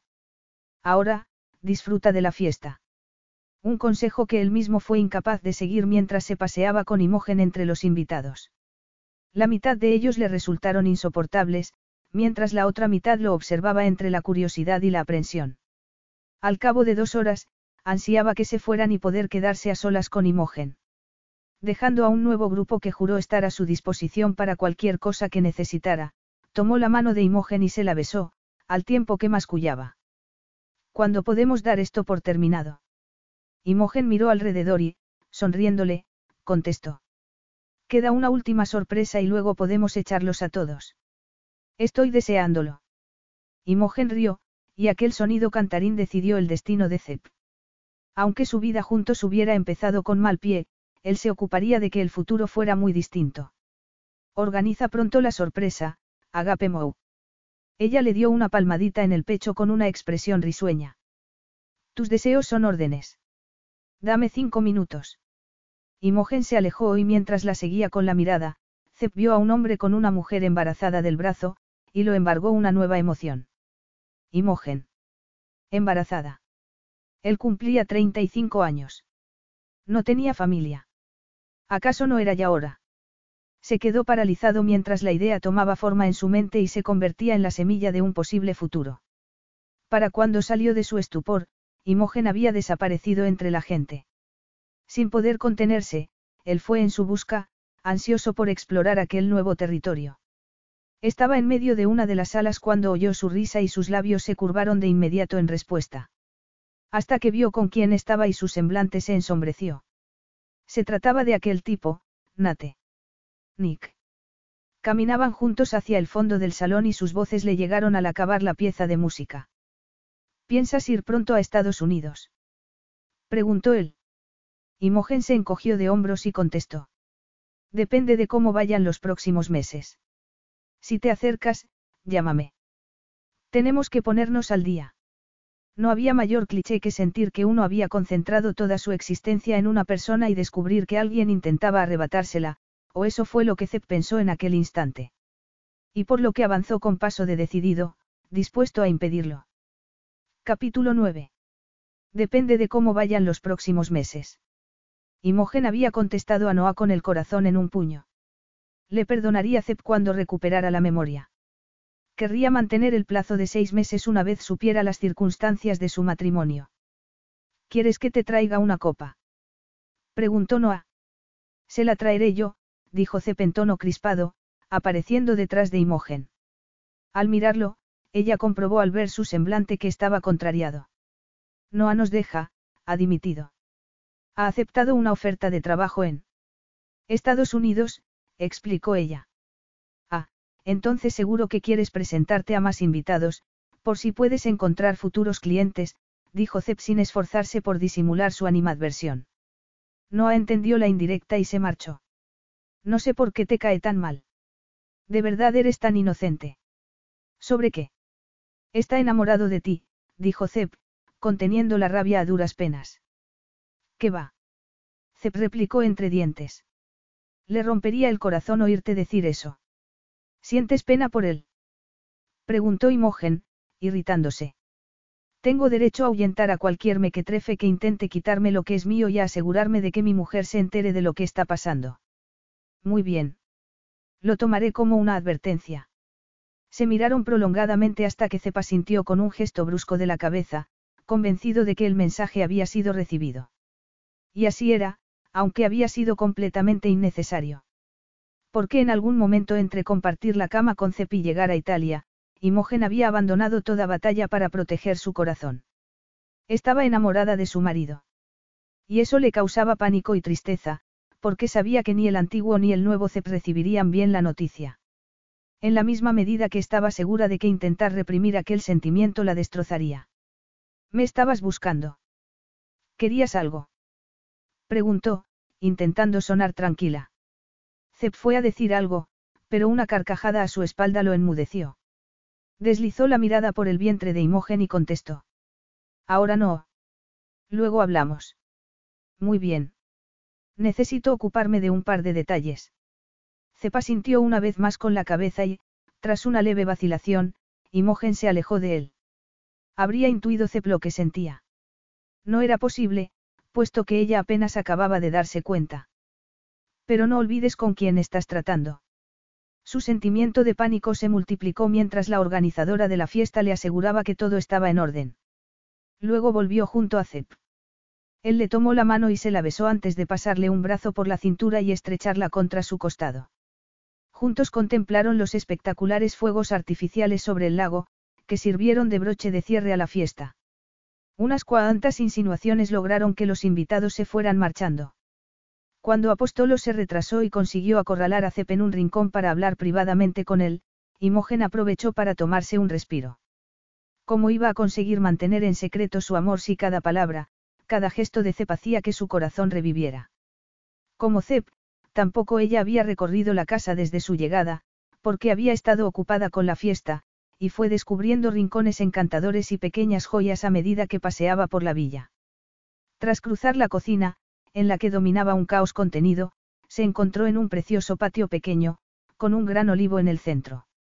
Delante de una fuente había dos bancos con un parterre de césped a un lado y unos exuberantes rosales al otro. Imogen se sentó en uno de los bancos con las manos en el regazo, alegrándose de poder transmitir una imagen de calma exterior cuando por dentro era un puro torbellino. Podía atreverse a compartir sus sentimientos y confiar en que el nuevo Zep, se alegrara. Cerró los ojos con el corazón encogido, pero los abrió al oír unas pisadas que anunciaban la presencia de Zep. Lo vio entrar como un hombre dispuesto a la batalla.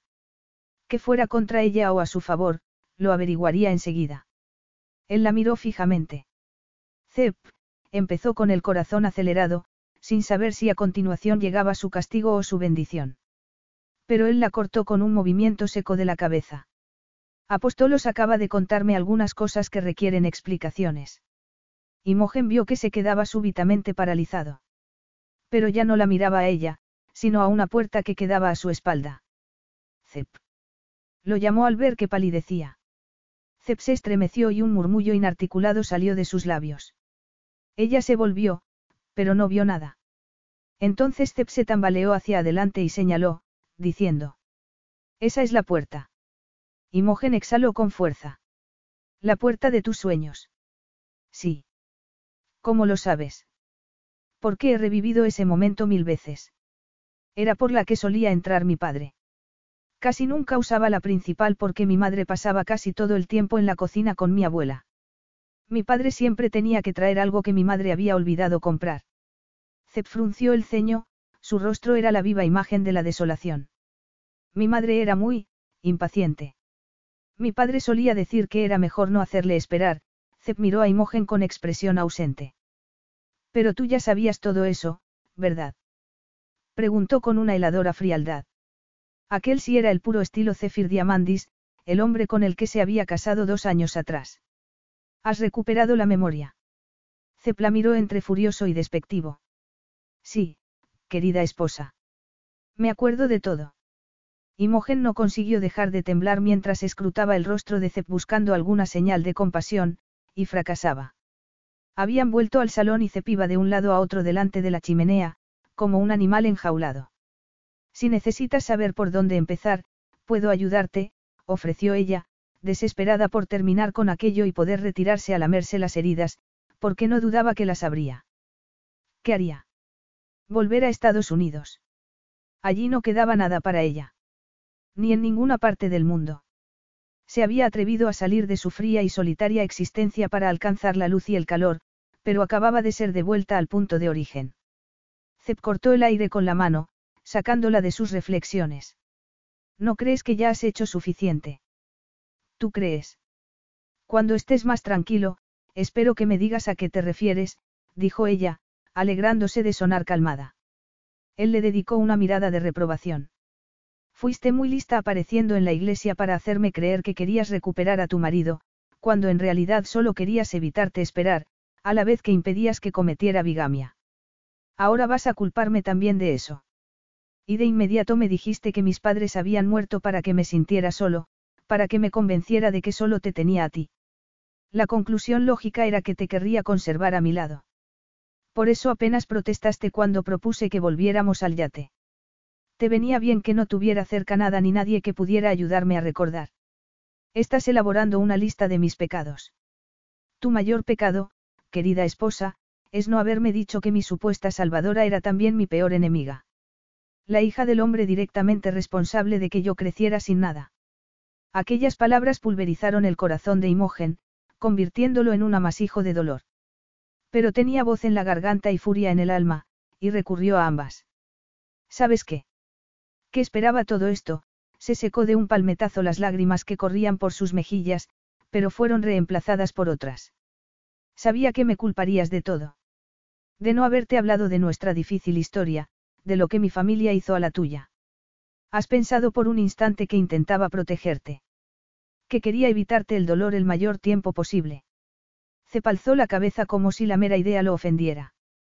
No, tú sabías lo de la puerta de mi pesadilla porque te lo conté el primer día. Si no dijiste nada fue por protegerte a ti misma. ¿De qué? De que pensaras que soy una cazafortunas. De que me consideraras tan mala como mi padre y mi abuelo. Eso ya lo pensabas antes.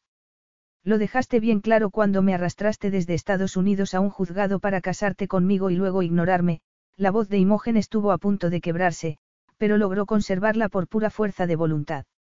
Dio unos pasos hasta quedarse a unos centímetros de Cep. En cambio, el hombre que encontré en Efemia era amable, sonreía. Trataba a los demás con respeto y cortesía. Le importaba la gente. Si quieres que piense que no ha sido más que un producto de mi imaginación, allá tú. Lo borraré de mi memoria para siempre. Tú vuelve a Atenas, a todos esos conocidos que penden de cada una de tus palabras como si fuera Zeus reencarnado. A mí me da lo mismo. Cep emitió algo parecido a un gruñido animal, pero Imogen ya no iba a esforzarse por entenderlo. Se había equivocado, se había enamorado de un fantasma. Esta noche te he visto buscar a alguien conocido entre las caras que te rodeaban y sé que te ha dolido no reconocer a alguien. A mí me lleva pasando eso toda la vida. ¿Por qué no ves lo que tienes delante de los ojos? Es otra de tus estratagemas. Algo se quebró en el corazón de Imogen. Su amor había sido inesperado y valioso, pero también profundo y sólido. Hasta que se había encontrado con el rechazo de Zep. No, no es ninguna estratagema. Pero puede que no lo averigües hasta que sea demasiado tarde. Tus acólitos te han pagado sus respetos y esta noche puedes dormir tranquilo sabiendo que te han recibido con los brazos abiertos. Imogen dio media vuelta y se dirigió hacia la puerta. La fría voz de Cepla detuvo. No vas a irte tan fácilmente. Menos aún, cuando es posible que estés embarazada. Ella se quedó paralizada. ¿Qué? Anoche hicimos el amor sin preservativo. Me he dado cuenta durante la fiesta. A Imogen le flaquearon las piernas y se apoyó en el respaldo de la silla más próxima. Muy bien, gracias por decírmelo, consiguió decir a duras penas.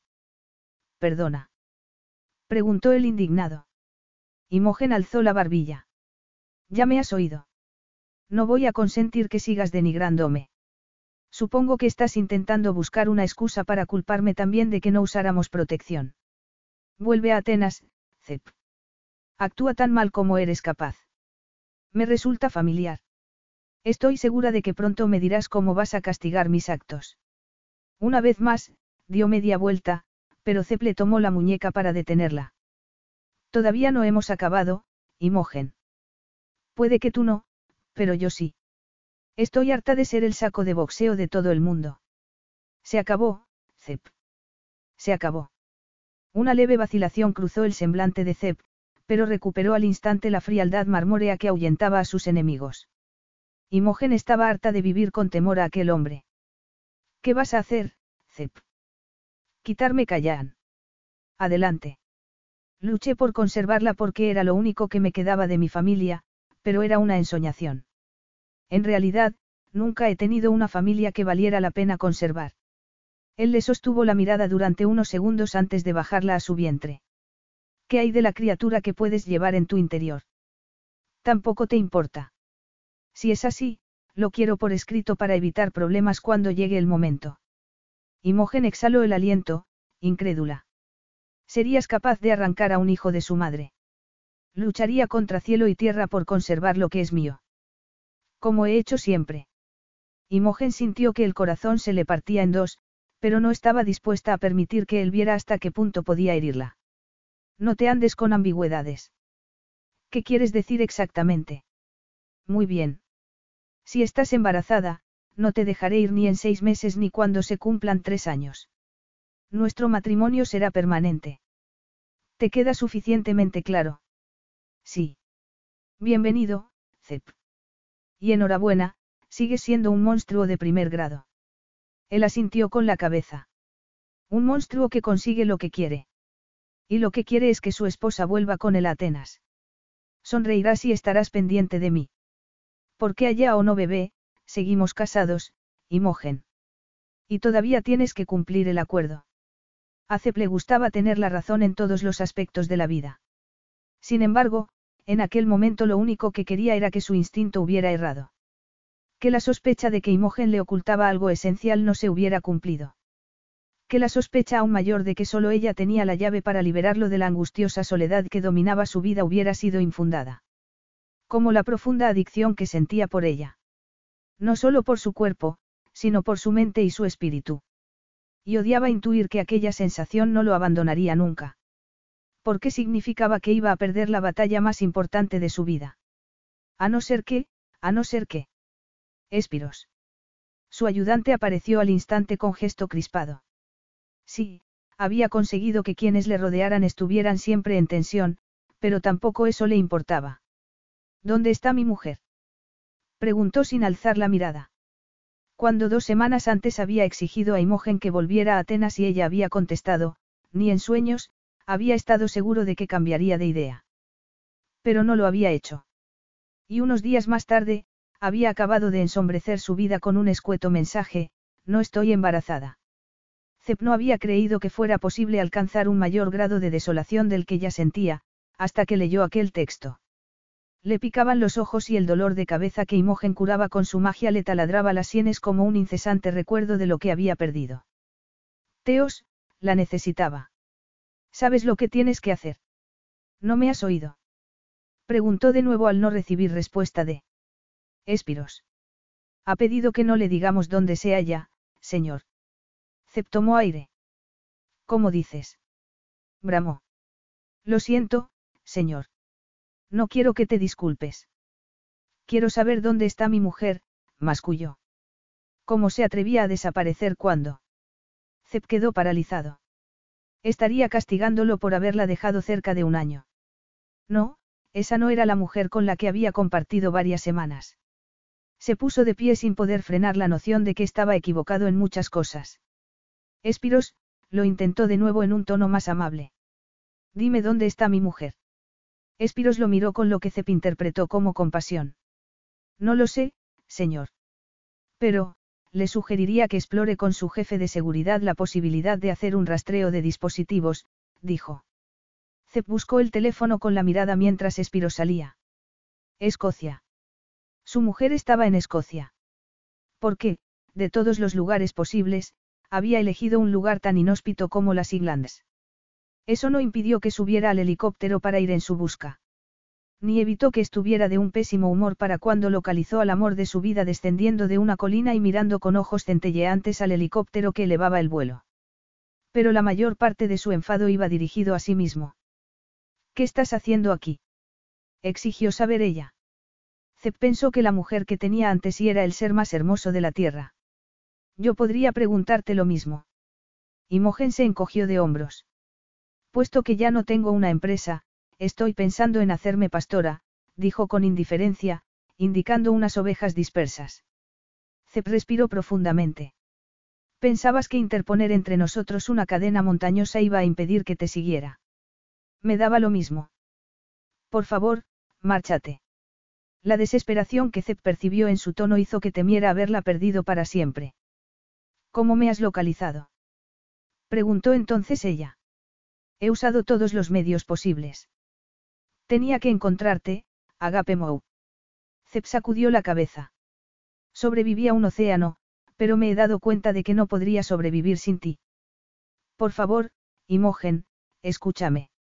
Ella abrió los ojos desmesuradamente y dio un paso adelante.